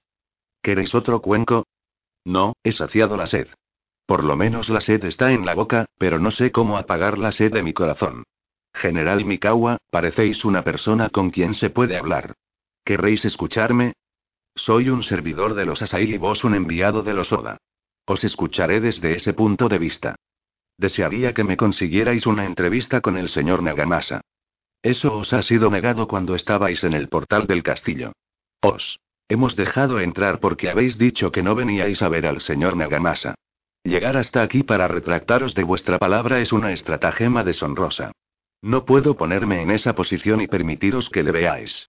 No, no. No me refiero a entrevistarme con el señor Nagamasa vivo. Como representante de Nobunaga, quisiera saludar al alma del señor Nagamasa. Dejad de jugar con las palabras. Aunque le transmitiera vuestras intenciones, no hay razón alguna para pensar que el señor Nagamasa accederá. A veros. Había esperado participar en la etiqueta guerrera más elevada compartiendo un cuenco de té con vos. Si os queda algo de vergüenza, marchaos ahora cuando todavía no os habéis deshonrado. No te muevas. Niégate a marcharte y de Yoshi había resuelto quedarse donde estaba hasta lograr su objetivo. Era evidente que las meras palabras no serían una estrategia útil con aquel viejo y aguerrido general. Bueno, voy a acompañaros a la salida, le dijo Mekawa. Y miró ceñudo en la otra dirección y no dijo nada. Entretanto su anfitrión se había servido un cuenco de té. Tras tomarlo con gestos solemnes, guardó los utensilios. Sé que es una petición egoísta, pero os ruego que me permitáis quedarme aquí un poco más, dijo Hideyoshi, sin hacer el menor ademán de levantarse. Su expresión indicaba que probablemente no habrían podido moverle ni siquiera con una palanca. Podéis quedaros aquí todo el tiempo que queráis, pero no os servirá de nada. No necesariamente. Lo que acabo de deciros es irrevocable. ¿Qué vais a hacer aquí? Estoy escuchando el sonido del agua que hierve en la tetera. ¿La tetera? Mikawa se echó a reír. Y habéis dicho que no sabíais nada del camino del té. Es cierto, ni siquiera conozco lo más elemental de la ceremonia, pero en cualquier caso es un sonido agradable. Quizás se deba a que durante esta larga campaña no oigo más que gritos de guerra y relinchos de caballos, pero es agradable en extremo. Permitid que me quede un momento aquí sentado y reflexione. Vuestras meditaciones no os servirán de nada, replicó Mikawa mientras se levantaba. Podéis estar seguro de que no os permitiré entrevistaros con el señor Nagamasa, ni siquiera dar un solo paso más hacia el torreón. El sonido de esta tetera es realmente grato, se limitó a decir Hideyoshi. Se acercó un poco más al hogar y, lleno de admiración, contempló atentamente la tetera de hierro. Lo que de súbito le llamó la atención fue el dibujo en relieve sobre la antigua superficie metálica. Era difícil determinar si se trataba de un hombre o un mono, pero la minúscula criatura, que apoyaba brazos y piernas en las ramas de un árbol, permanecía con insolencia entre el cielo y la tierra. Se parece a mí. Pensó Hideyoshi, incapaz de contener una sonrisa espontánea. De improviso recordó aquella ocasión en que abandonó la mansión de Matsushita Kai y vagó por las montañas y bosques sin nada que comer y sin un techo. Y de Yoshi no sabía si Mikawa estaba fuera, observándole furtivamente, o si se había marchado exasperado, pero en cualquier caso ya no estaba en la casa. De té. Ah, esto es interesante. Sí, es realmente interesante, pensó Yoshi. Parecía como si estuviera hablando con la tetera. Sacudió la cabeza y pensó en su decisión de no moverse pasara lo que pasase. Desde algún lugar del jardín le llegaron las voces inocentes de dos niños que contenían a duras penas la risa. Le estaban mirando a través de los boquetes en la valla que rodeaba la casa de té. Mira cómo se parece a un mono. Sí. Es igualito. ¿De dónde vendrá? Debe de ser el mensajero del dios mono. Y de Yoshi volvió la cabeza y reparó en los niños que se ocultaban tras la valla. Mientras estaba absorto en el dibujo de la tetera, los dos niños le habían estado observando a escondidas. Y de Yoshi se sintió lleno de júbilo. Estaba seguro de que aquellos eran dos de los cuatro hijos de Nagamasa. El chico, Manju, y su hermana mayor, Chacha. Los miró sonriente. Eh. Está sonriendo. El señor Mano ha sonreído. Los dos niños empezaron a intercambiar susurros. Y de Yoshi fingió que les fruncía el ceño, lo cual surtió incluso más efecto que la sonrisa. Al ver que el desconocido con cara de mono se avenía tan rápidamente a participar en sus juegos, Manju y Chacha sacaron la lengua y le hicieron muecas. Y de Yoshi les dirigió una mirada feroz y los dos niños se la devolvieron, tratando de ver quién aguantaba más. Y de Yoshi se echó a reír, admitiendo la derrota. Manju y Chacha se rieron excitados. Y de Yoshi se rascó la cabeza y les hizo un gesto para que se acercaran a jugar otra clase de juego. Su invitación intrigó a los niños, los cuales abrieron sigilosamente la puerta hecha con fragmentos de matorrales. ¿De dónde venís, señor? Y de Yoshi bajó de la terraza y empezó a atarse los cordones de las sandalias de paja. Medio en broma, Manju le hizo cosquillas en la nuca con un tallo de hierba de afilados bordes. Y de Yoshi aguantó la travesura y terminó de atarse los cordones. Pero cuando se levantó y los niños vieron la expresión de su rostro, se asustaron y trataron de huir. Esta reacción cogió por sorpresa a Hideyoshi. En cuanto el chico empezó a correr, le agarró por el cuello del kimono. Al mismo tiempo intentó coger a Chacha con la otra mano, pero la niña gritó a voz en cuello y huyó llorando. Manju estaba tan conmocionado al verse retenido que no emitía un solo gemido. Pero cayó al suelo, miró desde abajo a Hideyoshi al ver el rostro del hombre y todo el cielo invertidos, finalmente gritó. Fujikake Mekawa había dejado a Hideyoshi solo en la casa de té y caminaba por el sendero del jardín. Fue el primero en oír el llanto de Chacha al huir y los gritos de Manju. Alarmado, regresó corriendo para ver qué ocurría. ¿Cómo? Canalla. El general lanzó un grito de horror y se llevó instintivamente la mano a la empuñadura de la espada. Y de en pie y con las piernas a los lados de Manju, ordenó al anciano en voz imperiosa que se detuviera. El momento era difícil. Mikawa estaba a punto de golpear a Hideyoshi con su espada, pero se contuvo amedrentado al ver lo que Hideyoshi estaba dispuesto a hacer, pues tanto la expresión de sus ojos como la espada que sostenía revelaban que sería capaz de degollar a Manju sin la menor vacilación. El anciano general, normalmente sereno, tenía la piel de gallina y el blanco cabello erizado. K, canalla. ¿Qué vas a hacer con el chico? La voz de Mikawa era casi quejumbrosa. Se acercó más, temblando de cólera y arrepentimiento. Cuando los servidores que habían acompañado al general comprendieron lo que estaba sucediendo, gritaron a pleno pulmón, agitando las manos e informando inmediatamente a todo el mundo de la situación. Los guardianes del portal central y la ciudadela interior también habían oído los gritos de Chacha y corrían hacia el lugar de los hechos. Los samuráis formaron un círculo de armaduras alrededor de aquel extraño enemigo que les miraba echando fuego por los ojos mientras mantenía el filo de su espada en la garganta de Manju. Permanecieron a distancia, tal vez asustados por lo que veían en los ojos de Hideyoshi. No sabían qué hacer, aparte de armar un alboroto. General Mikawa. Gritó Hideyoshi. ¿Cuál es vuestra respuesta? Este método es un poco violento, pero no veo de qué otra manera puedo sacar a mi señor del aprieto en que se encuentra. Si no me dais una respuesta, mataré a Manju. Deslizó una mirada feroz a su alrededor y siguió diciendo: General Mikawa, haced que se retiren estos guerreros. Entonces hablaremos. ¿Tanto os cuesta ver lo que debéis hacer? Sois lento de entendederas. Al fin y al cabo, os será difícil matarme y salvar al niño sin que sufra daño. Es exactamente la misma situación que la del señor Nobunaga al tomar este castillo y querer salvar a Oichi. ¿Cómo podríais salvar la vida de Manju? Aunque me disparéis con un mosquete, probablemente esta hoja le cortaría la garganta en ese mismo momento. Durante algún tiempo solo su lengua había estado animada, como un torrente impetuoso. Pero luego los ojos movieron tanto como la lengua y, junto con su elocuencia, todas sus extremidades estaban aguda y constantemente atentas al enemigo que le rodeaba. Nadie era capaz de moverse. Mikawa sentía la inmensidad de su error y parecía todo oídos a lo que Hideyoshi decía. Se había recobrado de su conmoción temporal y volvía a hacer gala de la calma que había mostrado en la casa de té. Por fin pudo moverse e hizo un gesto con la mano a los hombres que rodeaban a Hideyoshi. Apartaos de él. Yo me encargaré de esto. Aunque tenga que ocupar su lugar, el joven señor no debe sufrir ningún daño. Que cada uno vuelva a su puesto. Entonces se volvió a Hideyoshi y le dijo: La multitud se ha dispersado, como deseabais. ¿Me hacéis ahora, eh? ¿Favor de entregarme al joven Mahú? De ninguna manera. Hideyoshi sacudió vigorosamente la cabeza, pero entonces cambió el tono de su voz. Devolveré al joven señor, pero quiero entregárselo al señor Nagamasa en persona. ¿Me haréis el favor de conseguirme una audiencia con el señor Nagamasa y la señora Oichi? Nagamasa había estado entre la multitud que se había dispersado poco antes. Cuando oyó a Hideyoshi, perdió el dominio de sí mismo. Abrumado por el amor hacia su hijo, se adelantó gritando insultos a Hideyoshi. ¿Qué clase de juego sucio es este? Tener en vuestras manos el destino de un niño inocente solo para poder hablar. Si sois realmente el general Kinosita y de Oda, deberíais avergonzaros de una maquinación tan siniestra. Muy bien. Si me entregáis a Mahou, hablaremos. Ah. ¿Estáis aquí, señor Nagamasa? Dijo Hideyoshi, inclinándose cortésmente a pesar de la expresión de aquel hombre. Pero seguía con una pierna a cada lado de Mahou y mantenía la punta de su espada en la garganta del niño. Fujikake Mekawa se dirigió a él con voz trébula. Señor Hideyoshi. Soltadle, por favor. No basta con la palabra de su señoría.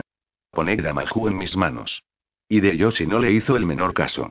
Miró fijamente el rostro pálido y los ojos de Nagamasa, rebosantes de desesperación, y finalmente exhaló un profundo suspiro.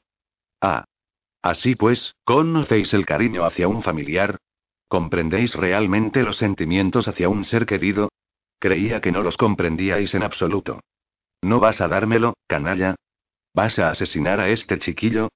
No tengo la menor intención de hacer eso. Pero vos, que sois padre, no tenéis el menor respeto por los afectos familiares. No digas necedades. ¿No ama todo padre a sus hijos? Eso es cierto, incluso los pájaros y las bestias, con vino y de Yoshi. Y, por ello supongo que no consideráis ridículo y necio el hecho de que el señor Nobunaga, debido a su deseo de salvar a Oichi, no puede destruir este castillo. ¿Y qué decir de vos? Al fin y al cabo sois el marido de Oichi. ¿No os estáis aprovechando de la debilidad del señor Nobunaga al someter las vidas de una madre y sus hijos al destino de vuestro castillo? Eso es exactamente lo mismo que lo que estoy haciendo ahora, al sujetar al pequeño Manju y ponerle mi espada en la garganta a fin de poder hablar con vos. Antes de tachar mi método de cobarde, os ruego que consideréis si vuestra propia estrategia no es igualmente cobarde y cruel. Mientras hablaba, Hideyoshi levantó a Manju y le sostuvo en brazos. Al ver el alivio que se extendía por el semblante de Nagamasa, avanzó bruscamente hacia él, depositó a Manju en sus brazos y se postró a sus pies. Os ruego fervientemente que me perdonéis por este acto violento y brutal. En ningún momento me había propuesto actuar así, y lo he hecho, ante todo, con la intención de aliviar en lo posible la ingrata situación en que se encuentra el señor Nobunaga. Pero también he considerado lamentable que vos, un samurái que ha mostrado una resolución tan admirable hasta el final, sea considerado en el futuro como un hombre que perdió el dominio de sí mismo en sus últimos momentos. No os equivoquéis, mi señor. He hecho esto en parte por vuestro propio bien. Os ruego que me concedáis la libertad de Oichi y sus hijos.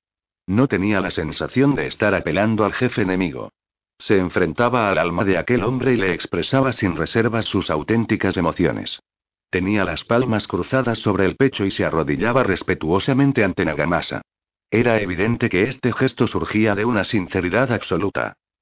Nagamasa le escuchó en silencio con los ojos cerrados. Cruzado de brazos y con los pies bien afianzados en el suelo, parecía una estatua revestida de armadura. Era como si Hideyoshi rezara una plegaria al alma de Nagamasa, el cual, tal como Hideyoshi había afirmado al entrar en el castillo, parecía haberse convertido en un cadáver viviente. Los corazones de los dos hombres, uno absorto en la plegaria, el otro resuelto a morir, entraron en contacto un solo momento. Se alzó la barrera entre enemigos y las complejas emociones que Nagamasa sentía hacia Nobunaga se desprendieron súbitamente de su cuerpo. Como la superficie encalada de una pared que se descascara. Mikawa, lleva al señor Hideyoshi a alguna parte y agasájale durante un rato. Necesito tiempo para despedirme. ¿Despediros? Me voy de este mundo y quiero decir adiós a mi esposa y mis hijos. Ya he previsto la muerte e incluso he celebrado un servicio fúnebre por mí mismo, pero, ¿puede la separación en vida ser peor que la separación en el momento de morir? Creo que el enviado del señor Nobunaga convendrá en que es peor. Impresionado, Hideyoshi alzó el rostro y miró a aquel hombre. ¿Estáis diciendo que Oichi y sus hijos pueden irse? Poner a mi mujer y mis hijos en brazos de la muerte y dejarles perecer con este castillo era innoble. Resolví que mi cuerpo ya había muerto y, sin embargo, no me libré de mis triviales prejuicios y malas pasiones. Vuestras palabras me han avergonzado. Os ruego encarecidamente que cuidéis de Oichi, todavía tan joven, y de mis hijos. Con mi vida, señor. Y de Yoshi inclinó la cabeza hasta tocar el suelo. En aquel momento imaginó el semblante feliz de Nobunaga. Bien, entonces os veré más tarde, dijo Nagamasa y, volviéndose, echó a andar con largas zancadas hacia el torreón. Mikawa condujo a Hideyoshi a una habitación de invitados, esta vez como enviado formal de Nobunaga. Los ojos de Hideyoshi reflejaban el alivio que sentía. Entonces se volvió hacia Mikawa. Perdonad, pero ¿queréis esperar un momento mientras hago una señal a los hombres que están fuera del castillo? ¿Una señal? Preguntó Mikawa con una suspicacia comprensible. Pero Hideyoshi habló como si su petición fuese natural. Así es. Prometí hacerlo cuando vine aquí por orden del señor Nobunaga. Si las cosas no salían bien, tenía que comunicar mediante una señal de fuego el rechazo del señor Nagamasa, incluso a costa de mi vida. Entonces el señor Nobunaga atacaría el castillo de inmediato. En cambio, si todo salía bien y podía entrevistarme con el señor Nagamasa, tenía que alzar un estandarte. En cualquier caso, convinimos que las tropas se limitarían a esperar hasta que les diera una señal. Mikawa pareció sorprendido por tales preparativos, pero lo que le sorprendió todavía más fue el cartucho de señales que Hideyoshi había escondido cerca del hogar en la casa de té. Después de alzar el estandarte y regresar a la habitación de invitados, Hideyoshi se rió y dijo: Si hubiera visto que la situación era irremediable, tenía la intención de correr tan rápido como pudiera a la casa de té y arrojar el cartucho de señales al fuego del hogar. Menuda ceremonia del té habría sido. Hideyoshi estaba a solas. Habían transcurrido más de tres horas desde que Mikawa le llevara a la habitación de invitados y le pidiera que esperase un momento. Aburrido, Hideyoshi pensó que realmente aquel hombre se estaba tomando su tiempo. Las sombras del atardecer oscurecían ya el techo calado de la sala vacía. Ya estaba lo bastante oscuro para que encendieran lámparas, y cuando miró al exterior vio que el sol poniente del otoño tardío tenía de intenso color carmesí las montañas alrededor del castillo. El plato colocado ante él estaba Vacío. Por fin oyó el sonido de pisadas y un maestro del té entró en la estancia. Como el castillo está asediado, me temo que tengo poco que ofreceros, pero su señoría me ha pedido que os prepare la cena. El maestro del té animó al invitado encendiendo un par de lámparas. Mirad, en estas circunstancias no tenéis que preocuparos por mi cena. En lugar de eso, me gustaría hablar con el general Mikawa. Perdonad que os moleste, pero podríais llamarle. Mikawa se presentó poco después. En poco menos de cuatro horas había envejecido diez años. Parecía haber perdido todo su vigor y sus ojos evidenciaban que había llorado. Perdonadme, le dijo. He sido terriblemente descortés. No es este el momento de pensar en la etiqueta normal, replicó Hideyoshi, pero me pregunto qué está haciendo el señor Nagamasa. ¿Se ha despedido de Oichi y los niños? Se está haciendo tarde. Tenéis toda la razón, pero lo que el señor Nagamasa dijo con tal valentía al principio, bien, ahora que está diciendo a su esposa e hijos que deben abandonarle para siempre, creo que podéis imaginar, el anciano general. Bajó los ojos y se enjugó las lágrimas con los dedos.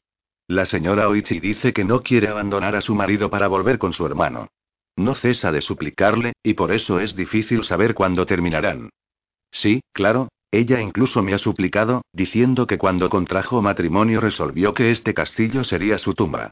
Hasta la pequeña chacha parece comprender lo que les sucede a sus padres y llora que da lástima, preguntando por qué tiene que abandonar a su padre y por qué él ha de morir. Perdonadme, general. Y de Yoshi, soy descortés. Y de Yoshi simpatizaba con el sufriente Mikawa y entendía muy bien la aflicción de Nagamasa y Oichi. Se conmovía con más facilidad que otros hombres, y ahora las lágrimas se deslizaron rápidamente por sus mejillas. Aspiró por la nariz repetidas veces y miró el techo, pero no olvidaba su misión y se reprendió a sí mismo. No debía permitir que la mera emoción le extraviase. Se enjugó las lágrimas y apremió al anciano. He prometido esperar, pero no puedo hacerlo eternamente. Quisiera pediros que se establezca un tiempo límite para su despedida. V. ¿Podríais os decir hasta qué hora, por ejemplo? Naturalmente. Bien, me responsabilizaré de ello, pero quisiera pediros que esperéis hasta la hora del jabalí. Puedo aseguraros que por entonces la madre y los niños habrán abandonado el castillo. Hideyoshi no se negó, a pesar de que no quedaba tanto tiempo, pues Nobunaga estaba decidido a tomar Ogani antes de la puesta del sol. Todo el ejército aguardaba expectante. Aunque Hideyoshi había hecho ondear el estandarte indicador de que el intento de rescate había tenido éxito, estaba transcurriendo demasiado tiempo. Nobunaga y sus generales no podían saber lo que ocurría dentro del castillo. Hideyoshi imaginaba su perplejidad, las diversas opiniones expresadas en el cuartel general, la indecisión y la confusión en el semblante de Nobunaga mientras escuchaba las voces de la duda. Sí, es razonable, convino Hideyoshi. Así sea. Dejémosles despedirse sin prisas hasta la hora del jabalí. Animado por el consentimiento de Hideyoshi, Mikawa se dirigió al torreón central. Por entonces los colores del atardecer ya se intensificaban. El maestro del té y sus ayudantes sirvieron a Hideyoshi exquisiteces y saque que de ordinario no se habrían encontrado en un castillo sometido a asedio. Cuando los sirvientes se retiraron, Hideyoshi bebió a solas. Parecía como si su cuerpo absorbiera el otoño desde la taza lacada de fino borde. Era un saque con el que uno no podría emborracharse, frío y ligeramente amargo. Se dijo que también debía beberlo con entusiasmo y se preguntó, ¿qué diferencia hay entre quienes van a la muerte y quienes se quedan atrás? Supongo que podría decirse un solo instante, desde el punto de vista filosófico a largo plazo, dado el flujo de los milenios. Intentó reírse, pero cada vez que bebía el saque le helaba el corazón. En aquel silencio opresivo tenía la sensación de que los sollozos pugnaban por exteriorizarse. El llanto y la aflicción de Oichi, Nagamasa, los rostros inocentes de los niños, imaginaba lo que estaba sucediendo en el torreón. Se preguntó lo que sentiría si estuviera en lugar de Asai Nagamasa. Al pensar así, sus emociones dieron un brusco giro y recordó sus últimas palabras a Nene. Soy un samurái y esta vez es posible que muera en alguna batalla. Sí. Me matan, tienes que volver a casarte antes de cumplir los 30 años. Después de esa edad tu belleza se desvanecerá y la posibilidad de un matrimonio feliz será muy remota. Eres una persona discreta, y es mejor que el ser humano tenga discernimiento en esta vida. Así pues, si has pasado de los 30, elige un buen camino según tu discernimiento. No voy a ordenarte que te cases de nuevo. Y una vez más, si tenemos un hijo, planea un futuro para que ese hijo sea tu sostén, tanto si eres joven como entrada en años. No te abandones a las quejas de las mujeres. Piensa como una madre y emplea tu discernimiento de madre en todo lo que hagas. En algún momento se quedó dormido, lo cual no quiere decir que se hubiera tendido, sino que permaneció sentado e inmóvil como si estuviera practicando meditación. De vez en cuando cabeceaba. Tenía facilidad para dormir, una habilidad que había desarrollado durante las circunstancias desfavorables de su juventud, y era tan disciplinado que podía quedarse dormido cuando lo deseaba, al margen de la hora o el lugar. Le despertó el sonido de un tamboril. Los sirvientes se habían llevado las bandejas de comida y el saque. Solo las lámparas brillaban todavía con una luz blanca. Su aturdimiento había desaparecido y ya no sentía fatiga. Se dio cuenta de que debía de haber dormido un buen rato. Al mismo tiempo sintió que le envolvía una sensación de alegría. Antes de que se durmiera, la atmósfera del castillo había sido de tristeza y melancolía, pero ahora había cambiado con los sonidos del tamboril, las voces y las risas, y, de un modo extraño, una efusión de afabilidad parecía llegar flotando desde alguna parte. Sin que pudiera evitarlo, se sentía como si estuviera embrujado. Sin embargo, estaba claramente despierto y todo era real. Llegaba a sus oídos el sonido del tamboril y las palabras de un canto. Los sonidos procedían del torreón y eran lejanos e inconfundibles, pero estaba seguro de que alguien se había echado a reír. De repente Hideyoshi quiso estar entre la gente y salió a la terraza. Vio gran número de lámparas así como personas en la residencia del señor, al otro lado del amplio jardín central. Una brisa ligera transportaba el olor del saque, y cuando el viento sopló en su dirección, oyó al samurái que marcaba el ritmo con el tamboril y entonaba. Las flores son carmesíes, las ciruelas están perfumadas. Los sauces son verdes y el corazón de un hombre decide su valor. Hombres entre hombres, samuráis que somos, flores entre flores, samuráis que somos. Así pasa la vida humana. ¿Qué es sin algún placer? Aunque no llegues a ver el mañana. No, sobre todo si no llegas a ver el mañana. Tal era la teoría que Hideyoshi acariciaba. Él, que despreciaba la oscuridad y amaba la luz, había encontrado algo que era una bendición en este mundo. Casi de un modo inconsciente caminó sin prisa en dirección al holgorio, atraído por las voces que cantaban. Los sirvientes pasaban corriendo por su lado, con grandes bandejas llenas de comida y un barril de saque. Se apresuraban con el mismo afán que probablemente mostrarían en la defensa del castillo. La fiesta era ciertamente alegre y el vigor de la vida aparecía en todos los rostros. Suficiente para que Hideyoshi se sintiera un poco dubitativo. ¿Eh? ¿No sois el señor Hideyoshi? Ah, general Mikawa. No he podido hallaros en la habitación de invitados y os buscaba por todas partes. Mikawa también tenía las mejillas enrojecidas por el saque y ya no parecía tan ojeroso. ¿A qué viene este jaleo en el torreón? Le preguntó Hideyoshi. No os preocupéis. Tal como os he prometido, terminará a la hora del jabalí. Dicen que, puesto que todos hemos de morir, debemos hacerlo de una manera gloriosa. El señor Nagamasa y sus hombres están muy animados, por lo que ha hecho abrir todos los barriles de saque del castillo y convocado una asamblea de los samuráis. Así van a despedirse unos de otros bebiendo antes de abandonar este mundo. ¿Qué me decís de la despedida de su esposa e hijos? Nos hemos ocupado de ello. A pesar de su embriaguez, las lágrimas volvieron a agolparse en los ojos de Mikawa. Una asamblea de los samuráis, era un acontecimiento habitual en todo clan, una ocasión en que las rígidas divisiones entre clases y entre señor y servidores se relajaban, y todo el mundo disfrutaba con las canciones y la exaltación de la bebida. La reunión tenía un doble propósito. Era la despedida de Nagamasa de sus servidores, que estaban a punto de morir, y de su esposa e hijos, los cuales vivirían. Pero voy a aburrirme si estoy ahí aislado hasta la hora del jabalí, dijo Hideyoshi. Con vuestro permiso, me gustaría asistir al banquete. Precisamente por ello os estaba buscando. Eso es también lo que desea su señoría. ¿Cómo? El señor Nagamasa. ¿Quiere que asista? Dice que si confía a su esposa e hijos al clan Oda, debéis cuidar de ellos a partir de ahora, sobre todo de sus hijos pequeños. No debe preocuparse. Y quisiera decírselo en persona. ¿Me llevaréis a su lado? Y de Yoshi siguió a Mikawa hasta un gran salón de banquetes. Todos los rostros se volvieron hacia él. El olor del saque impregnaba la atmósfera. Naturalmente, todos vestían armadura completa y cada hombre estaba resuelto a morir. Morirían juntos. Como flores agitadas por el viento, estaban dispuestos a caer todos a la vez. Pero ahora, cuando se estaban divirtiendo lo mejor que podían, de improviso allí estaba el enemigo. Muchos miraron furibundos a Hideyoshi, con los ojos inyectados en sangre, unos ojos que habrían hecho encogerse de miedo a la mayoría de los hombres. Disculpadme, dijo Hideyoshi sin dirigirse a nadie en particular. Entró en la sala, caminando con pasos cortos, y avanzó hacia Nagamasa, ante el cual se postró. Heme aquí, agradecido porque habéis ordenado que incluso a mí me sirvan una taza de saque. Con respecto al futuro de vuestros hijos, podéis estar seguro de que los protegeré incluso a costa de mi propia vida. Y de Yoshi habló así de corrido. Si hubiera hecho una pausa o dado la menor impresión de temor, los samurái que le rodeaban, impulsados por la embriaguez y el odio, podrían haber emprendido alguna acción funesta. Esa es mi petición, general Hideyoshi.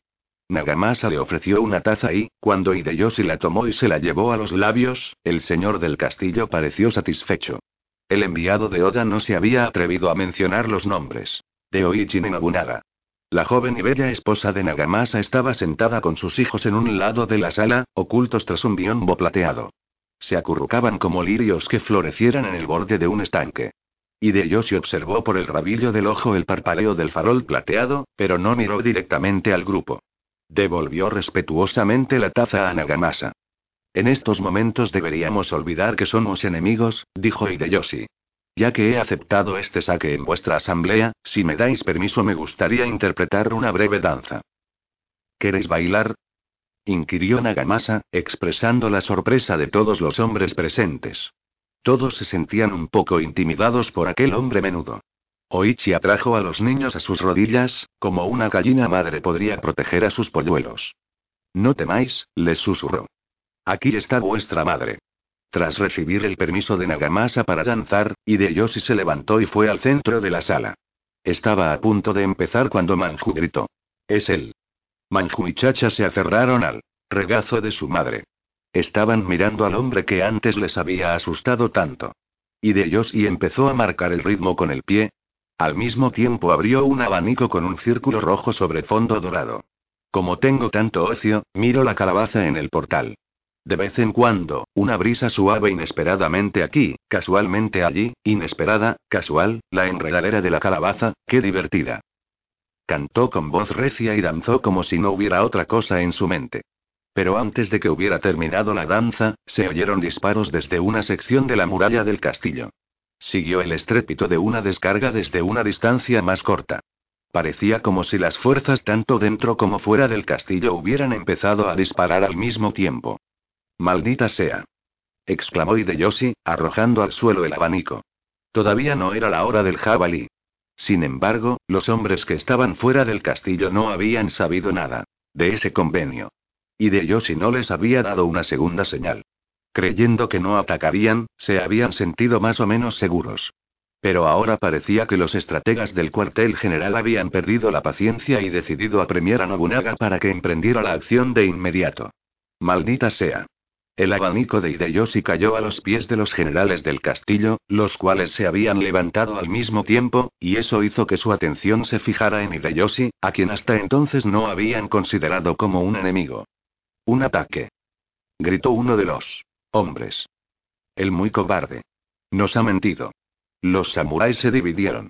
El grupo más numeroso corrió al exterior mientras los hombres restantes rodeaban a Hideyoshi, dispuestos a acabar con él.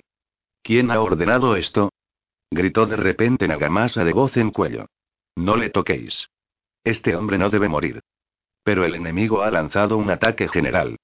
Replicaron sus hombres como si le desafiaran. Nagamasa hizo caso omiso de sus quejas. Ogawa Denshiro y Nakajima Sakon. Llamó. Los dos hombres eran tutores de sus hijos. Cuando se adelantaron y postraron ante él, Nagamasa llamó también a Fujikake Mekawa. Vosotros tres protegeréis a mi esposa y mis hijos y guiaréis a Hideyoshi fuera del castillo. Marchaos ya. Entonces miró severamente a Hideyoshi y, calmándose tanto como pudo, le dijo. Muy bien, os los confío. La mujer y los niños se arrojaron a sus pies, pero él los apartó. Adiós, les gritó. Tras decir esta sola palabra, Nagamasa empuñó una alabarda y salió a la oscuridad llena de clamores. Uno de los lados del castillo estaba envuelto en llamas. Nagamasa se protegió instintivamente la cara con una mano mientras corría. Astillas ardientes, como alas de fuego, le rozaron la cara. Una espesa humareda negra se alzaba desde el suelo. Los dos primeros samuráis de Oda que irrumpieron en el castillo ya habían gritado sus nombres. Las llamas habían alcanzado la residencia en el torreón y corrían por los canalones más rápidamente de lo que el agua jamás había bajado por ellos. Nagamasa observó a un grupo de hombres con cascos de hierro ocultos en aquella zona y de repente se abalanzó al lado. El enemigo. Los servidores más íntimos y los familiares permanecieron a su alrededor y atacaron a las tropas invasoras. Por encima de sus cabezas crepitaban las llamas y les rodeaba el humo negro. Los sonidos metálicos de las armaduras, el entrechocar de lanzas y espadas llenaban el aire. El suelo quedó pronto cubierto por los cuerpos de muertos y heridos. La mayor parte de los soldados que estaban en el castillo siguieron a Nagamasa y lucharon durante tanto tiempo como pudieron, y cada uno de ellos tuvo una muerte gloriosa. Pocos fueron capturados o se rindieron. La caída del castillo de Odani no fue similar a la derrota de los Asakura en Echizen o del Shogun en Kioto. Así pues, podría decirse que el juicio de Nobunaga había sido acertado al elegir a Nagamasa por cuñado. Los problemas de Hideyoshi, que había salvado a Oichi y a sus hijos de las llamas, y los de Fujikake Mekawa, no tenían que ver con la batalla. Si las tropas atacantes hubieran esperado tan solo media hora más, Hideyoshi y las personas a su cargo habrían podido salir fácilmente del castillo, pero unos minutos después de que salieran del torreón el interior del castillo estaba en llamas y lleno de soldados que se batían, por lo que a Hideyoshi le resultaba muy difícil proteger a los cuatro niños y sacarlos de allí. Fujikake Mekawa llevaba la niña más pequeña a la espalda, Nakajima Sakon cargaba con su hermana, Atsu, mientras que Manju estaba atado a la espalda de su tutor, Ogawa Denshiro. Salta a mis hombros, dijo Hideyoshi a Chacha, pero la chiquilla se negó a separarse de su madre. Oichi la atrajo hacia sí, como si no estuviera dispuesta a soltarla. Hideyoshi las separó bruscamente y las reprendió. Solo faltaría que sufrierais algún daño. Os lo ruego, esto es lo que me ha pedido el señor Nagamasa. No era aquel momento para tratarlas con simpatía, y aunque sus palabras eran corteses, su tono asustaba. Oichi le cargó a Chacha en la espalda. ¿Todo el mundo está listo? No os apartéis de mi lado. Señora, dadme la mano, por favor. Con chachas sobre los hombros, Hideyoshi cogió la mano de Oichi y se puso en marcha. Oichi avanzó dando traspiés, apenas capaz de mantener el equilibrio. No tardó en liberar su mano de Hideyoshi sin decirle una sola palabra y le siguió como la madre que era, medio enloquecida de temor por la seguridad de los niños que estaban delante y detrás de ella en medio de la contienda. Nobunaga contemplaba las llamas del castillo de Odani, que ahora casi estaban lo bastante cerca para quemarle la cara. Las montañas y valles en los tres lados eran de color rojo, y el castillo en llamas rugía como un enorme horno de fundición. Cuando por fin las llamas se redujeron a cenizas humeantes y todo hubo terminado, Nobunaga no pudo contener las lágrimas por el destino de su hermana. Ese idiota. Pensó, maldiciendo a Nagamasa. Cuando todos los templos y monasterios del monte Iei fueron entregados a las llamas junto con las vidas de cada monje y luego de la montaña, Nobunaga lo contempló sin conmoverse. Ahora aquellos mismos ojos estaban llenos de lágrimas. La carnicería del monte Iei no podía compararse con la muerte de su hermana. Los seres humanos poseen intelecto e instinto, y estos a menudo se contradicen. Sin embargo, Nobunaga tenía una gran fe en su destrucción del monte Iei. Creía que al destruir una sola montaña podría prometer felicidad y prosperidad a innumerables seres humanos. La muerte de Nagamasa no tenía una importancia tan grande. Nagamasa había luchado con un sentido del deber y el honor estrecho de miras, y Nobunaga se había visto obligado a hacer lo mismo. Había pedido a su cuñado que abandonara su atrofiado sentido del deber y compartiera la visión más amplia que él tenía. Ciertamente había tratado a Nagamasa con mucha consideración y generosidad hasta el mismo final, pero esa generosidad debía tener un límite. Habría sido indulgente con su cuñado hasta aquella misma noche, pero sus generales no lo permitirían. Aunque Takeda Shingen de Kai había muerto, sus generales y soldados seguían en perfectas condiciones, y se suponía que las capacidades del hijo superaban a las del padre. Los enemigos de Nobunaga solo estaban esperando que diera un traspiés. Sería una locura aguardar pasivamente durante largo tiempo en el norte de Omi después de que hubiera derrotado a Echizen de un solo golpe. Al escuchar esta clase de razonamiento y argumentación por parte de sus generales, incluso Nobunaga había sido incapaz de hablar en favor de su hermana. Pero entonces Hideyoshi solicitó permiso para ser el enviado de Nobunaga durante un solo día, y aunque había enviado una señal de buenas noticias mientras aún había luz, llegó el crepúsculo, luego la noche y no había enviado ninguna otra información. Los generales de Nobunaga estaban indignados. ¿Creéis que el enemigo le ha engañado? Probablemente ha muerto. El enemigo planea alguna treta mientras estamos desprevenidos. Nobunaga se resignó y finalmente dio la orden de un ataque general. Pero tras haber tomado su decisión, se preguntó si no habría sacrificado la vida de Hideyoshi y su remordimiento fue casi insoportable. De repente un joven samurái revestido de negra armadura llegó corriendo con tal precipitación que casi golpeó a Nobunaga con su lanza. Mi señor. Dijo jadeando. Arrodíllate. Le ordenó un general. Y ponte la lanza a la espalda. El joven samurái cayó pesadamente de rodillas bajo las miradas de los servidores que rodeaban a Nobunaga. El señor Hideyoshi acaba de regresar. Ha podido salir del castillo sin contratiempo. ¿Qué? ¿Hideyoshi ha vuelto? exclamó Nobunaga. ¿Solo? Se apresuró a preguntar. Ha venido con tres hombres del clan Asai y con la señora Oichi y sus hijos. Nobunaga estaba temblando. ¿Estás seguro? ¿Los has visto? Formo parte de un grupo que les ha protegido durante el regreso, en cuanto salieron del castillo que era pasto de las llamas. Estaban exhaustos, así que los llevamos a un lugar seguro y les dimos agua. El señor Hideyoshi me ha ordenado que viniera corriendo para informaros. Eres un servidor de Hideyoshi, dijo Nobunaga. ¿Cómo te llamas? Soy su paje principal, Oryo Mosuke. Gracias por traer tan buena noticia. Ahora ve a descansar. Gracias, mi señor, pero la batalla continúa. Dicho esto, Mosuke se apresuró a despedirse y corrió hacia el distante clamoreo de los guerreros. Ayuda divina, musitó alguien con un suspiro. Era Katsuye. Los demás generales también felicitaron a Nobunaga. Esta es una bendición que no preveíamos. Debéis de estar muy contento.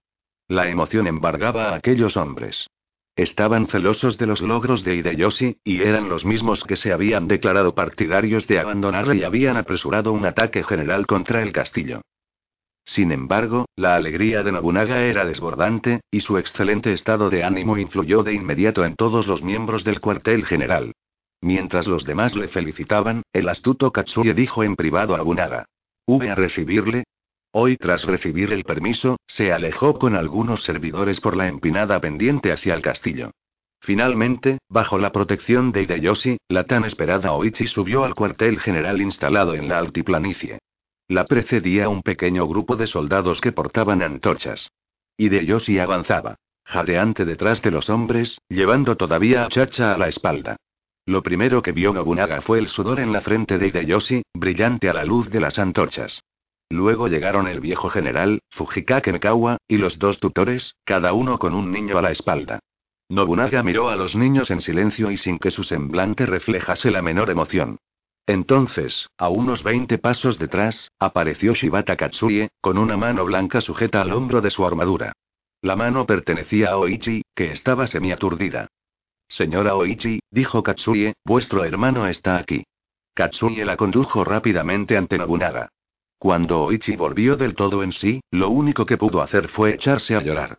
Por un instante los sollozos de la mujer se impusieron a todos los demás sonidos del campamento e incluso oprimieron los corazones de los generales veteranos que estaban presentes. Sin embargo, Nobunaga parecía disgustado. Allí estaba su amada hermana por quien había estado tan preocupado solo unos momentos antes. ¿Por qué no la recibía con vehemente alegría? ¿Acaso algo había echado a perder su estado de ánimo? Los generales estaban consternados. La situación era incomprensible incluso para Hideyoshi. Los servidores más íntimos de Nobunaga sufrían continuamente sus rápidos cambios de humor. Cuando veían la familiar expresión en su rostro, ninguno de ellos podía hacer más que mantenerse en silencio, y en medio del silencio al mismo Nobunaga le resultaba difícil cobrar ánimo. No eran muchos los servidores de Nobunaga capaces de adivinar sus pensamientos profundos y separarlos de su carácter malhumorado e introvertido. En realidad, Hideyoshi y el ausente Akechi Mitsuide eran los únicos que tenían esa habilidad. Hideyoshi contempló la situación durante un momento y, como nadie parecía dispuesto a hacer nada, se dirigió a Oichi. Vamos, vamos, mi señora. Id a su lado y saludadle. No vais a quedaros aquí llorando de alegría. ¿Qué sucede? ¿Sois hermanos, no? Oichi no se movió. Ni siquiera podía mirar a su hermano y solo pensaba en Nagamasa. Para ella, Nobunaga no era más que el general enemigo que la había llevado allí tras matar a su marido. Era una cautiva avergonzada en el campamento enemigo. Nobunaga conocía con exactitud los sentimientos de su hermana y por ello, junto con la satisfacción por su seguridad, sentía una repugnancia incontrolable hacia aquella mujer necia que no podía comprender el gran amor de su hermano. Déjala, y de Yoshi, no malgastes la saliva. Nobunaga se levantó bruscamente de su escabel de campaña. Entonces alzó una sección de la cortina que rodeaba su cuartel general. Odani ha caído, susurró, contemplando las llamas. Tanto los gritos de combate como los incendios del castillo se estaban extinguiendo, y la luna menguante arrojaba una luz blanca sobre las cumbres y los valles que aguardaban el alba. En aquel momento un oficial y sus hombres subieron a toda prisa la cuesta, lanzando gritos de victoria. Cuando depositaron las cabezas de Asai Nagamasa y sus servidores ante Nobunaga, Oichi gritó y los niños aferrados a ella se echaron a llorar. Que cese ese ruido. Gritó Nobunaga. Katsuye. Llévate a los pequeños de aquí. Los dejo a tu cuidado, a Oichi y los niños. Date prisa y llévalos a algún sitio donde nadie los vea. Entonces llamó a Hideyoshi y le dijo. Tú estarás al frente de los que fueron dominios de Asai. Había decidido regresar a Gifu en cuanto cayera el castillo. Oichi necesitó ayuda para alejarse de allí. Más adelante se casaría con Katsuye. Pero una de las tres hijas que habían bajado de la montaña en llamas aquella noche tendría un destino aún más extraño que el de su madre. La mayor, Chacha, sería en el futuro la señora Yodohimi, querida de Hideyoshi. Comenzaba el tercer mes del año siguiente. Nene había recibido buenas noticias de su marido. Aunque algunas paredes del castillo de Nagama son todavía un poco ásperas, ha pasado tanto tiempo que apenas puedo esperar a veros. Por favor, dile a mi madre que inicie los preparativos para trasladaros pronto aquí. Con una nota tan breve habría sido difícil imaginar lo que sucedía, pero en realidad desde el año nuevo marido y mujer habían intercambiado varias misivas. Y de Yoshi no había tenido ni un momento de ocio. Había llevado a cabo una campaña de varios meses en las montañas al norte de Omi, y como era preciso librar batallas aquí y allá, incluso cuando tenía algún pequeño respiro pronto le enviaban corriendo a algún otro lugar.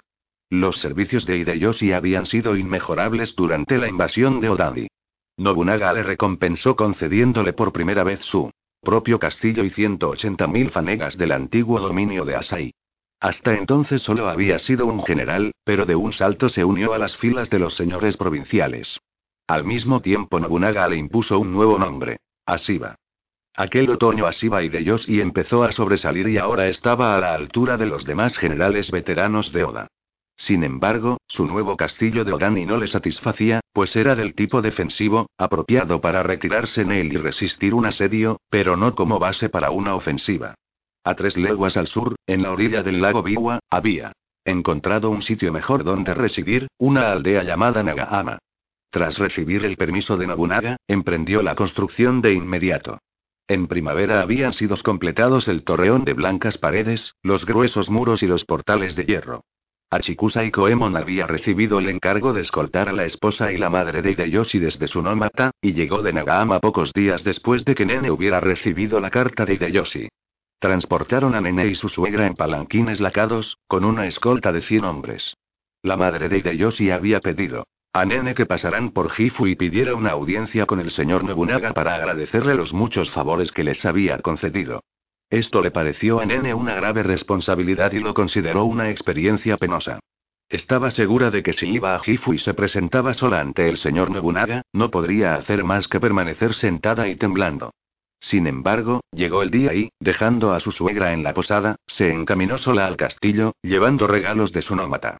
Una vez en el castillo pareció olvidar su inquietud, miró a su señora la cara por primera vez y, al contrario, de lo que había esperado, descubrió que estaba totalmente libre de prejuicios y era afable. Debes de haber hecho un gran esfuerzo, cuidando del castillo y de tu suegra durante tanto tiempo. Y lo que es más, debes de haberte sentido muy sola. Nobunaga le habló con tal familiaridad que ella se dio cuenta de que su propia familia debía de estar relacionada de alguna manera con aquel hombre. Tuvo la sensación de que podía prescindir por completo de las reservas. Me siento indigna por vivir apaciblemente en casa mientras otros están combatiendo.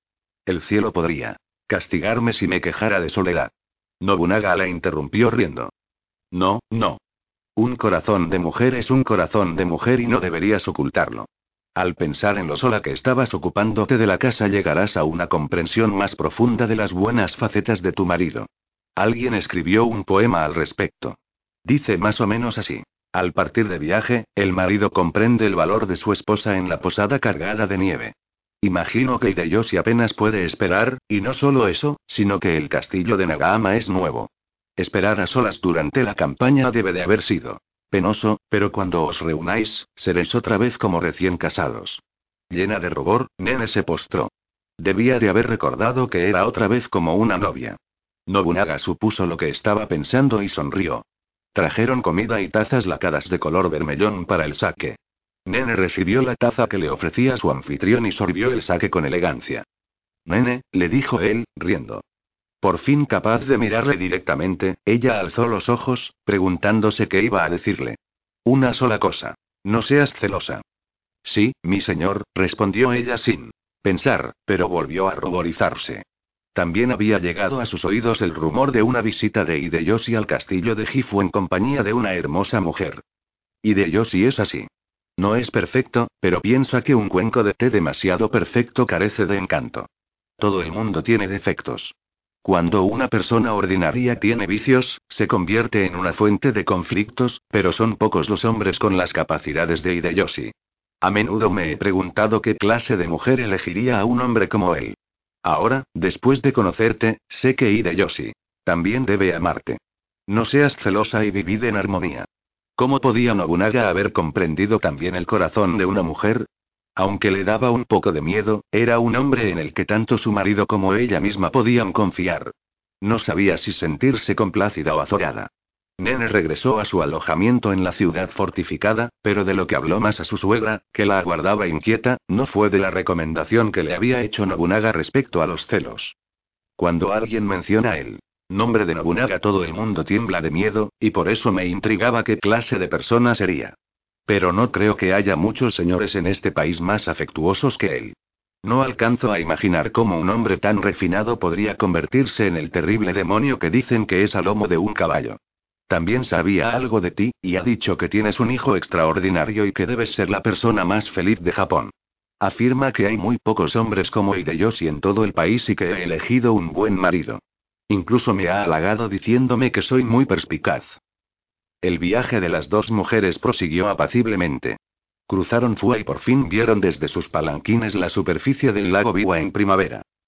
Libro 5 Tercer año de Tenso 1575. Personajes y lugares Takeda Katsuyori, hijo de Takeda Shingen y señor de Kaibabano Bufusa, servidor de alto rango de Takeda Yamagata Masakage, servidor de alto rango de Takeda Kuroda Kanbei, servidor de Oderam Yoko, nombre adoptado por la madre de Ranmaru cuando se hizo monja Uesuji Kenshin, señor de Echigo Yamanaka Shikanosuke, servidor de alto rango de Amako Mori Terumoto, señor de las provincias occidentales Kikawamoto Aru, tío de Terumoto Kobayakawa Takakage, tío de Terumoto Oda Nabutada, hijo mayor de Nobunaga Ukita Naoye, señor del castillo de Okayama Araki Murashige, servidor de alto rango de Oda Nakagawa Sebei, servidor de alto rango de Oda Takayama Udon, servidor de alto rango de Oda Shohumaru, hijo de Kuroda Kanbei Sakuma Nobumori, servidor de alto rango de Oda Nagama, castillo de Hideyoshi Kofu, capital de Kai Azuchi, nuevo castillo de Nobunaga cerca de Kyoto y Meiji, base de Hideyoshi para la invasión del oeste provincias occidentales, dominio del clan Mori Itami, castillo de Araki Murashige. El ocaso de Kai Takeda Katsuyori había visto la llegada de 30 primaveras. Era más alto y fornido que su padre, Takeda Shingen, y decían de él que era apuesto. Corría el tercer año tras la muerte de Shingen. El cuarto mes sería el final del período oficial de duelo. La última orden de Shingen, ocultad vuestro duelo durante tres años, había sido seguida al pie de la letra. Pero cada año, el día del aniversario de su muerte, las lámparas de todos los templos de Kai, y en particular las del templo Eirin, eran encendidas para celebrar servicios fúnebres. Durante tres días Katsuyori había abandonado todos los asuntos militares y, encerrado en el templo Bisamon, se había entregado a profundas meditaciones. El tercer día Katsuyori ordenó que se abrieran las puertas del templo para que saliera el humo del incienso quemado durante el servicio fúnebre en memoria de Shingen. En cuanto Katsuyori se hubo cambiado de ropa, Atobe Oinosuke solicitó una audiencia privada y urgente. Mi señor, le dijo Oinosuke, os ruego que leáis esta carta enseguida y me deis vuestra respuesta. Bastará con que sea verbal, yo escribiré la réplica por vos. Katsuyori se apresuró a abrir la carta. Veamos, de Okazaki. Era evidente que llevaba algún tiempo esperando la carta, y la expresión de su semblante al leerla no era ordinaria. Por un momento pareció incapaz de tomar una decisión. Entre la vegetación joven de la primavera tardía se alzaba el canto de una curruca. Katsuyori contempló el cielo a través de la ventana. Comprendo. Esa es mi respuesta. Oinosuke miró a su patrono. ¿Será suficiente, mi señor? Le preguntó, solo para asegurarse. Lo será, respondió Katsuyori. No deberíamos perder esta oportunidad enviada por el cielo. El mensajero tiene que ser un hombre digno de confianza. Este es un asunto de extrema importancia. No tenéis necesidad de preocuparos por eso. Poco después de que Oinosuke hubiera abandonado el templo, la Oficina de Asuntos de Estado efectuó una llamada a las armas. Hubo movimiento de soldados durante toda la noche y una actividad constante tanto dentro como fuera del castillo. Cuando amaneció, entre 14 y 15 mil soldados, humedecidos por el rocío de la mañana, aguardaban ya silenciosamente en la explanada de formación fuera del castillo, y seguían acudiendo más soldados. El sonido de la concha que indicaba la partida de las tropas sonó sobre las casas dormidas de Kofu varias veces antes de que saliera el sol. Katsuyori solo había dormido un poco durante la noche, pero ahora vestía armadura completa. No parecía soñoliento y su cuerpo exudaba una salud extraordinaria y sueños de grandeza, como el rocío sobre las hojas nuevas. No había permanecido ocioso un solo día durante los tres años transcurridos desde la muerte de su padre. Montañas y ríos de fuerte corriente formaban poderosas defensas naturales alrededor de Kai, pero él no se contentaba con la provincia que había heredado. Al fin y al cabo, estaba dotado de más valor y recursos que su padre. De Katsuyori, al contrario que de los vástagos de tantos grandes clanes samuráis, no podía decirse que fuese un hijo indigno. En cambio, sí podría afirmarse que su orgullo, su sentido del deber y su destreza militar eran excesivos. Por muy secreta que el clan hubiera intentado mantenerla, la noticia de la muerte de Shingen se había filtrado a las provincias enemigas, y muchos la habían considerado una oportunidad demasiado buena para perderla. Los Uesugi habían efectuado un ataque repentino, los Ojo también habían cambiado de actitud. Y era evidente que, si se presentaba la ocasión, los Oda y los Tokugawa llevarían a cabo incursiones desde sus respectivos territorios. Como todo hijo de un gran hombre, Katsuyori se encontraba en una difícil posición. Sin embargo, jamás había deshonrado el nombre de su padre y en casi todos los combates que libraba se hacía con la victoria. Por este motivo se había extendido el rumor de que la muerte de Shingen no era más que una invención, pues parecía actuar cada vez que se presentaba una oportunidad. Los generales Baba y Yamagata han solicitado una audiencia antes de que comience la campaña, le anunció un servidor. Cuando dieron este mensaje a Katsuyori el ejército estaba a punto de partir. Baba Nobufusa y Yamagata. Masakage habían sido servidores de alto rango en la época de Shingen. ¿Están los dos preparados para marchar? Preguntó Katsuyori. Sí, mi señor, replicó el mensajero. Katsuyori hizo un gesto de asentimiento. Entonces hazles pasar. Poco después los dos generales se presentaron ante Katsuyori, el cual ya sabía lo que iban a decirle. Baba fue el primero en hablar. Como veis, hemos venido rápidamente al castillo sin la menor dilación tras la llamada a las armas de anoche. Pero esto es extraordinario. No ha habido ningún consejo de guerra y nos gustaría saber cuáles son las perspectivas de esta campaña. Nuestra situación actual no nos permite el lujo de movimientos de tropas frívolos. Yamagata tomó entonces la palabra. Vuestro difunto padre, el señor Shingen, saboreó la amarga copa de la derrota demasiadas veces cuando atacó al oeste. Mikawa es pequeña, pero sus guerreros son valientes, y a estas alturas los Oda han tenido tiempo de proponer una serie de contramedidas. Si nos internamos demasiado, es posible que no seamos capaces de salir. Hablando por turno, los dos hombres plantearon sus objeciones. Eran veteranos experimentados, adiestrados por el mismo Shingen, y no tenían en gran estima ni los recursos ni el valor de Katsuyori. Por el contrario, los consideraban como un peligro. Katsuyori se había dado cuenta de ello hacía algún tiempo, y su carácter no le permitía aceptar el consejo conservador de aquellos hombres, a saber, que lo mejor sería proteger las fronteras de Kai durante varios años. Sabéis bien que no emprendería una campaña temeraria. Pedid los detalles a Oinosuke. Pero esta vez, vamos a tomar con toda certeza los castillos de Okazaki y Amamatsu. Les enseñaré cómo hacer realidad un sueño largamente acariciado. Tenemos que mantener en secreto nuestra estrategia. No tengo intención de decir a nuestros hombres lo que estamos haciendo hasta que estemos encima del enemigo. Katsuyori evitó diestramente las reconvenciones de sus dos generales, los cuales parecían desventurados. El consejo de que pidieran detalles a Oinosuke no les había hecho gracia.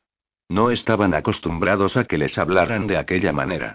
Los dos compartían el mismo criterio, e intercambiaron miradas de profundo asombro. Las tropas se estaban moviendo sin que nadie les hubiera consultado, a ellos, los generales veteranos de Shingen, y quienes tomaban las decisiones eran los del Jae de Atobe o Inosuke. Baba intentó hablar con Katsuyori una vez más. Más adelante escucharemos todo cuanto el señor Oinosuke tenga que decir, pero si primero nos dijerais una o dos palabras sobre este plan secreto, los viejos generales como nosotros estaríamos en condiciones de elegir el lugar donde vamos a morir. No voy a decir nada más, replicó Katsuyori, mirando a los hombres que le rodeaban. Entonces añadió severamente. Me satisface vuestra preocupación, pero sé muy bien lo importante que es este asunto. Además, ahora no puedo abandonar el plan. Esta mañana he prestado juramento sobre las Miata Tatenasi. Cuando oyeron los nombres sagrados, los dos generales se postraron y rezaron en silencio. Las Miata Tatenasi eran reliquias sagradas veneradas durante generaciones por el clan Takeda. La miata era la bandera del dios de la guerra, Archiman, y la Tatenasi, la armadura del fundador del clan.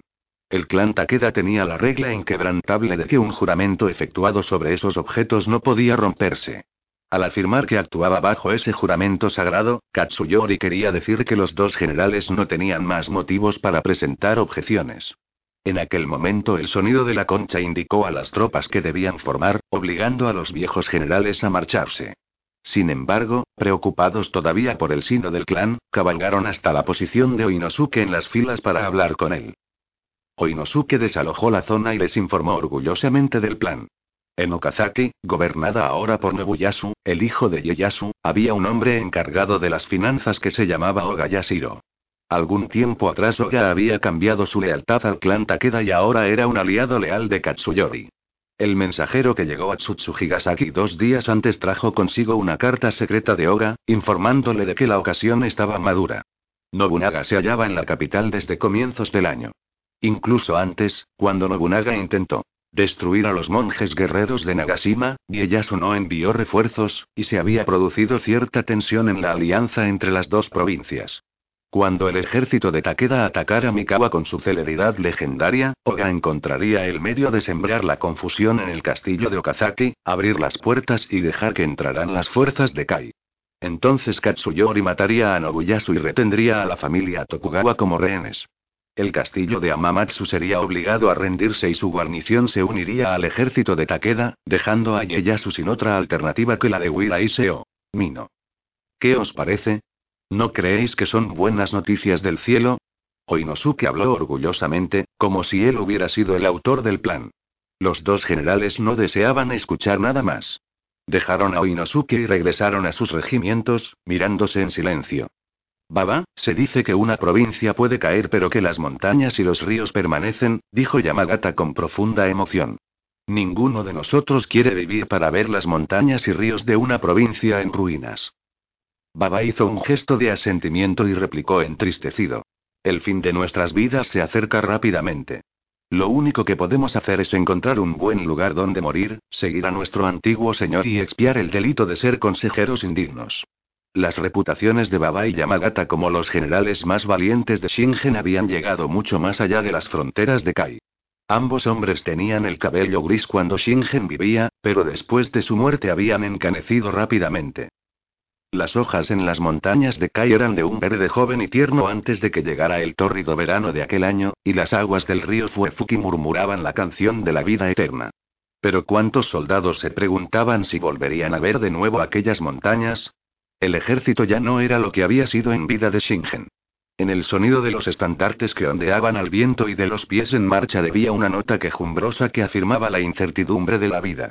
Pero los 15.000 soldados tocaban sus tambores de guerra, desplegaban sus banderas y cruzaban la frontera de Kai, y su esplendor se reflejaba en los ojos de la gente con tanta brillantez como en la época de Shingen. De la misma manera que el color carmesí del sol poniente era similar al sol del amanecer, a donde quiera que uno mirase, ya a los pintorescos estandartes y banderas de cada regimiento, ya a la nutrida caballería protegida con armadura que avanzaba apretadamente alrededor de Katsuyori, no veía señal alguna de declive.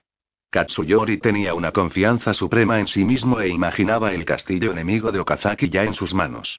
Con la taracea dorada de su visera reflejándose en sus mejillas, el futuro de aquel joven general parecía brillante. Y lo cierto era que ya había obtenido victorias capaces de fomentar el espíritu de lucha de Kai, incluso después de la muerte del gran Shingen. Partieron de Kai el primer día del quinto mes y finalmente cruzaron el monte Ira desde Totomi y entraron en Mikawa. Por la noche divaquearon en la orilla de un río.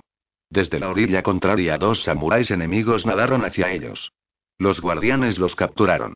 Los dos hombres eran samuráis de Tokugawa que habían sido expulsados de su propia provincia. Pidieron que les llevaran a presencia de Katsuyori. ¿Qué? ¿Por qué han venido aquí en su huida? Katsuyori sabía que eso solo podía significar una cosa. La traición de Oga había sido descubierta. El poderoso ejército de Katsuyori ya había entrado en Mikawa, y el dirigente se preguntaba una y otra vez si debía atacar o retirarse. Estaba muy confuso y desalentado. Su estrategia había dependido de la traición de Oga y la confusión que causaría en el castillo de Okazaki. El descubrimiento y la detención de Oga era un revés desastroso. Pero ya que había llegado hasta allí, no sería muy gallardo retroceder sin haber conseguido nada. Por otro lado, un avance imprudente sería un error. El carácter viril de Katsuyori estaba seriamente afectado por la angustia, su naturaleza obstinada sufría al recordar que, cuando el ejército salía de Kai, Baba y Yamagata le habían advertido que no hiciera nada temerario. Que tres mil soldados se dirijan a Nagashino, ordenó. Yo mismo atacaré el castillo de Yoshida y ocuparé toda la zona. Katsuyori levantó el campamento. Antes del alba y se puso en marcha hacia Yoshida. Falto de confianza en el éxito, prendió fuego a varias aldeas en una demostración de fuerza. no atacó el castillo de Yoshida, posiblemente porque Ieyasu y su hijo, Nobuyasu, habían eliminado por completo a los traidores y trasladado rápidamente sus tropas hasta Ajikamigahara.